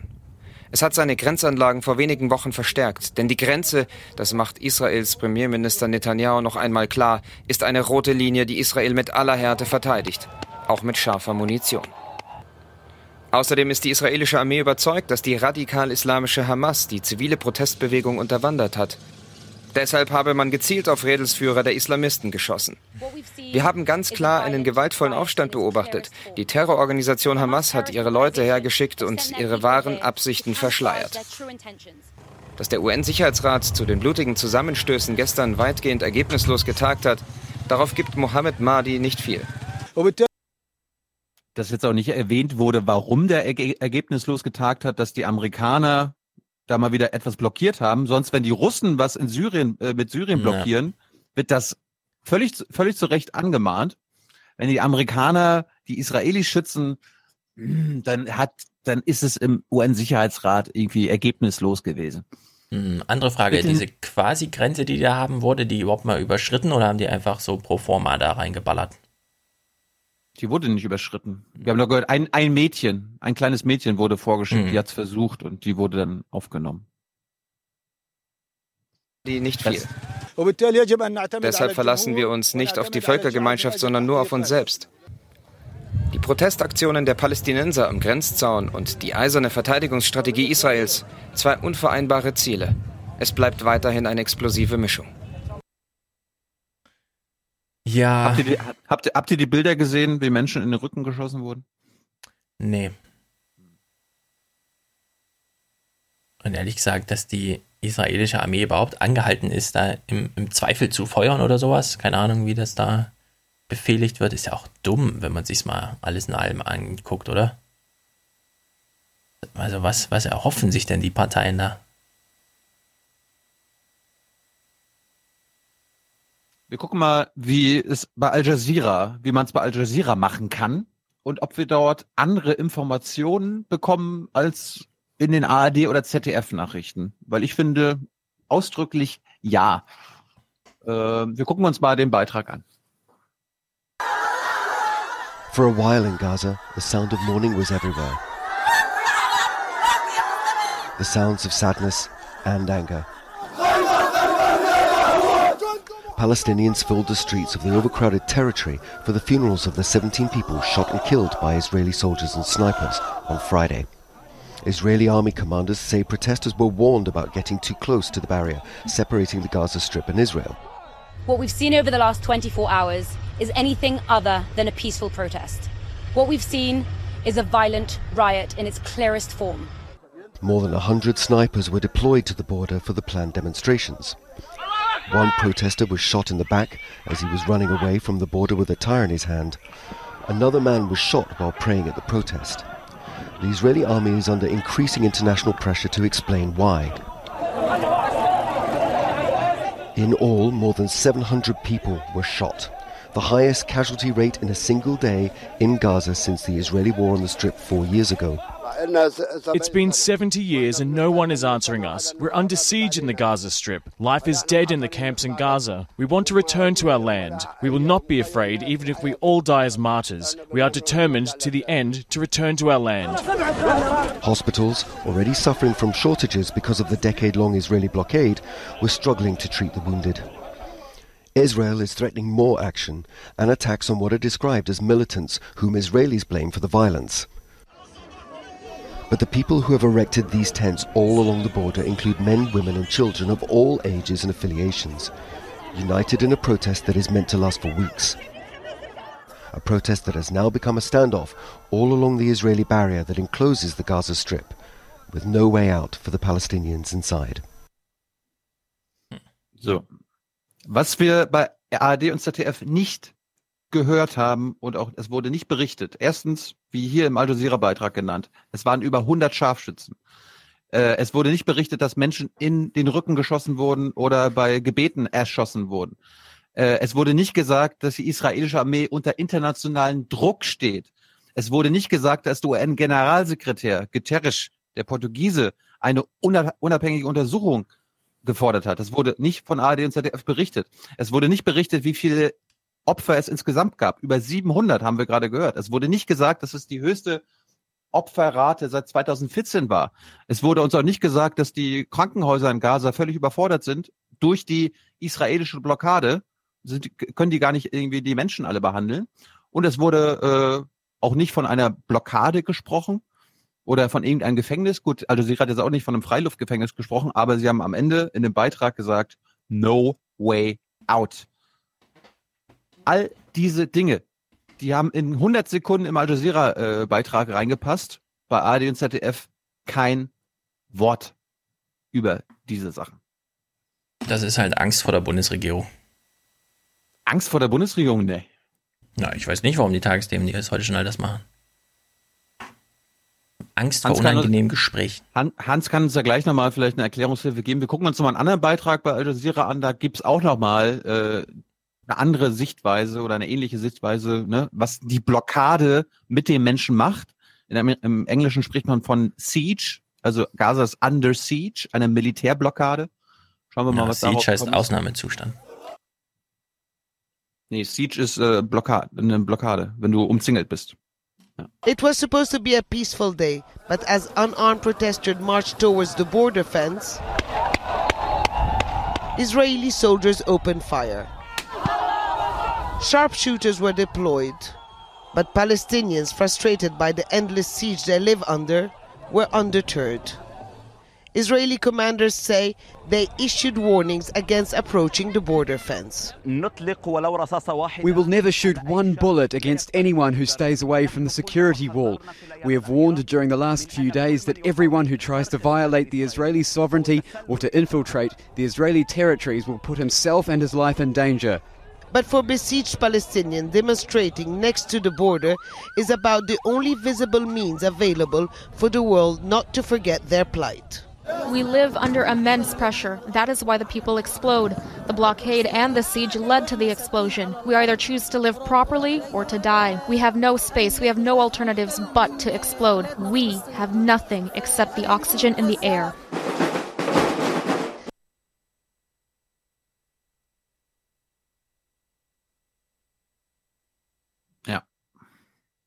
Hans, warum, warum gibt es so eine Art von Berichterstattung? Ja, also dieser, dieser zweite Bericht war natürlich äh, schon ein relativ parteilicher. Ja, darum habe ich ihn ja mitgebracht. Also das, das ja, ja, ja, ja, ja, ja, es, es ist klar. Ähm, das finde ich äh, journalistisch ähm, ähnlich. Ich habe ihn, ich, ich hab ihn aber auch, ich, ne? ja, ja. ich, habe ihn, ich habe ihn gekürzt, aber ja. Ja, also der, äh, der ist, der ist für mich weit äh, die Al Jazeera Berichte, die du zuvor gezeigt hattest, ähm, die, von denen hätte ich mir mehr Ansätze und Bilder und Erkenntnisse auch in den ARD und ZDF Berichten gewünscht. Mindestens, man kann auch ja, aber warum sagen, kommt wir das machen nicht? Warum, äh, warum kommt das nicht? Es, es kommt. Äh, da wurde, da wurde ja nicht, da wurde ja, ja, nicht nur eine Sache weggelassen, da wurden ja. viele Sachen. Ja, das wissen wir ja inzwischen. Ja. Die Frage ist jetzt an Hans, warum Ja, also ich glaube nicht, dass es, dass es Angst vor der Bundesregierung ist. Ähm, Im Grunde ist das wirklich ein Thema, da bin ich auch nicht derjenige, der da irgendwas zu äh, verteidigen hat. Nein, das ist, das ist ein Thema, das ähm, da lohnt sich, das zu besprechen mit Menschen, die in Hamburg oder anderswo entscheiden, welche Nachrichtenschwerpunkte äh, gesetzt werden. Ähm, das ist ja nicht einfach so, dass die Korrespondenten irgendwas machen und abwerfen, dann wird's gesendet, sondern da wird zwischen Redaktion äh, und Autoren hin und her gesprochen. Wie sieht das Stück aus? Was ist alles drin? Was kann drin sein? Was muss drin sein? Ähm, da, das muss mit denen besprochen werden, die diese Entscheidungen getroffen haben. Da will ich nicht, da will ich nicht aus irgendeiner Entfernung raus, bloß weil ich da mal gearbeitet äh, habe, sagen, ja, ich könnte mir jetzt vorstellen, so und so. Das ist, ähm, das geht meinst, über das hinaus, was ich jetzt hier vernünftig sagen könnte. Das, du meinst, dass, du meinst, dass Ingo Zaberoni aus Hamburg dann den Korrespondenten fragt, äh, gab es dann da wirklich Zusammenstöße und dass Klaus Kleber seine Korrespondentin fragt, ich sag jetzt hier Auseinandersetzungen. Äh, gab's, gab's Na, das wirklich?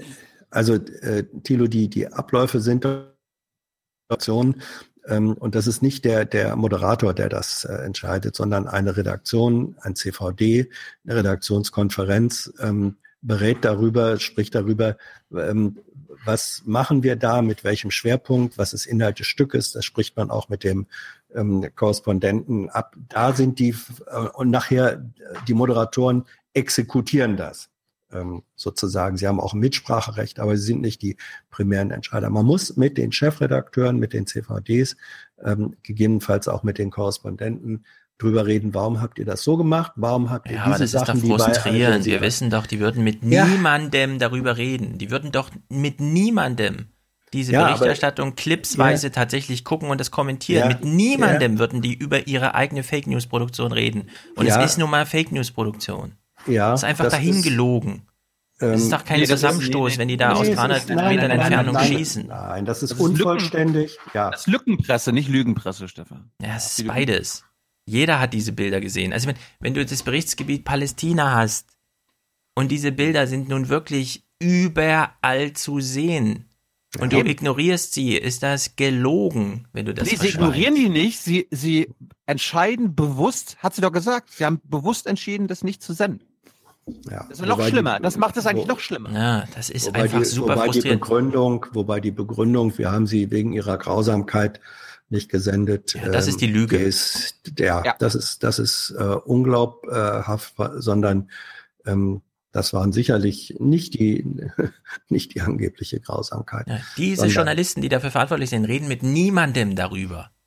Wir würden mit uns nicht darüber reden. Wir werden nirgendwo erleben, dass irgendwann mal irgendein Journalist, der hier beteiligt ist, darüber öffentlich spricht. Mit niemandem. Wird nie passieren. Und das ist auch ein Problem.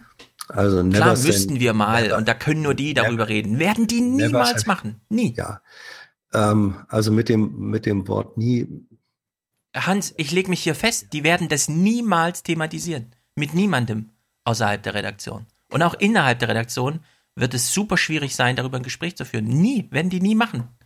Ja. Gibt es da einfach also, nicht, ist da nicht vorgesehen.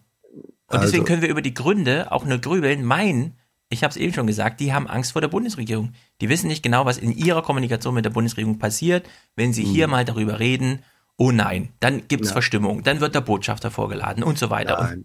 Das nee, ganze nee, das, Theater, das, na klar. Das, das, ja, Stefan. Maß ist zu Ostern in Israel. Ja, klar ja, trauen die sich nicht, diese Berichterstattung zu machen. Ja, trauen die ich, sich nicht. Ich, ich, weiß ja, dass du mehr über ARD-interne Abläufe weißt als ich. Aber, Hans, biete mir doch eine ähm, andere Erklärung. Außer wir, die müssten mal darüber reden. Okay, abgehakt. Biete nein, mir eine andere Erklärung. Also ich habe nicht, eine, das war keine Erklärung, sondern ich habe gesagt, weil die Frage an mich ging. Diese Frage kann ich nicht äh, beantworten, weil ich nicht in der Ja, Rolle und das finde ich einfach frustrierend. Ich möchte jetzt Ja, das ist frustrierend. So, nein, ich, nein, zweite, nein, ich will jetzt einfach ja, ja. mal diesen Punkt machen. Die werden niemals mit irgendwem darüber reden. Das heißt für uns aber nicht, dass wir deswegen nicht darüber reden können, weil die leider nicht mit Ich will jetzt wissen, was ist dein Vorschlag? Warum ist die Berichterstattung so, wie sie ist? Auch wenn wir die Wahrheit, deswegen will ich jetzt eine Vermutung von dir, auch wenn wir die Wahrheit niemals erfahren werden, weil die, die dafür verantwortlich sind, niemals, niemals darüber reden. Deine Vermutung. Du unterstellst mir, ich kenne den Laden nicht, du kennst ihn ein bisschen besser, also kann deine Vermutung ein bisschen meine, näher an der Wahrheit dran sein.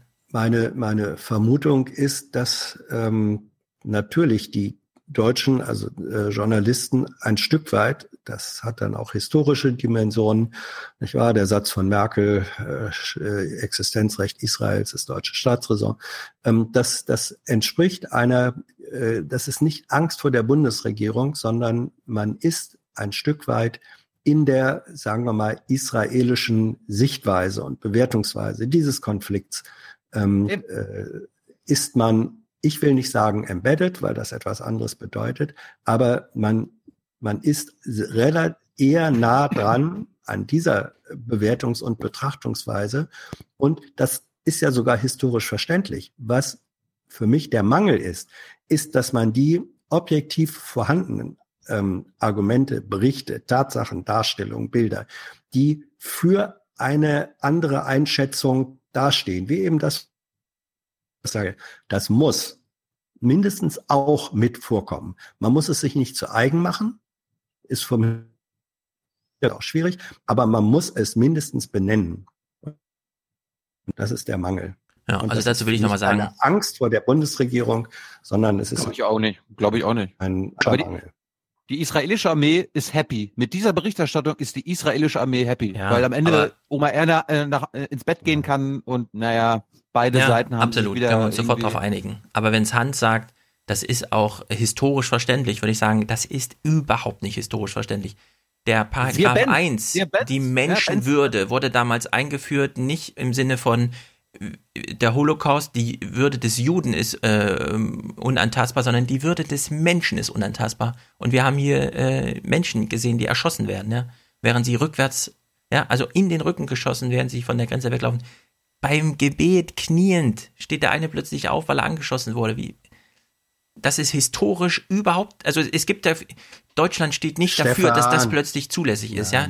Der Paragraph Stefan, 1, das finde ich historisch verständlich. Jetzt, also bitte, ähm, bitte auch keine äh, Fake Suggestions. Ähm, das habe ich überhaupt nicht gesagt. Ähm, ja, aber was gesagt, ist denn dann historisch verständlich? historisch verständlich, und das war mein Satz, kannst du ja gerne nochmal nachhören. Ich habe gesagt, historisch verständlich ist, dass die deutsche sowohl Politik als auch äh, institutionalisierte Medienseite sich eher an der israelischen äh, Sichtweise und, und äh, Bewertung der Dinge ähm, eher in dem Kontext befindet. Aber das legitimiert doch überhaupt nicht, dass man sagt, hier werden Menschen beim Gebet oder in den Rücken geschossen. Überhaupt nicht. Ja, aber das finde das, ich historisch verständlich. Hat, was findest du historisch verständlich? Na, dass, dass wir es nicht okay finden werden? und vor allem nicht aus irgendwelchen politischen Gründen das hinnehmen, dass wenn Menschen ja. erschossen werden, wir dann sagen, ja. ah, fand nicht statt, ist zu brutal, zeigen wir lieber nicht. Das ja, finde ich historisch verständlich. Ich, ich, das finde ich, hätte nicht stattfinden äh, dürfen. Die unter, ich nenne das jetzt mal, die Unterschlagung dieser Bilder, das Nichtsenden dieser Bilder, ja, das kann man aus meiner Sicht eben nicht mit der historischen Verständlichkeit Existenzrecht äh, Israels nicht legitimieren. Überhaupt nicht. Nee. Das sagt, das sagt ja Benz auch. Also die Existenzrecht und die historische Verantwortung für ja. Israel aus deutscher Sicht ja. ist, steht völlig außer Frage. Da bin so ich vollkommen, da sind wir alle einer Meinung. So Aber trotzdem sagt ja auch Benz, wenn es hier um Verbrechen der israelischen Regierung und damit der Armee geht, dann müssen wir das ohne Frage auch über äh, äh, nennen und gerade als und da hat er ja das Argument gebracht, Sag gerade wir als doch. als gute Freunde, ja, also wir ja. wollen äh, als äh, und gerade eine Staatsräson und so weiter. Da müssen wir genau mit dem Finger in diese Wunde gehen. Ja. Aber das passiert nicht. Ja, es gibt ja. auch Verbrechen gegen Menschen und Verbrechen gegen die Menschheit, was in Deutschland immer so als Verbrechen gegen die Menschlichkeit wenn die israelischen Soldaten nicht sehen, auf wen sie da schießen, sondern blind links, ja, Hunderte treffen, dann ist das auch ein Verbrechen gegen die Menschheit. Ja, und, und da gibt es eine historische Verantwortung, das ist mal und so. Ja, und ja, warum die Tagesthemen und das Heute-Journal sich da einfach raushalten, uns ja, anlügen, das ist mir völlig unklar. Will, und dass sie nicht, nicht darüber reden, das finde ich noch viel schlimmer. Ich, ich, ich finde auch komisch, dass dieser Kontext nicht äh, besser erklärt wird. Ich meine, wir haben gerade gehört, 700 Verletzte, davon 17 Tote. Ja, wie viele Schüsse und, äh, sind denn da gefallen? Und die ARD und ZDF sagt uns, naja, die haben nur auf Hamas, äh, auf Hamas äh, Leute geschossen. Ja, sicher. Wenn, wenn sie denn diese Zahlen nennen würden, dann würde vielleicht ohne dass sie selbst sagen, obwohl sie es sagen müssten, das ist ein bisschen unglaubwürdig, was die israelische Armee sagt. Ja. Stattdessen wird Ja, aber gesagt, ja, die eine Seite sagt, die andere Seite sagt. Ja, also ich, mir wird ja gelegentlich der Vorwurf gemacht, ich würde hier dauernd äh, relativieren.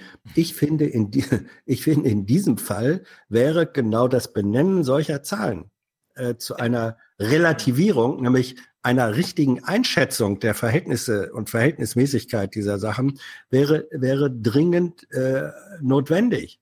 So, und da, da mag dann auch, also ich will aber auch sagen, dass ich, als ich dann, äh, das haben wir ja gesehen, wie, wie diese kleinen Kinder dann das Victory-Zeichen ähm, äh, beigebracht äh, kriegen, das ist für mich auch wiederum Missbrauch von Kindern, möchte ich auch mal äh, äh, sagen. Ähm, da wird dann, da kommt am Ende wirklich auch wieder Hass äh, und, und so weiter bei raus. Das äh, lehne ich auch komplett äh, ab. Ähm, auch das soll dann äh, thematisiert werden, aber 700 Verletzte, 17 Tote, äh, Menschen in den Rücken geschossen, das gehört natürlich thematisiert. Völlig Mhm. klar. Wir, wir erinnern uns nochmal an Ingo Zamperonis Frage. Wer ist verantwortlich dafür, dass es gestern zu den blutigsten Zusammenstößen seit Jahren zwischen Palästinensern und der israelischen Armee kam? Beide Seiten schieben sich gegenseitig die Schuld zu. Fest steht nur, dass 15 Palästinenser getötet wurden, Hunderte verletzt. Naja. Also jetzt ist die Frage für mich noch schlimmer als vor einer Viertelstunde, als wir darüber geredet haben.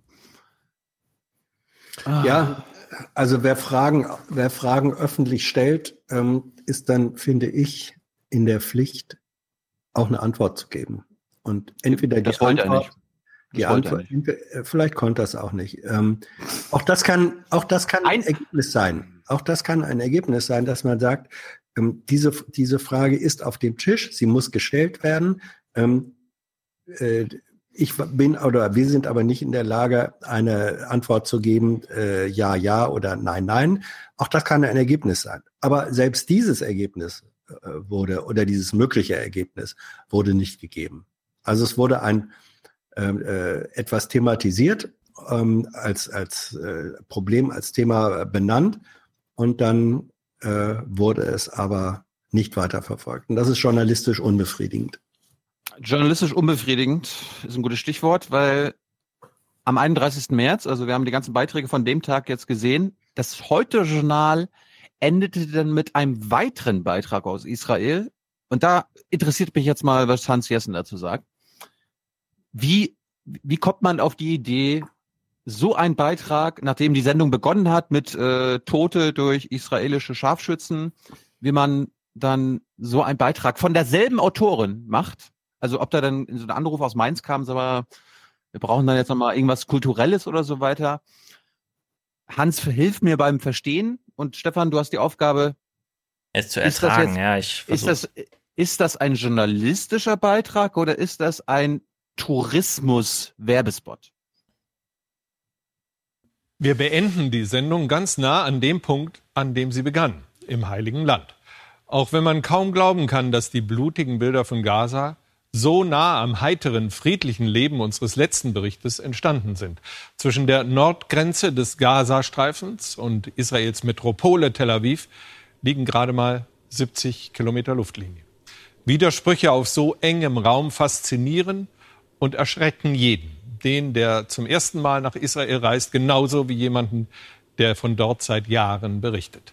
Unsere Korrespondentin Nicola Albrecht zeichnet ein liebevolles Porträt der Altstadt Jaffa, wo Frieden immer möglich scheint.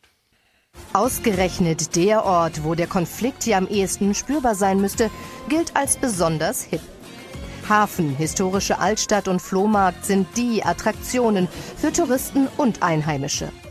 In Jaffa leben Muslime, Christen und Juden zusammen, nicht ohne Probleme, aber weitgehend konfliktfrei. Wie das funktioniert, dazu hat hier jeder eine andere Theorie.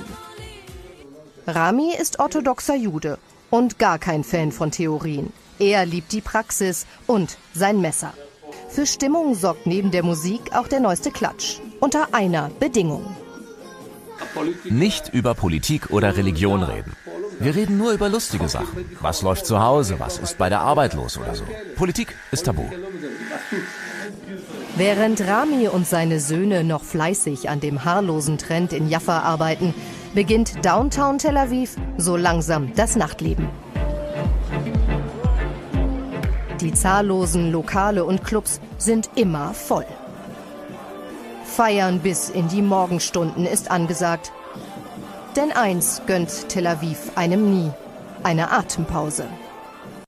Ja, Tel Aviv ist ganz, ganz toll. Finde ich auch super, dass es da so lebendig zugeht. Die Frage ist natürlich, also wieso? Das ist ja eigentlich wie in so einem Hollywood-Film, ja. Wieso lassen wir es zu, also wir, die westliche Welt, dass ein Land sich einfach so ein Ghetto hält?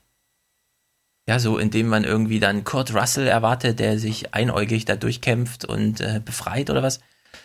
Und dann solche Berichte, ja. Ich meine, warum bringt der eine Vater seinem Tochter das Victory-Zeichen bei, von dem ich nicht finde, dass es Menschen, äh, dass es äh, Kindesmissbrauch ist, dem Kind das Victory-Zeichen beizubringen. Er hat ja nichts anderes außer seine Hand und halt ein paar Symbole, mit der er machen kann, ja. Gibt keine Schule, es gibt keine Bücher, kann nichts machen, nichts. Und deswegen reden die natürlich im Gaza auch nur über Religion und Politik die ganze Zeit, weil da gibt es sonst nichts zu erzählen. Anders als in Jaffa, wo man halt zum Friseur geht und was weiß ich, übers Fernsehen. Die haben in Gazastreifen kein Fernsehen. So. Ja, also das, das ist einfach, das ist einfach, äh, ich sag mal so, ist einfach vertrackt. Aber es ist eben auch in 20 Jahren noch so. Ich fand es interessant, dass quasi die Sendung begonnen hat mit den äh, Scharfschützen und endet mit einem Touri-Beitrag aus Jaffa. Ja. Ob das, Ja. also ob das, ob der Beitrag jetzt geplant war, unabhängig von den von den Protesten? Das also, ist egal.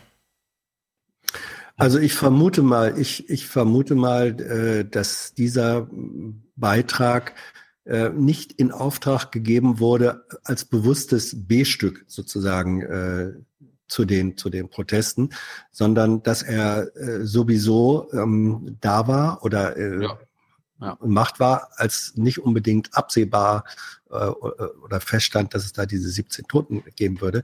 Und dass es dann eine redaktionelle äh, Überlegung ist, äh, zu sagen, ähm, diese, diese, diese wahnsinnige Bandbreite von Lebensrealitäten, die es da, die es da auf innerhalb weniger Kilometer gibt, äh, diesen, äh, ein Bewusstsein dafür herzustellen, das finde ich erstmal eine, ähm, eine gar nicht so falsche äh, journalistische Überlegung. Ob aber wir Phänomene, äh, zum Beispiel während des äh, Jugoslawienkrieges, war das äh, in Zagreb äh, ganz genauso. Ähm, da, da hattest du ein blühendes Nachtleben, während ein paar Kilometer weiter äh, die Menschen starben. Ähm, du hast es äh, in Syrien äh, ist es äh, offenbar ganz genauso. In der Türkei das, auch. Das auch in der in der in der Türkei auch. Das heißt also und das das ist auch eine ganz ist doch eine ganz vernünftige und auch richtige, dass Menschen ihre Lebensenergie, ihre positive Energie zum Teil auch in Ausflüchten suchen, dass sie sagen, wir reden hier nicht über Politik, ähm, aber wir wollen auch nicht äh, im, im Drama nur untergehen. Ja. Das zu zeigen, finde ich im Prinzip auch richtig, weil es auch die Spannungen und, und die Widersprüche Ja. mit deutlich macht. Es ist aber absolut ob der richtig. Bericht, ob der, ob der, ob der Bericht, ob der Bericht so wie er dann gemacht war, ähm, das hinreichend transportiert hat, der war mir ein Stück weit, deswegen finde ich die Frage, war das eigentlich noch Journalismus oder schon Tourismuswerbung? Ähm, ich, ich finde, der, der Bericht hätte da reflektierter, besser, stärker den, Be den Bezug herstellen können zu dem, was wir am Anfang gesehen haben. Ja, aber der Das Bericht hat mir zeigt, daran gefehlt. der Bericht zeigt das normale Leben in Jaffa. Warum ist das normale Ja. berichtenswert durch den Gegensatz zu Gaza? Das kann man natürlich so subtil mitlaufen lassen, man kann es aber auch explizieren und dann versteht man auch, warum man plötzlich in den Nachrichten davon erfährt, weil es diesen Ja. Widerspruch gab. Dann kann man es allerdings auch auf die Spitze treiben und sagen, so, wir bauen jetzt einen Bericht mit beiden Themen und zwar unter der Maxime, wir zeigen mal, was Jugendlichen, Jugendliche im Rahmen ihrer Möglichkeiten unter einem Happening verstehen. Und dann hätte man zum einen das Nachtleben von Java gehabt und man hätte zum anderen diese Proteste an der Grenze gegen die Israelis gehabt. Das läuft unter, soziologisch unter der gleichen Maxime. Happening von unter 30-Jährigen. Nur bei dem einen, ja, im Rahmen der Möglichkeiten wird man halt erschossen. Bei den anderen, na gut, da kommt halt mal ein Fernsehteam vorbei und macht ein schönes Bild von dir, ja. Aber es geht nur, nur weil es diesen Gegensatz gibt, findet das überhaupt so statt in dieser Sendung. Und das kann man dann auch explizieren. Da muss man nicht hier so, so eine moraline Anmoderation, oh, es sind nur 70 Kilometer, hui und so. Aber dann schwenken wir jetzt mal komplett um. Nee, dann kann man es auch kombinieren. Ja, wobei ich die, also es ist eine Frage der Montagetechnik, äh, ob ich es innerhalb eines Stückes äh, montiere, was dadurch dann äh, aber auch relativ äh, lang geworden wäre, hätte ich mir für ein Feature vorstellen können, für eine Magazinsendung, wie es das heute Journal nun da ist, finde ich eine ähm, äh, getrennte Darstellung ähm, auch absolut legitim, vielleicht sogar angemessen, weil äh, die Synthese findet ja im Kopf des Zuschauers statt. Also das ist eine Frage der Montagetechnik. Dies, die halte ich aber für zweitrangig. Entscheidend ähm, ist, finde ich, ist das richtig und legitim, das so zu zeigen? Oder darf man da, wo auf der einen Seite die Grausamkeit des Krieges und äh, der Tötung ist, darf man da, dass das lockere und leichte Leben nicht mehr zeigen? Doch, wenn es zu der Realität dieser Menschen gehört und das ist da so, soll ja. auch darüber berichtet werden. Aber ich mein, mein, mein Punkt ist so ein bisschen, so ein Beitrag schafft es in die Sendung, ein Beitrag mhm. zum Beispiel, zum Beispiel über die internationale Reaktion mhm. auf die äh, Gaza, Gaza-Schüsse, ne? also irgendwie mhm. UN-Generalsekretär, UN und, und so weiter. Das hat es denn nicht geschafft. Noch nicht mal mhm. in, in, in irgendeiner Art von Erwähnung. Mhm. Mhm. Ja. Gut. Lass uns mal so nicht rausgehen. Ich bin, ich habe mal wieder im Nordmagazin geguckt. Ich wollte mal ein, zwei Themen. Die, wenn, wenn wir den, ich habe gar nichts gegen Nordmagazin. Du bringst die nur mal in voller Länge mit. Ja, ich habe gekürzt. Okay. Jetzt kommt Tinos buntes Stück zum Schluss. Das ist ja, dieselbe Dramaturgie wie beim ZDF, mein Lieber. Nicht ganz. Wir kommen mal zum, zum Breitbandausbau. Damit oh, ich dachte, du hattest ein aufheiterndes Stück. Ja, äh, zum Schluss. Die Kühe. Okay. Die Kühe kommt zum Schluss. Äh, es gab Kühe jetzt was zu feiern. Zum Schluss? Ja. Es, es gab jetzt was zu feiern letzte Woche in Nordvorpommern, nämlich das erste Glasfaser oder die ersten Glasfasern wurden äh, verlegt und das war natürlich ein super Happening. Hallo. Endlich bekommen die Einwohner im Norden Vorpommern schnelles Internet. Landrat Ralf Drescher hat mit seiner Verwaltung etwas auf die Beine gestellt, was anderswo bisher nicht gelungen ist. Immerhin das größte Breitbandprojekt in ganz Deutschland. 2000 Kilometer Glasfaserkabel sollen dafür verlegt werden. Für uns ist das schon ein toller Tag und jeder Meter, der vorangeht, desto eher sind wir fertig. Und das Ziel ist ja wirklich 2019 das abzuschließen. Und ich glaube, niemand wird ganz traurig sein, wenn es ein erst ein Jahr später fertig ist. Aber Fakt ist, wir haben es eingeleitet und wir kriegen Glasfaser. Dafür wird hier in den nächsten Wochen alles aufgebuddelt. Auch vor der Haustür der Eheleute Höpfner. Doch die nehmen das gerne in Kauf. Es ist in jedem Fall eine Verbesserung für unsere Menschen hier und äh, man sieht ja auch, dass der Bedarf da ist. Und ich denke, es wird auch unsere Region äh, attraktiver machen für alle anderen Vorhaben, für Unternehmen, die sich ansiedeln und für Leute, die hier bauen wollen. Mhm. Ich weiß jetzt nicht, ob ihr es gesehen habt oder ob es euch aufgefallen ist, aber im Hintergrund äh, des Einwohners habt ihr Telekom-Fahren gesehen. Oh. Könnt ihr euch, könnt ihr euch erklären, warum dort Telekom-Fahren waren? Äh, ist die Telekom Bauherr der ganzen Sache oder was? Das ist wieder so eine Promo-Aktion. Nein, Promo? Quatsch. Wie kommst du denn darauf? Der Telekom-Chef höchstpersönlich ist hergekommen nach Kleinkiddingshagen, in eine Region, um die das Unternehmen lange einen Bogen gemacht hat. Denn wirtschaftlich ist der Breitbandausbau erst jetzt durch die Förderung vom Bund. Und er verspricht, selbst die, die kein Glasfaserkabel direkt ins Haus bekommen, sollen profitieren. Die Deutsche Telekom baut heute kein Kupfer mehr aus. Wir bauen überall Glasfaser aus. Nur oftmals bauen wir erstmal die Glasfaser in den Straßen aus und versorgen die grauen Kästen. Und dann ist das letzte Stückchen von dem grauen Kasten bis ins Haus noch ein Kupferader. So kriegen die Menschen, die alle an dem grauen Kasten dran sind, schnell hohe Bandbreiten. Und das ist das Wichtige, dass heute Leute, die heute noch an einem ähm, Kupferader hängen, dass sie heute 50 Megabit haben und perspektivisch bis zu 250 Megabit haben. Doch jeder hier weiß, Glasfaserkabel sind nun mal das Nonplusultra. Nur sie sind zeitgemäß. Da der Bund, die Bundesregierung ja mit dem neuen Koalitionsvertrag allerdings jetzt aufgestockt hat und sagt, bis 2025 wollen wir nicht nur 50 Megabit, sondern überall Glasfaser haben, wird es mit Sicherheit nochmal ein Folgeprogramm geben. Das wird beziffert mit 10 bis 12 Milliarden Euro. Das letzte hatte vier, nur um so ein Verhältnis herzustellen. Und dann gehe ich davon aus, dass wir vor allem mit unseren großen und mittelgroßen Städten, die waren bisher allesamt gehindert, im bisherigen Förderprogramm mitzumachen, dass wir die dann im neuen Förderprogramm anmelden können. Von daher geht es in den nächsten Jahren noch fleißig weiter. Erstmal ist nun aber der lange stiefmütterlich behandelte ländliche Raum dran. 63 Gemeinden sind es im Norden Vorpommerns. Was für ein Presseaufmarsch. Ja. Aber äh, da waren wirklich noch Sachen drin, die du rausgeschnitten hast, ja? Ja. Dann fand ich mal interessant, äh, der Infrastrukturminister Mecklenburgs, Mecklenburg-Vorpommern. Der war auch da. Pegel, Nee, der war dann auch noch mal einen Tag später zugeschaltet. Und ich fand nämlich interessant, weil er ja gerade gemeint hat, äh, viele Gemeinden waren ausgeschlossen von der Förderung. Das habe ich gar nicht gewusst. Ich meine, uns wird ja immer nur gesagt, der Dobrindt war schuld. Aber wir wissen ja gar nicht, was mit dieser Breitband äh, der Bundesregierung in den letzten vier Jahre überhaupt, was da drin stand und was da nicht drin stand. Und das habe ich jetzt jeweils gelernt. Ich weiß nicht, ob ihr beide das wisst, was uns Herr Pegel jetzt mal erzählt.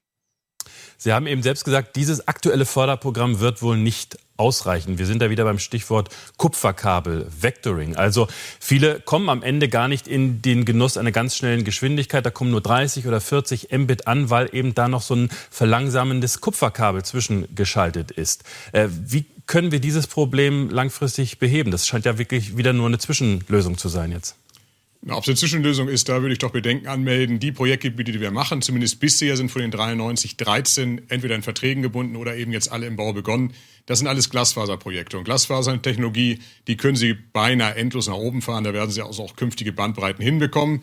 Unser Problem war, dass in diesem Förderprogramm lediglich die zugelassen waren zur Förderantragstellung, die noch nicht mal 30 Mbit hatten. 50 ist das Ziel, aber 30 war bereits der Punkt, wo man keine Anträge mehr stellen durfte. Und auch die Bereiche, wo irgendein großes Telekommunikationsunternehmen gesagt hat, da baue ich ohne Staatsknete aus. Auch da durften wir keine Anträge stellen. Von daher äh, schließen wir jetzt mit den 93 Projektgebieten, die ausfinanziert sind, denke ich, etwa die Hälfte des Landes, aber vor allen Dingen den ländlichen Raum. Ja, aber das hat doch im Zweifel Dobrindt da reingeschrieben, oder nicht?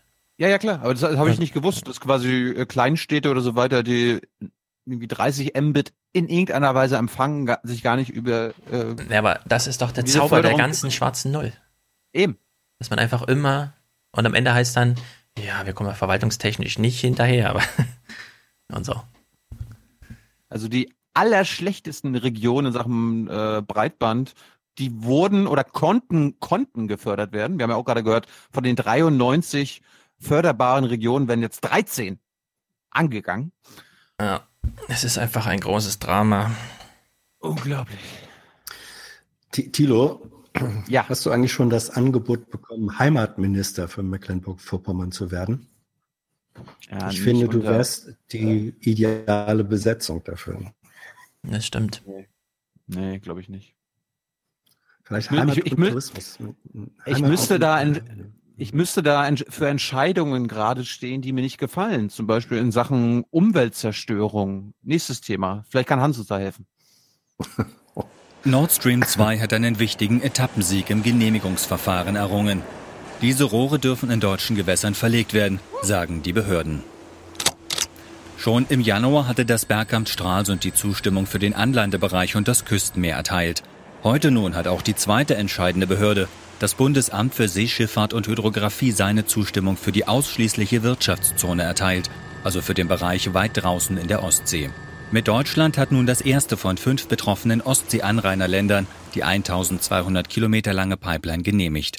Mit ihr will Nord Stream 2 eine Versorgungslücke von Erdgas in der EU schließen. Wenn wir zum Beispiel die gesamte Gasmenge von Nord Stream 2 verstromen würden anstelle von Kohle, würden wir schlagartig 14 äh, Prozent der gesamten EU-CO2-Emissionen einsparen. Das bedeutet in etwa die Emission von 30 Millionen Kraftfahrzeugen.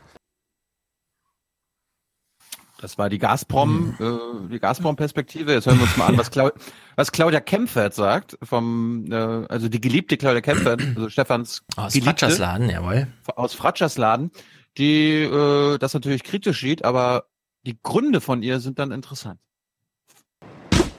Das Deutsche Institut für Wirtschaft untersucht seit Jahren die Entwicklungen des Energiemarktes. Für die Ökonomin Claudia Kempfert ist die Pipeline eine Fehlplanung.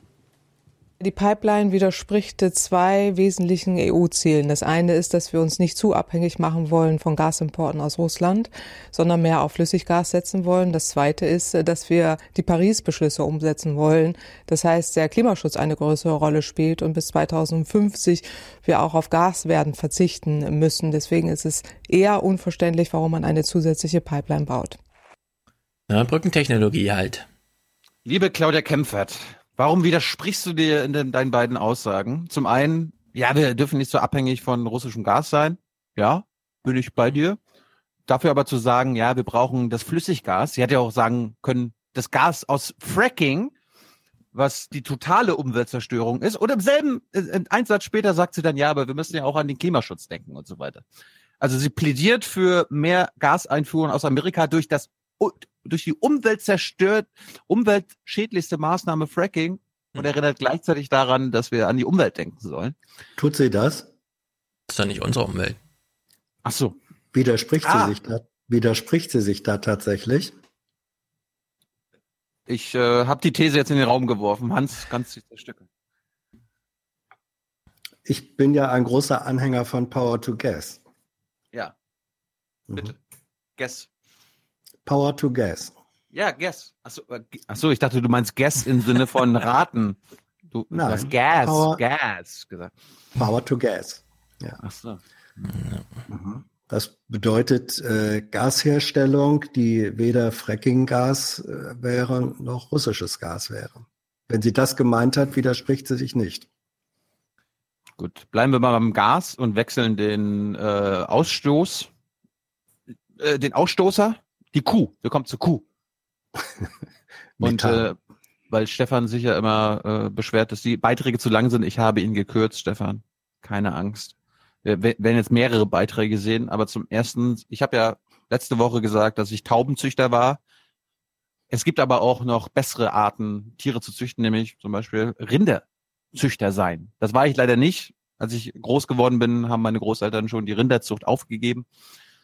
Aber ich wäre es gern gewesen. Mhm. Und dann wäre ich, und das stellt euch jetzt vor, dann wäre ich einer von diesen jungen Bengeln gewesen, die ihre Kühe ausgestellt hätten.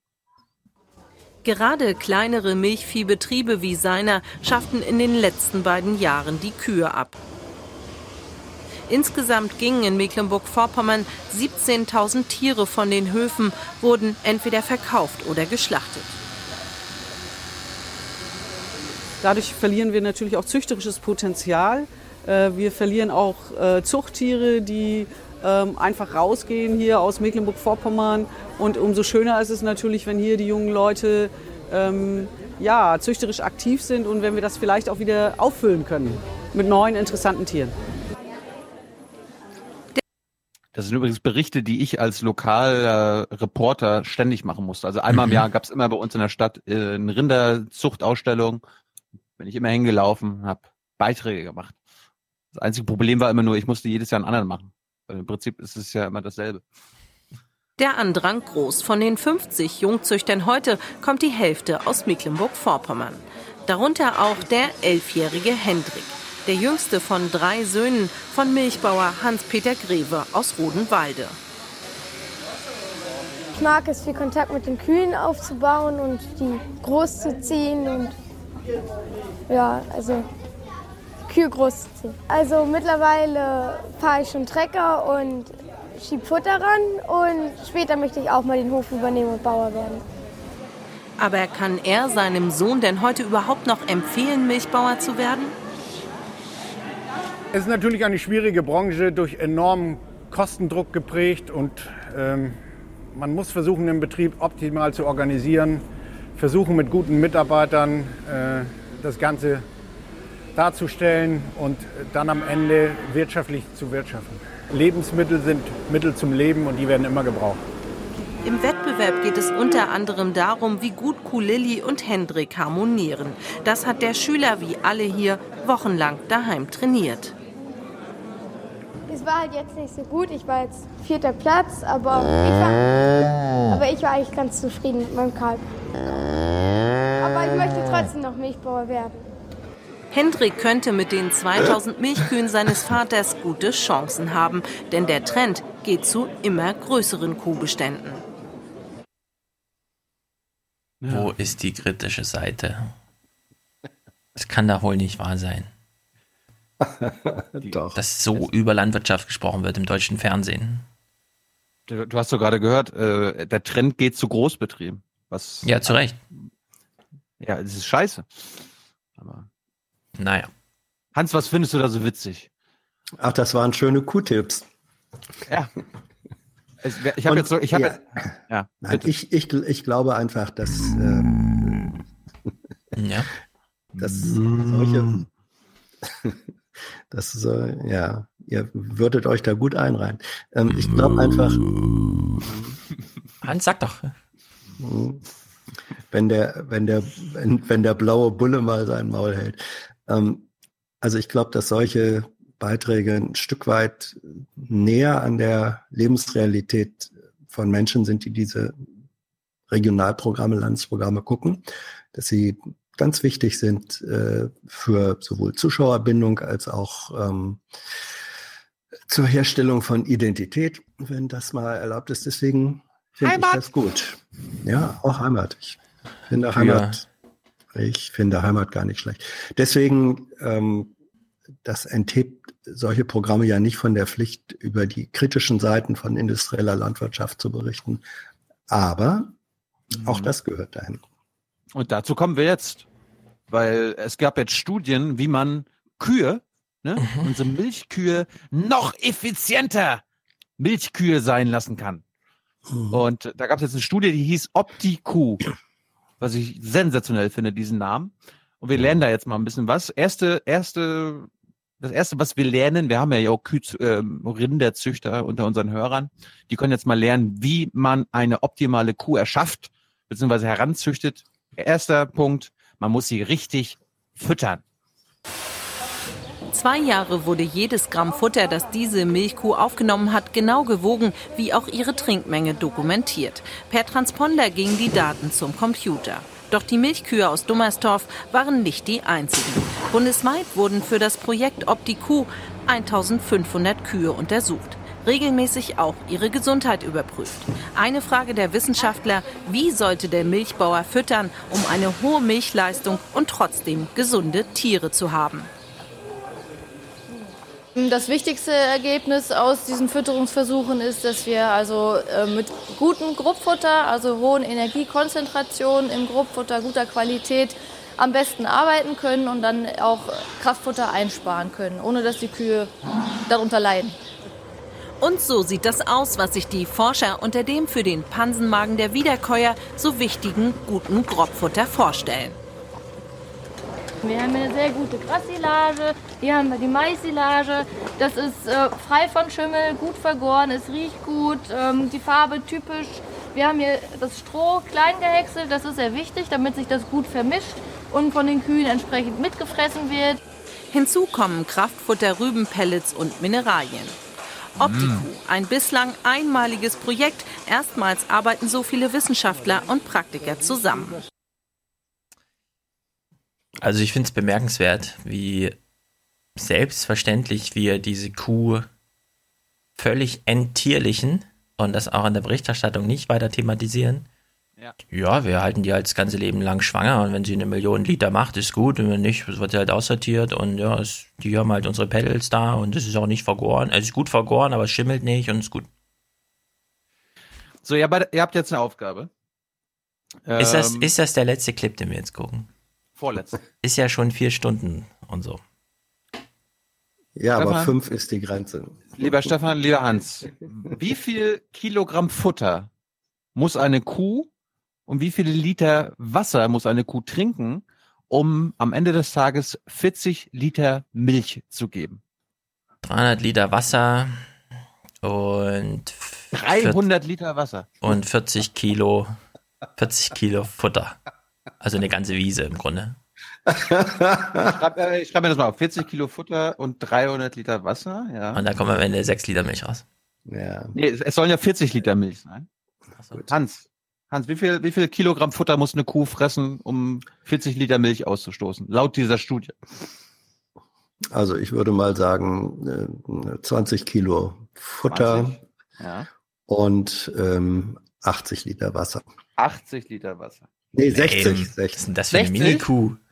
60. Nee, 70. 70? 70, 70, ja. ja. Dann schauen wir mal, wer näher von euch dran ist. Also es bestätigt sich äh, wieder, dass wir uns größte Mühe geben müssen bei der Kopffutterproduktion. Dann haben wir ein, die Kuh vernünftig versorgt mit Grundfutter, so dass sie einen gesunden Pansen hat und vernünftig Milch geben kann. Denn Kühe mit Milchleistungen von 12.000 Litern im Jahr wie hier in Dummerstorf sind wahre Stoffwechselkraftwerke. Um die 40 Liter Milch am Tag zu geben, benötigen sie 50 bis 60 Kilo Futter und je nach Temperatur bis zu 150 Liter Wasser. Wer war näher so. dran? Äh, Hans hat 20 Kilo Futter gesagt, Stefan 40 Kilo Futter. Das heißt, Stefan ist näher dran. Äh, Stefan hat 300 Liter Wasser gesagt und Hans hat 70 Liter Wasser gesagt. Das heißt, Hans ist näher dran. Ja. Toll. Ja. Ein gerechtes Unentschieden. Ein, ein gerechtes Unentschieden. Zum, ja. Schluss, zum Schluss kommen wir nochmal zum Methanausstoß. Das ist ja auch ein Problem ja. in Sachen Klimawandel. Wie kann der denn wie können wir den reduzieren? Also was müssen wir den Kühen Gutes tun, damit sie nicht mehr so viel Methan ausstoßen? Katalysator? Auch bezüglich eines eher unerwünschten Nebeneffektes steuert das Forschungsprojekt eine wichtige neue Erkenntnis bei. Dem Methanausstoß der Kühe. Methangas entsteht beim Abbau des Grobfutters im Pansenmagen der Kuh. Mit der Atemluft scheidet sie es wieder aus. Ein weiteres Ergebnis aus OptiQ ist, dass Kühe zum Beispiel mit gleicher Milchleistung, bei gleichem Futter unterschiedlichen Methanausstoß haben. Und das kann man auch zur Zucht nutzen, dass man auf wenig Methanausstoß züchten kann. Ja. Beeindruckend. Beeindruckend. Aber hätte man für die Ansiedlung dieses Forschungsinstituts nicht einen anderen Ort als Dummersdorf finden können? Schön, dass er aufgefallen ist. Aber dass das Optiku heißt. Ich finde den Umgang mit Tieren, das ist irgendwie, das ist, Robert Habeck ist ja nun nicht mehr Landwirtschaftsminister. Und der neue Landwirtschaftsminister, Jan Philipp Albrecht, also der digitalisiert ja alles durch, selbst die Kuh. Der wird es gut finden. Ja. Tja. Gut, ich hätte noch einen Beitrag über äh, Massensuizid in meiner Heimat. Es ist nicht lustig. Es ist nicht lustig, aber nee. ich weiß nicht, ob das jetzt, ob das jetzt noch passt. Oder, Einfach äh, Ende der Woche. Ja, genau, Ende der Woche. Lebensversicherungen fänden das vielleicht optirent. Ja. Erklär, erklären Sie mal ganz kurz, Hans, das hatten wir jetzt ein paar Wochen immer auf die lange Bank geschoben. Warum ist, warum sind in der Regel Beiträge aus Regionalmagazinen besserer TV-Journalismus als was wir im Bericht aus Berlin oder bei Berlin direkt sehen? Ähm, zum einen hat man in der, hat man meistens ein bisschen mehr Zeit. Stefan beklagt sich ja gerade über die Länge der Beiträge, was ein bisschen absurd ist, wenn man sich die Zeitentgrenzung in Webformaten anguckt, die ihr ja auch gerne betreibt. Ähm, also man hat mehr Zeit für die äh, Darstellung. Zum Zweiten ist es so, ähm, für das Publikum das das sieht, ist das ja alles um die Ecke. Ja, das heißt, so einer der Sätze, den man lernt als äh, Lokal- oder Regionaljournalist, die Hausnummern müssen stimmen. Du kannst dir Fehler, die in der Tagesschau oder so keine Rolle spielen würden, kannst du dir im Regionaljournalismus nicht erlauben, weil der Zuschauer weiß, hahaha, äh, die kennen sich ja hier noch nicht mal aus. Das ist tödlich. Deswegen lernt man da Genauigkeit. Und das Dritte ist, hm, gerade weil so viele Ereignisse sich wiederholen, dauernd da sind, äh, ist journalistische Fantasie einfach äh, gefragt. Wenn du, wenn du im Jahr schon 30 Mal ums Rathaus gelaufen bist und ein 31. Mal, zum 31. Mal ein Stück darüber machen willst, bist du gezwungen ähm, zu versuchen, neuen Ansatz, neuen Blickwinkel zu finden. Also der Zwang äh, zur Kreativität, der aus der manchmal ereignisarme äh, oder Armut des, des Lokalen spricht, Das ist ganz hilfreich. Also ich habe es mal, oder polemisch kann man sagen, jeder, jeder Praktikant kann eine 1,30er Tagesschau aus dem Bundestag machen. Da brauchst du einen O-Ton äh, Regierungschef, yep. einen oder zwei Opposition, ein paar yep. Schnittbilder drumrum. Es ist viel schwieriger. Es ist viel schwieriger, einen interessanten Beitrag von einem lokalen Ereignis zu machen. Gib uns mal mit einem Beispiel aus Bremen. Also aus deiner Bremer Zeit. Was musstest du vielleicht jedes Jahr machen, wo du dir denn immer neue Sachen einfallen lassen musstest? Bei mir, bei um, mir ähm. waren es zum Beispiel wirklich die Dorffeste und die äh, Taubenzüchter, die Kanickelzüchter und die Rinderzüchter. Naja, das, das äh, war also zum Beispiel in Bremen, die, die ich habe ja, äh, hab ja Landespolitik gemacht. Ähm, die ähm, Haushaltsentscheidungen des, des Parlaments. Man sagt ja immer, äh, Budgetberatung, das ist die, das ist die Sternstunde des Parlaments, weil nicht? nirgendwo hat das Parlament so viel Macht wie bei der Festsetzung des Haushalts. Das waren in, in Bremen Finanzknappheit, waren das manchmal erbarmungswürdige äh, Veranstaltungen. Und wenn man da nicht nur äh, Zahlen produzieren äh, wollte, dann warst du einfach gezwungen, Zugänge zu suchen und manchmal auch nicht zu finden, ähm, die das versuchten, ein bisschen attraktiver äh, zu machen. Das waren Herausforderungen, an denen man auch oft genug gescheitert ist. Ja, du wollte gerade fragen, bist du mal gescheitert? Ja, natürlich. Also äh, scheitern, scheitern muss äh, dazu, wie zu allem anderen äh, im Leben. Wer denkt, wer denkt, er könnte irgendwas dauerhaft machen, ohne zu scheitern, geht entweder kein Risiko ein ähm, äh, oder er ist ein Genie. Und ich glaube, es gibt nicht so viele. Und letzte Frage: Habt ihr Taubenzüchter? Habt ihr Taubenausstellungen, Rinder, Rinderausstellungen oder Kanickel-Ausstellungen bei euch gehabt? Ja, ja, aber ja, aber selbstverständlich. Ähm, Im Übrigen, dass äh, einer der der prämiertesten und und ähm, häufigst auch dann später im Netz angeklickten Beiträge ähm, war ein, der dann auch in Featurelänge äh, erschienen ist, war ein hinreißendes Stück über Schönheitswettbewerbe von Rindviechern, ja, wo also Landwirte, das klang so ein bisschen, klang so ein bisschen da äh, an, wo, wo Landwirte, es gibt einen Kuhfriseur, ja, oder gab es oh. damals zumindest? Ja, jemand, jemand, der darauf spezialisiert war, äh, die Viecher für diese landwirtschaftlichen Schönheitswettbewerbe ähm, äh, zu Haben frisieren. Haben gesehen in dem Ding? Ja, so und ähm, das ist, ich glaube, das waren, das haben die da noch selber gemacht, aber das gab es richtig als Beruf, Hufriseur, der da oder Friseurin, weiß ich jetzt noch nicht mal. Ähm, also das sind, das sind Stücke, die, die viel Komik transportieren, gleichzeitig aber auch ähm, ein Stück weit Hingabe äh, an den Beruf, das, das äh, ernst genommen. Das ist sehr schön sowas, sehr schön anzusehen und ja. hat viel mit Menschlichkeit zu tun. Lass mich noch eine fiese Nachfrage stellen. Mhm. Du hast ja am Anfang schon gesagt, da geht es halt um Heimatpflege und sowas. Die Menschen sollen sich wohlfühlen, die das gucken, aufgenommen, angenommen fühlen. Was heißt das denn jetzt für die großen Nachrichten? Haben die den gleichen Anspruch?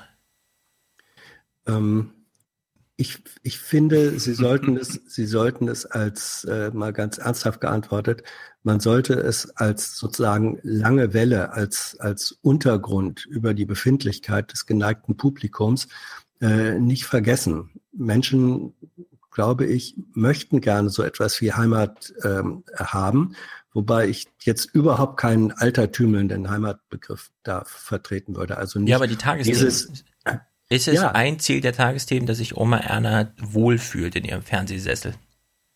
Ähm, wenn äh, es gab mal einen Satz von, äh, von Augstein über den Spiegel. Der hat gesagt, am Ende jedes Spiegelartikels sollte eigentlich der Leser das Gefühl haben, dass er jetzt alles im Wesentlichen weiß, was es zu diesem Thema heute zu wissen gibt.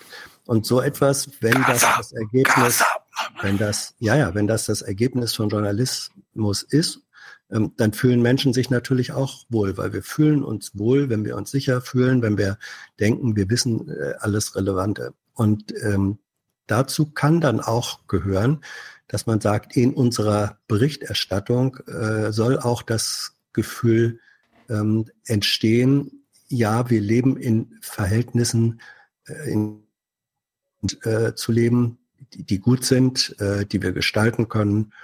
Ähm, das sollte, ich finde, das ist ein Anspruch mit von, von äh, Journalismus. Der eben überhaupt nicht, der überhaupt nicht heißt, die kritischen Dimensionen auszublenden. Ganz im Gegenteil. Ganz im Gegenteil. Gut. Gut, dass wir das heute nicht thematisiert haben. Kommen wir jetzt zu dem Teil, bei dem wir uns alle nochmal wie zu Hause fühlen können, uns aufgehoben fühlen. Ja, wir kommen zum Schluss. Das Musik. wurde aber auch Zeit. Musik zum Thema Verschwörungstheorie von Matthias. Passt wunderbar zu unserem Russland-Einstieg und zu unseren Gaza-Diskussionen. Danach. Hast, hast, hast hm? du eine Lieblingsverschwörungstheorie, Hans? Oder hast du, hast du schon mal eine angehangen? Ich hoffe nicht. Warum? Weil, hast du Angst? Weil, weil, ja, hab doch nicht solche Angst. Das kommt mir bekannt vor, das Zitat. Nein, weil ich finde, Verschwörungstheorien sind eigentlich entwürdigend ähm, oder, oder auch Kapitulationserklärungen für aufklärerischen Journalismus und ähm, analytische Fähigkeiten. Also privat, ähm, hast, hast, du privat mal eine angehangen? Nee. Also du hängst nicht mal der Anlass. Verschwörung an, dass wir vor 50 Jahren auf dem Mond waren oder so. ich habe ja, ich habe das ja kurz vor meinem, äh, was war das damals, 20. Äh, Geburtstag. Ich habe ja die Mondlandung bei der Bundeswehr äh, nächtlings mitverfolgt. Siehst du bei der Deswegen Bundeswehr? Bei der, ja, damals war ich bei der Bundeswehr und ähm, damals durften wir dann nachts Fernseh gucken in der Kaserne, um das historische Ereignis nicht zu verpassen. Und Wenn deswegen, die Russen den ersten Mondlandungsflug gemacht hätten, hätte ihr es nicht mhm. gucken können.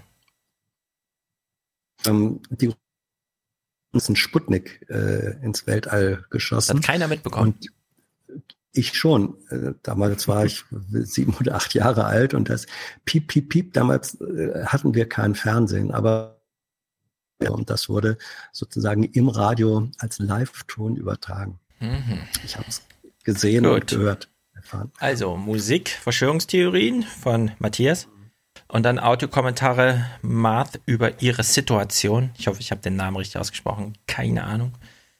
Sehr gut. Julian über alles Mögliche, Philipp über politisches Engagement, Thomas übers Abendland und unser anderer Thomas über Internet in den Schulen. Alex über Polen, das ist sehr gut. Max über die Polizei und Fußball, der klärt uns mal über diese Gefährderdatei auf und so. Arno hat sein Zeitungsabo gekündigt, ist ihm genauso wenig gelungen, wie wir schon einen Bericht dazu hatten. Und Max klärt mich nochmal über Vectoring auf. Vielen Dank. Aber meintest du jetzt gerade den Max hier?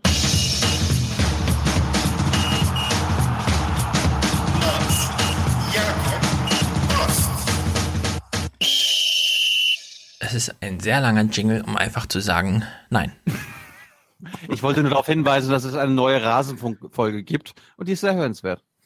Worum geht's Weil, da? Um Fußball? Ja, viele 6 zu 0 Spiele. Mhm. mhm. Ja. Max ist sowieso gut. Den höre ich gern. Jawohl. Warte mal, 6 zu 0. Irgendwas ist in Bayern passiert mit 6 zu 0. Nee, Hoffenheim hat 6 zu 0. Aber ja, stimmt, die Bayern haben auch noch Bayern, 6 zu 0 gemacht. Ja, ja.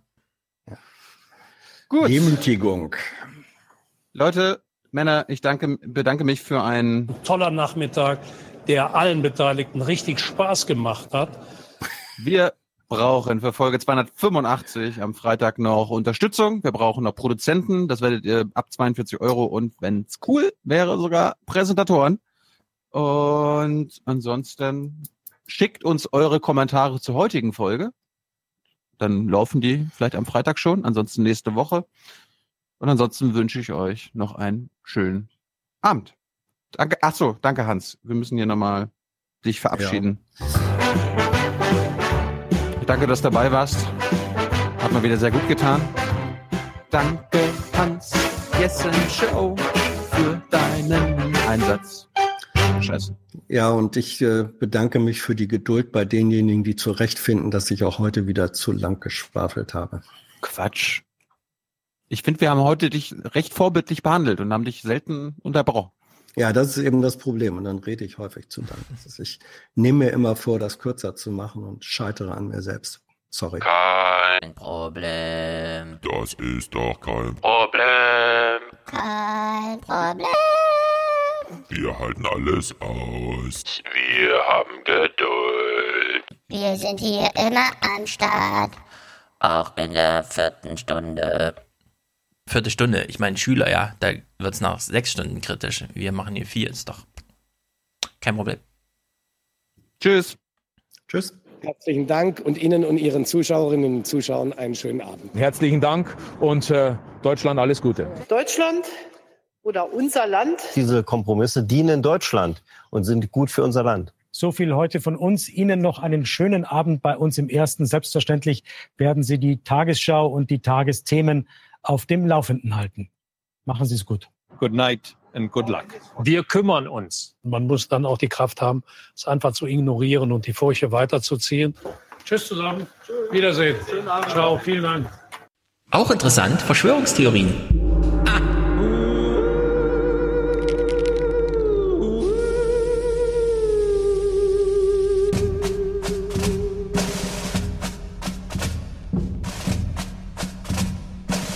Was ist eigentlich eine Verschwörungstheorie? Jede Verschwörungstheorie behauptet, dass es eine im Verborgenen operierende Gruppe gibt, nämlich die Verschwörer, die dabei ist, einen Plan zu verfolgen, der einer anderen Gruppe schadet. Das macht absolut Sinn, weil es heißt ja auch Verschwörungstheorie. Jetzt verstehe ich es auch. Guten Morgen, meine Damen und Herren. Nach dem Giftanschlag auf den früheren Doppelagenten Skripal hat die Europäische Union ihren Ton gegenüber Russland verschärft.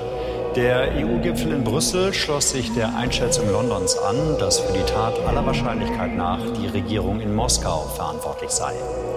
Bundeskanzlerin Merkel sagte, es gebe keine andere Erklärung. Ah, das macht absolut Sinn. Jetzt verstehe ich es auch. Nicht der Mond ist besiedelt, der Mars ist besiedelt.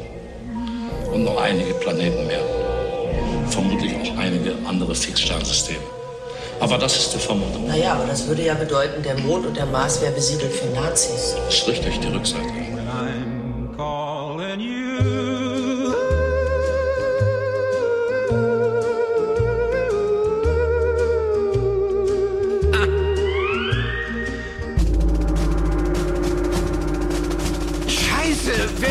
Das, das Ding ist eine Nummer zu groß für euch, versteht ihr? Wer den, wer den äh, P- Präsidenten, wer, wer Kennedy, äh, Scheiße, Mann, das, das, das ist ein Geheimnis. Das ist ein Geheimnis, versteckt in einem Rätsel, das in einem Geheimnis steckt. Nicht mal die scheiß Schützen wissen, wer hinter dieser Sache steckt. Scheiße, Mann! Ich komme in Wirklichkeit überhaupt nicht aus dem Weltall. Ich lebe in einem Zustand seelischer Divergenz. Ich befinde mich auf dem fernen Planeten Ogo, als Mitglied einer intellektuellen Elite.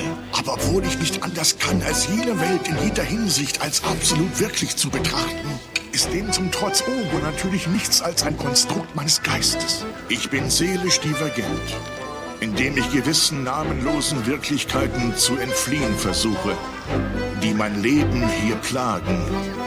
Wenn ich aufhöre, dorthin zu fliehen, werde ich gesund sein. US-Sonderermittler Maller hatte gestern eine Anklageschrift gegen 13 Russen vorgelegt. Ich komme doch wegen der Affen. Sind Sie vielleicht auch divergent, mein Freund? Das macht absolut Sinn. Auch interessant. Äh, Dieses Argument, das dann immer kommt, das jetzt auch der Botschafter benutzt hat. Die Russen können es allein deswegen nicht gewesen sein, weil es ja dumm wäre, das so zu machen. Dieses Argument ist an Dummheit seinerseits nicht zu unterbieten, weil wenn ich ein Geheimdienst wäre, der es machen soll, kann ich natürlich sagen, dann mache ich etwas, wo ich hinterher sagen kann, äh, ich kann es gar nicht gewesen sein, weil es viel zu dumm wäre, das zu machen. Ja, vor allem Überhaupt genau das. Gegenteil finde ich ja. viel triftiger, dass man nämlich sagt, ne, der Putin will ein Zeichen setzen und alle Massenmedien der Welt helfen ihm dabei. Und weil keiner von uns auch nur den Hauch einer Ahnung hat, verbietet es sich einfach. Ähm, über die Feststellung hinaus ist es beides möglich. Es verbietet sich, aber da verkaufen wir uns intellektuell weit unter Wert, wenn wir das tun. Bitte sein lassen. Ja. Bundeskanzlerin Merkel sagte, es gebe keine andere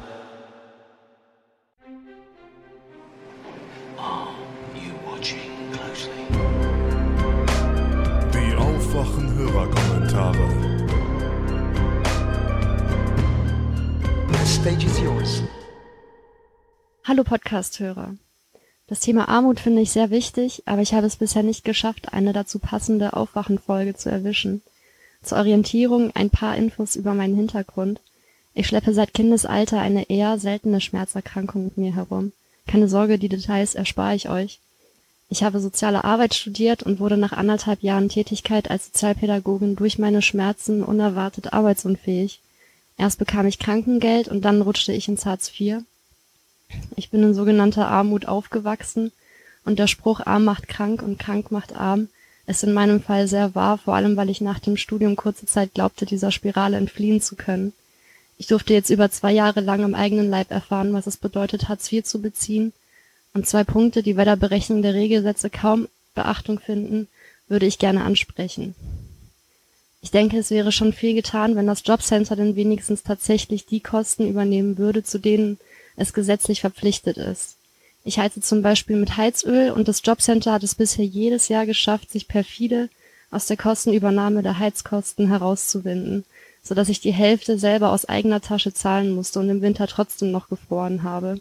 Ich zahle mittlerweile monatlich 120 Euro für Strom, weil ich in meiner Wohnung erfroren wäre, wenn ich in den letzten Wintern nicht zusätzlich mit strombetriebenen Radiatoren geheizt hätte.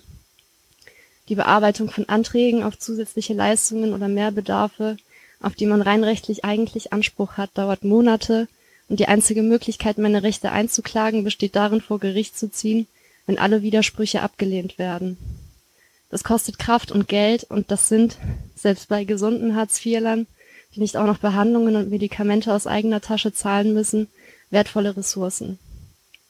Als ich einer Anwältin von der Situation mit den Heizkosten und dem Jobcenter erzählte, sagte sie mir, Zitat, dann müssen Sie sich das vom Mund absparen.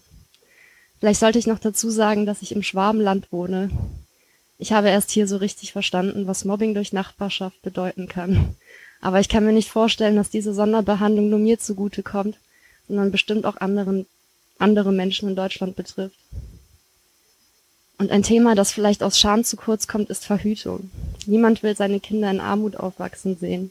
Als zeugungsfähiger Hartz-IV-Empfänger muss man sich deshalb zwangsläufig für einen Horror entscheiden.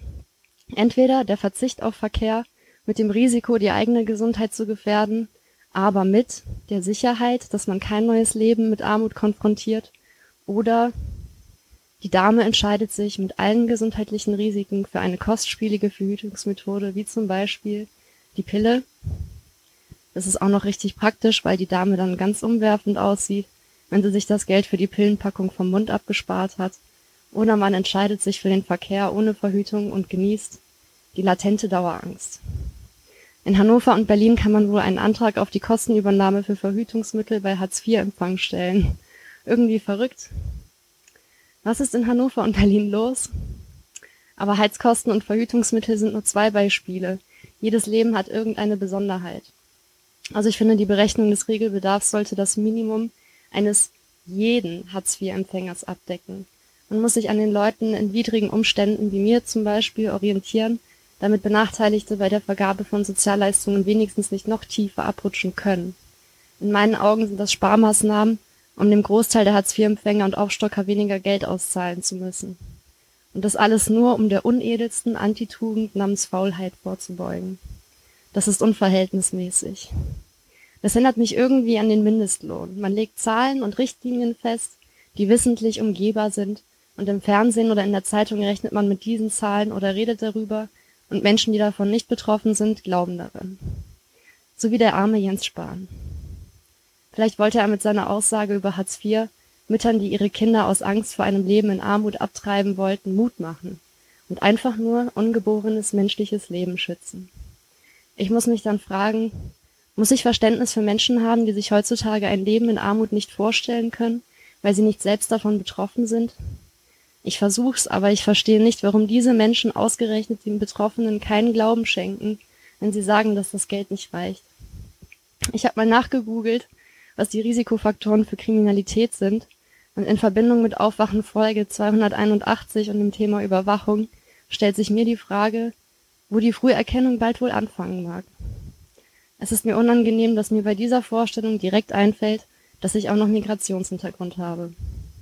Naja, wir wollen die Hoffnung nicht aufgeben. Ich danke allen freiwillig Beteiligten des Aufwachen-Podcasts für ihre interessante Arbeit.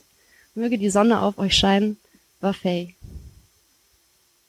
Äh, hallo Tilo und Stefan, hallo liebe Aufwachenhörer. Ähm, ich wollte auch mal einen Audiokommentar abgeben. Und zwar in drei verschiedenen Sachen. Ich hoffe, ich überspanne den Bogen nicht ein bisschen. Ähm, erstmal was zu Steffi. Die hat sich in der letzten Folge 283 dazu geäußert, dass sie sich überlegt, in eine Partei einzutreten. Ich bin vor zwei Monaten in die SPD eingetreten und muss sagen, das ist eine durch und durch positive Erfahrung. Also ich war bis jetzt bei einer Mitgliederkonferenz, habe noch nicht so viel mitbekommen, aber da waren Menschen zwischen 15 und 83 Jahre und man konnte sich mit allen gut unterhalten und super Stimmung. Und deswegen würde ich dir, Steffi, und jedem, der sich überlegt, was zu machen, einfach empfehlen. Einfach mal machen. Und wenn es einem nicht gefällt, kann man immer noch austreten. Ähm, die zweite Sache ist, ich bin bei der Bundeswehr und wollte was zu Diesel-Kfz sagen. Ähm, wir haben bei der Bundeswehr gibt's die Bundes Bundeswehr Fuhrpark GmbH, irgendwie so hieß, heißt die. Das ist eine öffentliche Einrichtung, also ein Unternehmen, dem Staat gehört, die die ganzen handelsüblichen Kfz, die wir in der Bundeswehr fahren, ähm, ja, managt und der die gehören. Und jetzt neuerdings auch den Fahrdienst für den Bundestag macht. Und die Fuhrpark GmbH fährt, kauft nur Diesel-Kfz. Und das finde ich in dem, im Rahmen der aktuellen äh, Diskussion so ein bisschen absurd, ähm, man überlegt sich hier, die Freiheiten von Einzelnen zu beschneiden und den Leuten zu verbieten, mit Diesel-Kfz, mit Diesel und anderen Autos irgendwo hinzufahren, was ja auch in einem gewissen Rahmen auch sinnvoll sein kann und eine sinnvolle Maßnahme ist. Aber auf der anderen Seite fährt halt, fährt man bei der Bundeswehr halt nur rein Diesel. Ähm, wir haben ein also wir haben ein, zwei Nicht-Diesel, glaube ich, bei uns am Standort. Das sind so Audi A3 Hybrid. Aber das sind auch keine Plug-in-Hybrid. Das heißt, man steckt keine Steckdose rein, sondern deren Akkus werden nur über den Benzinmotor aufgeladen. Also da steht auch schön drauf, Bundeswehr fährt elektrisch, was natürlich auch ein Witz ist, weil also wenn der Elektromotor nur aus der Bremsenergie aufgeladen wird, dann kann man den Strom vielleicht noch zum Ein- und Ausparken benutzen, aber danach ist er auch wieder leer und dann springt der normale Motor wieder an. Ja. Ähm, dritte Sache ist, äh, ich glaube, da äh, möchte ich was zur schwarzen Null sagen. Also ihr sagt, seid ja immer fleißig, die, die schwarze Null zu dämonisieren. Ähm, ich, ich denke, dass die schwarze Null in gewissem Rahmen sinnvoll ist. Und zwar, wenn wir uns langfristige Trends angucken zum Thema Staatsverschuldung und nicht von Jahr zu Jahr springen, dann haben wir zum Beispiel im Durchschnitt der letzten zehn Jahre keine schwarze Null. Ähm, wir haben jetzt seit den, äh, ich sag mal, 2015, 2014 hat angefangen, haben wir jedes, hat der, der Staat oder der öffentliche Haushalt, ich sag mal, jedes Jahr einen Überschuss von vielleicht 5 Milliarden bis jetzt zuletzt 40 Milliarden gemacht. Wenn man aber vergleicht, was für Schulden wir in den 2000er Jahren aufgenommen haben, und da rede ich über 300 Milliarden in einem Jahr, ähm, dann haben wir langfristig keine schwarze Null.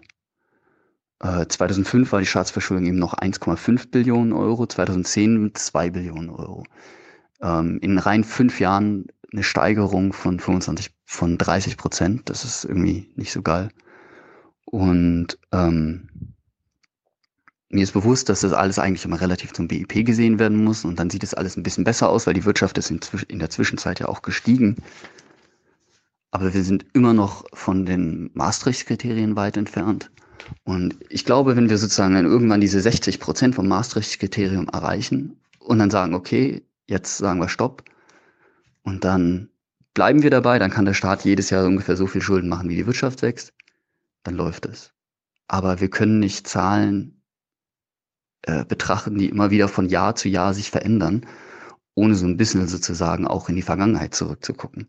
Und wenn wie 2005 14 Prozent des Staatshaushaltes in Zinsen läuft, und das ist dann der zweitgrößte Punkt des Bundeshaushalts, dann finde ich, läuft irgendwas falsch. Und das in dem Rahmen finde ich die schwarze Null ganz sinnvoll. Hallo lieber Thilo, lieber Stefan, lieber Aufwärm-Podcast. Ähm, ich wollte mich einfach mal direkt wenden an die Steffi, die einen Kommentar hinterlassen hat bei der letzten Folge zum Thema aktiv werden. Und da es mir vor gar nicht allzu langer Zeit ähnlich ging, dass ich gedacht habe, äh, Gut, ich bin ja interessiert an Politik, aber so weiter passiv da nur zuzuschauen, das halte ich jetzt irgendwie nicht mehr aus langsam. Äh, deswegen bin ich dann auch aktiv geworden sozusagen. Bei mir war das so, ich habe mich einfach äh, bei den Linken angemeldet, mache da jetzt mit und so. Und da wollte ich einfach mal empfehlen, also nicht unbedingt gleich den Linken beitreten, sondern einfach mal zu einer Kreisvorstandssitzung zu gehen oder vielleicht eine Veranstaltung, die von den Linken organisiert wird und da einfach mal die Leute anzusprechen. Also dann kannst du einfach mal konkret deine Themen, was du so hast, ansprechen. Also bei dir war es ja, glaube ich, ähm, irgendwie Kulturveranstaltung und kommunale Politik. Und dann kannst du ja mal den Leuten sagen, für was du dich gern einsetzen würdest. Und ich bin mir sicher, dass die dir da ganz viele Punkte nennen können, wo du anknüpfen kannst. Also das sollte man vielleicht nicht vergessen auf Kreisebene. Da sind ja Leute aktiv, die da schon Jahre oder Jahrzehnte äh, Netze aufbauen und sonst was.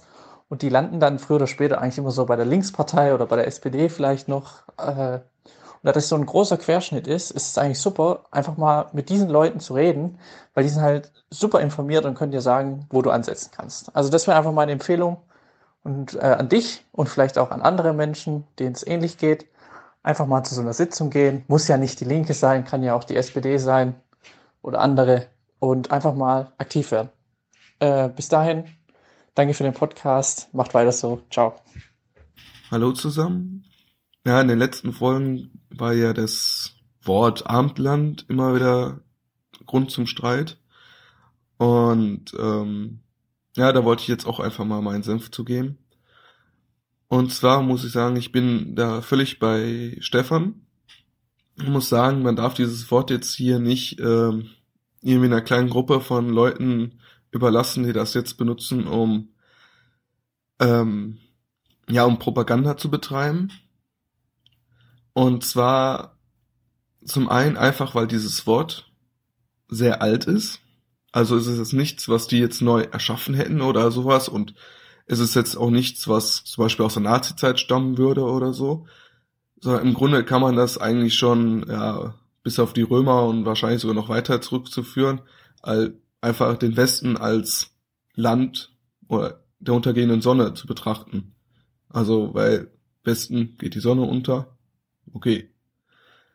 Und ähm, diesen Begriff gab es dann in der Zeit auch immer weiter und immer wieder und ähm, natürlich auch zu Propagandazwecken, aber halt nicht nur. Und ähm, zum anderen finde ich einfach, ähm, da geht halt aus diesem Begriff geht auch keine Wertung hinaus. Also wenn ich jetzt vom Abendland und vom Morgenland rede, ähm, da ist ja jetzt nicht sowas drin wie ich rede vom Guten und vom Schlechten oder sowas. Also es ist keine Wertung mit drin.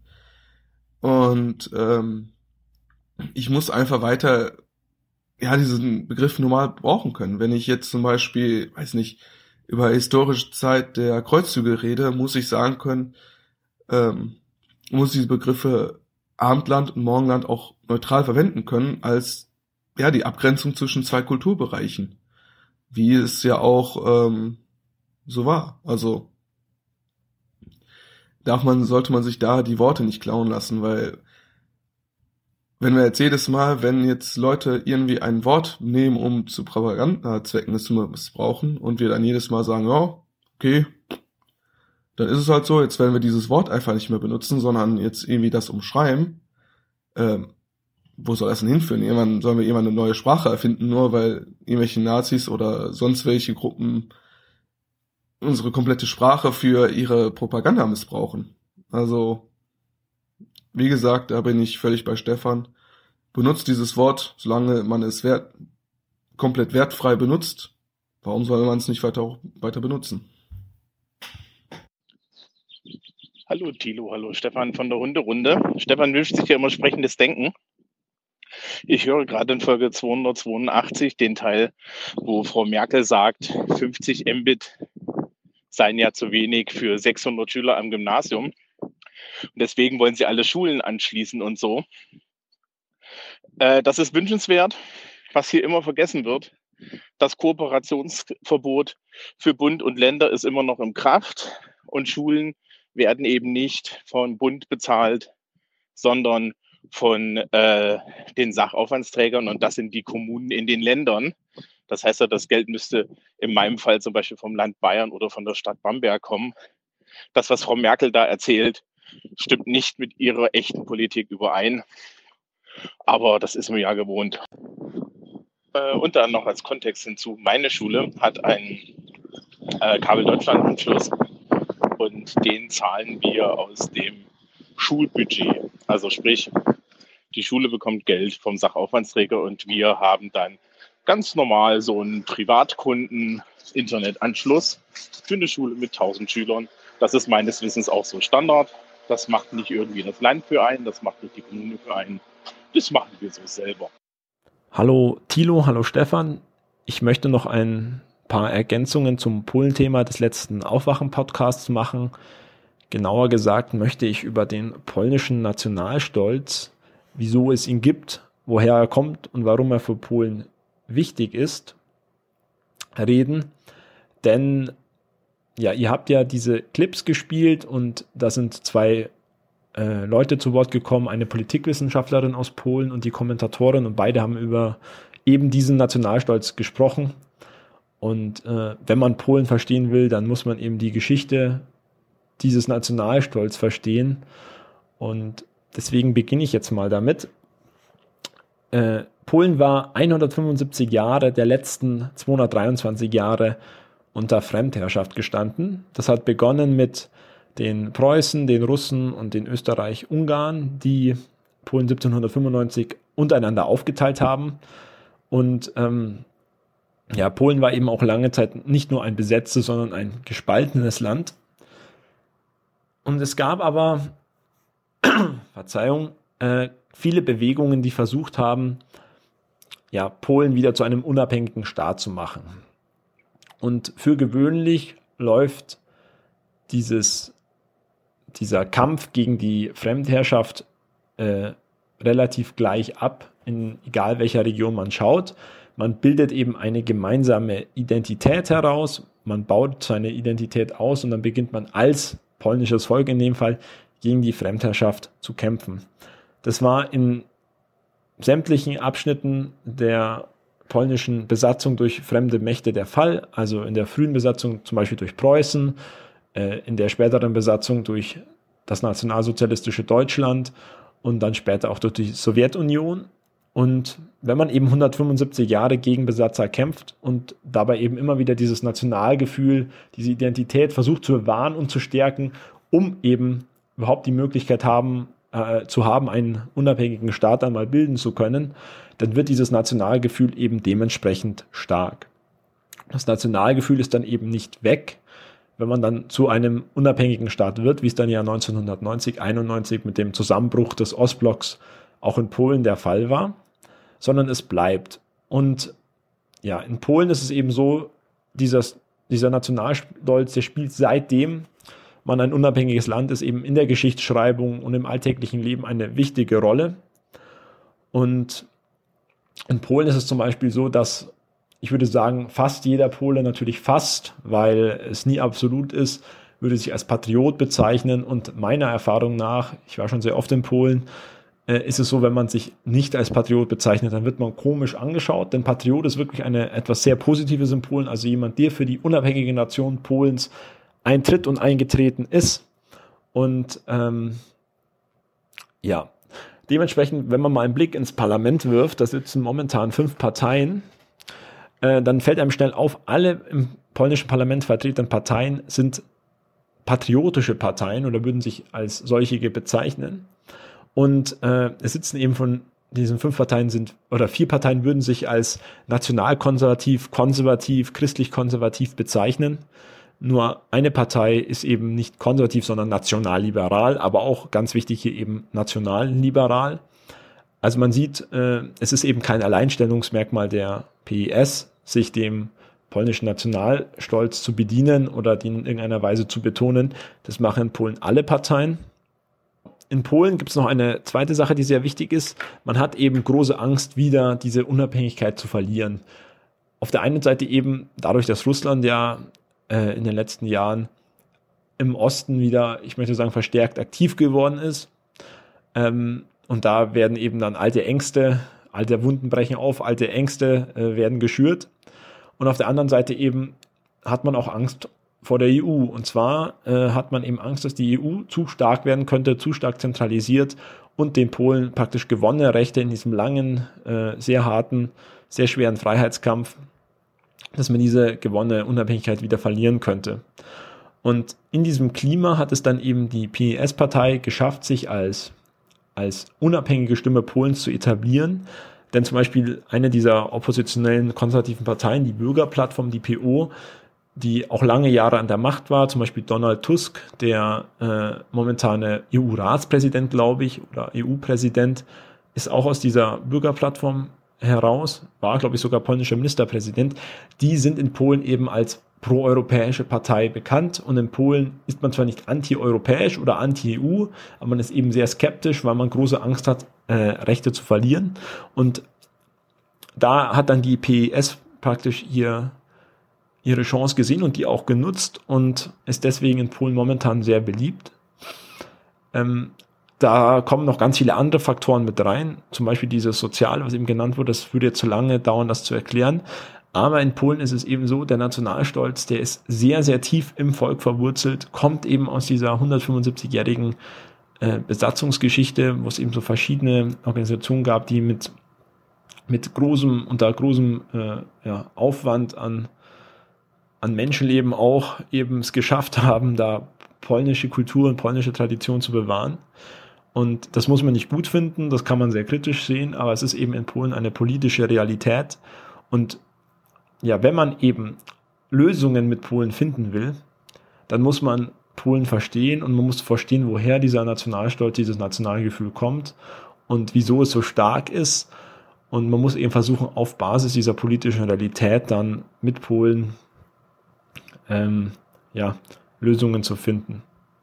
Genau, ich hoffe, mit meinem Kommentar konnte ich ein bisschen zur, zum Verständnis beitragen, zum Verständnis mit Polen beitragen. Und ja, dann wünsche ich euch allen noch einen schönen Tag.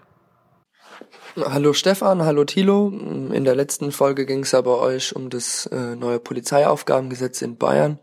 Und mit Max habt ihr ähm, außerdem noch über so Polizeieinsätze beim Fußball diskutiert. Ähm, jetzt wollte ich euch einfach mal einen kleinen Erfahrungsbericht aus meinem Leben geben zu diesem Thema, um euch vielleicht auch mal ein bisschen ähm, darauf aufmerksam zu machen, dass solche Praktiken wie die jetzt in Bayern in Deutschland ein, ja quasi Alltag sind, aber auf eine subtilere Art und Weise. Und dabei geht's auch um Fußballfans äh, und wie der Staat vor allem mit Menschen umgeht, ähm, ja, die potenzielle Störer sein könnten oder von denen halt laut Polizei zu erwarten ist, dass sie eine Straftat begehen werden. Dazu muss ich vielleicht kurz ausholen, ähm, für all die Leute, die mit Fußball weniger Mut haben. Ähm, die Polizei da äh, sammelt Daten über Fußballfans, äh, die bei Spielen verhaltensauffällig geworden sind, also ähm, in Bezug zu, äh, sage ich mal, Straftaten oder Straftatbeständen wie Landfriedensbruch, Körperverletzung oder Abbrennen von äh, Pyrotechnik im Stadion. Und äh, dazu gibt's halt die sogenannte Datei Gewalttäter Sport, ähm, in der halt die Polizei Daten sammelt über äh, diese Straftäter.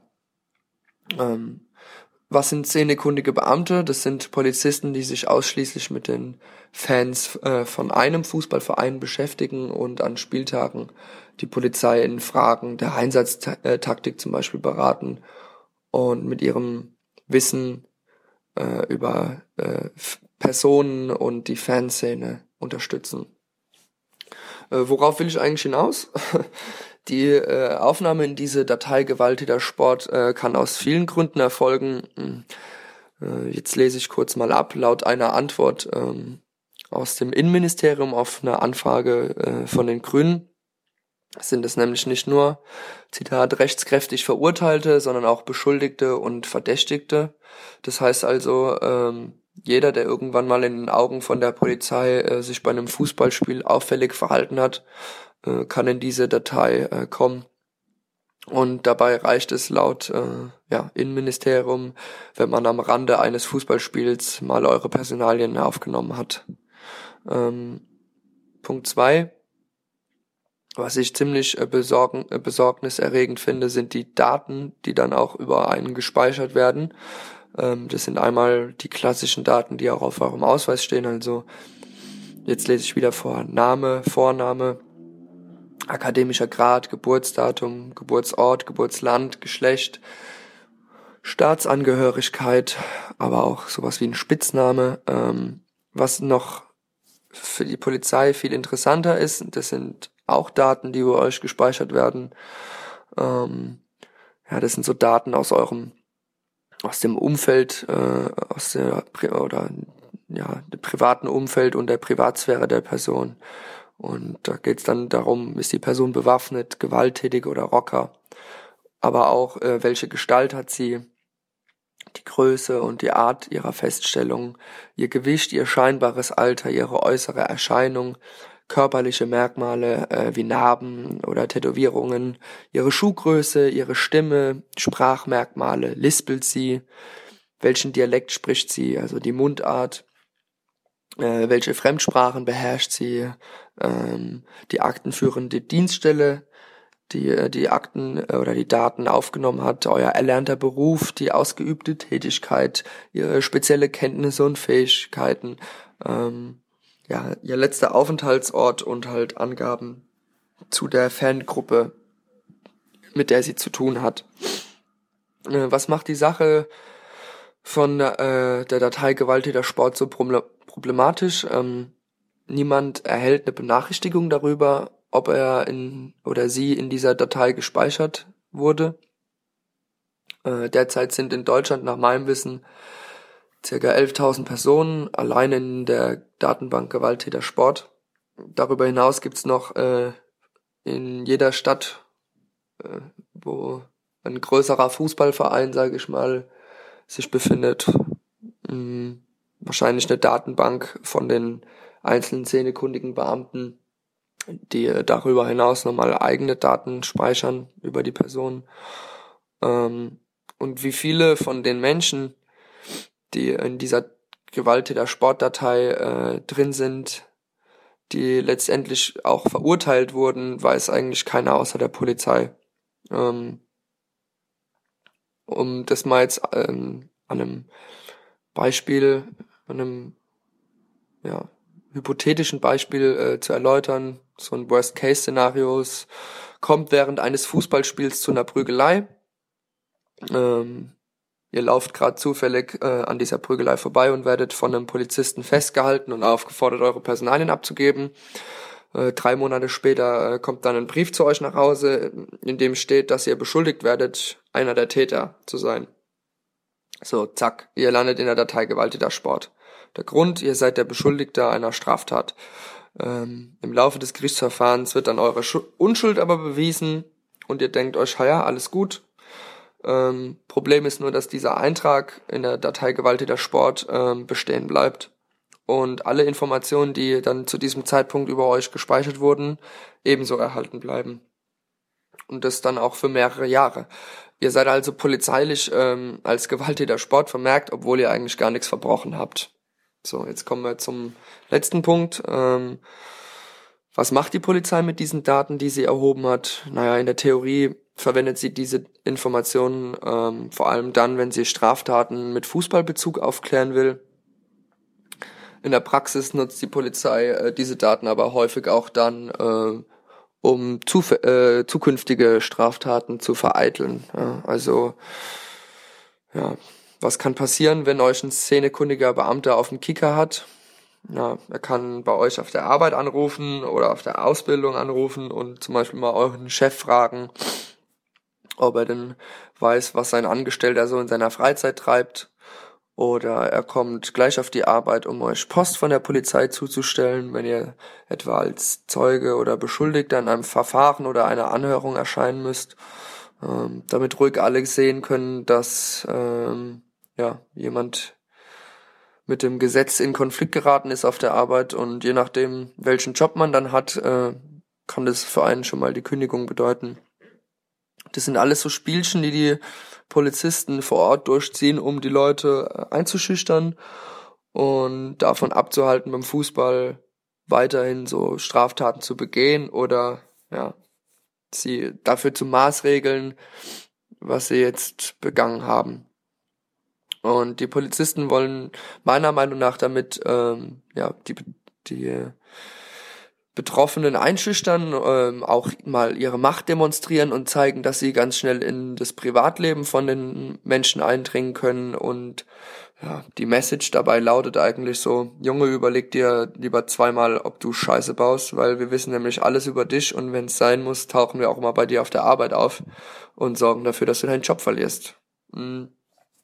Ich glaube, jeder kann sich da sein Urteil selber drüber bilden, wie bedenklich das ist, wenn eine Behörde Daten über sammelt und die dann auch verwendet, wenn es eigentlich noch keinen Grund gibt. Ähm, das ist jetzt nur so ein kleiner Aspekt in diesem Themenfeld, den ich euch mal näher äh, bringen wollte. Und ich denke, da gibt's auch noch viele andere Dinge, die in diesem Zusammenhang äh, wichtig sind, dass man darüber spricht. Hallo Thilo, hallo Stefan, hallo liebe Aufwachenhörer. Mein Name ist Arno und ich möchte etwas zu Friedlofs Kommentar über das Probeabo der Zeit sagen. Ich hatte ebenfalls so ein Probeabo und wollte es dann ebenfalls nach zwei Wochen kündigen. Ich habe dann einfach angerufen und ich hatte dann ein Verkaufsgespräch, also mir wurden Tickets angeboten und ich wurde eingeladen zu Veranstaltungen und Seminaren. Ich habe dann aber zu verstehen gegeben, dass ich wirklich das Abo kündigen möchte, das nichts für mich ist. Und ja, mir wurde dann von der Frau am Schalter gesagt, wir erledigen das für Sie und bla bla bla. Dann habe ich noch Ausgabe 3 und 4 bekommen dann habe ich nochmal nachgeschaut, ob das aber auch wirklich gekündigt ist, weil mir das irgendwie noch Spanisch vorkam, weil ich auch keine Bestätigung oder sowas bekommen habe. Und nee, das Abo lief tatsächlich noch weiter, weswegen ich erstmal beschwer mich beschwert habe und ja, hat allerdings nichts gebracht. Der Mann am Schalter reagierte relativ unfreundlich und ja, ich wurde eher angeschrien dort und was das jetzt soll, bla bla bla. Und dass ich auf jeden Fall noch Ausgabe 5 bezahlen müsste, weil es ja scheinbar mein Fehler war, dass ich da von der Frau belogen wurde. Okay.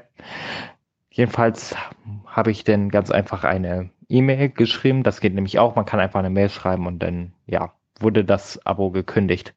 Was deutlich einfacher ist, anstatt sich mit den Leuten, die da arbeiten, rumzuschlagen. Denn ich weiß nicht, ob es irgendwelche Vorgaben sind, die sie da haben, weil das jetzt reine Spekulation, aber es ist, glaube ich, doch recht ähnlich, auch was ich aus meinen Freundes- und Bekanntenkreis gehört habe. Die Leute, die dort am Telefon arbeiten bei der Zeit, sind relativ unfreundlich, also was den Kundenservice angeht. Naja, das war's. Also, wirklich ein toller Podcast und ich schließe mich allen an, die sagen weiter so und vielen Dank für alles. Hi ihr beiden, nur eine ganz kleine Korrektur von Stefan aus der heutigen Folge. Vectoring ermöglicht nicht 400 Mbit. Mit Vectoring sind tatsächlich maximal 100 Mbit möglich. Also wirklich maximal. Du verwechselst da gerade Telefon und Fernsehkabel. Über Fernsehkabel ist tatsächlich bis 400 Mbit relativ problemlos möglich. Habe ich auch das Glück, dass ich das kriegen könnte. 120 reichen mir halt für mich alleine locker aus. Aber die klassische DSL-Leitung, die über Telefonkabel funktioniert, also alle Häuser, die keinen Kabel-TV-Anschluss haben, die können höchstens 50 Mbit ohne Vectoring und mit Vectoring dann 100 Mbit empfangen. Das war's auch schon. Ciao.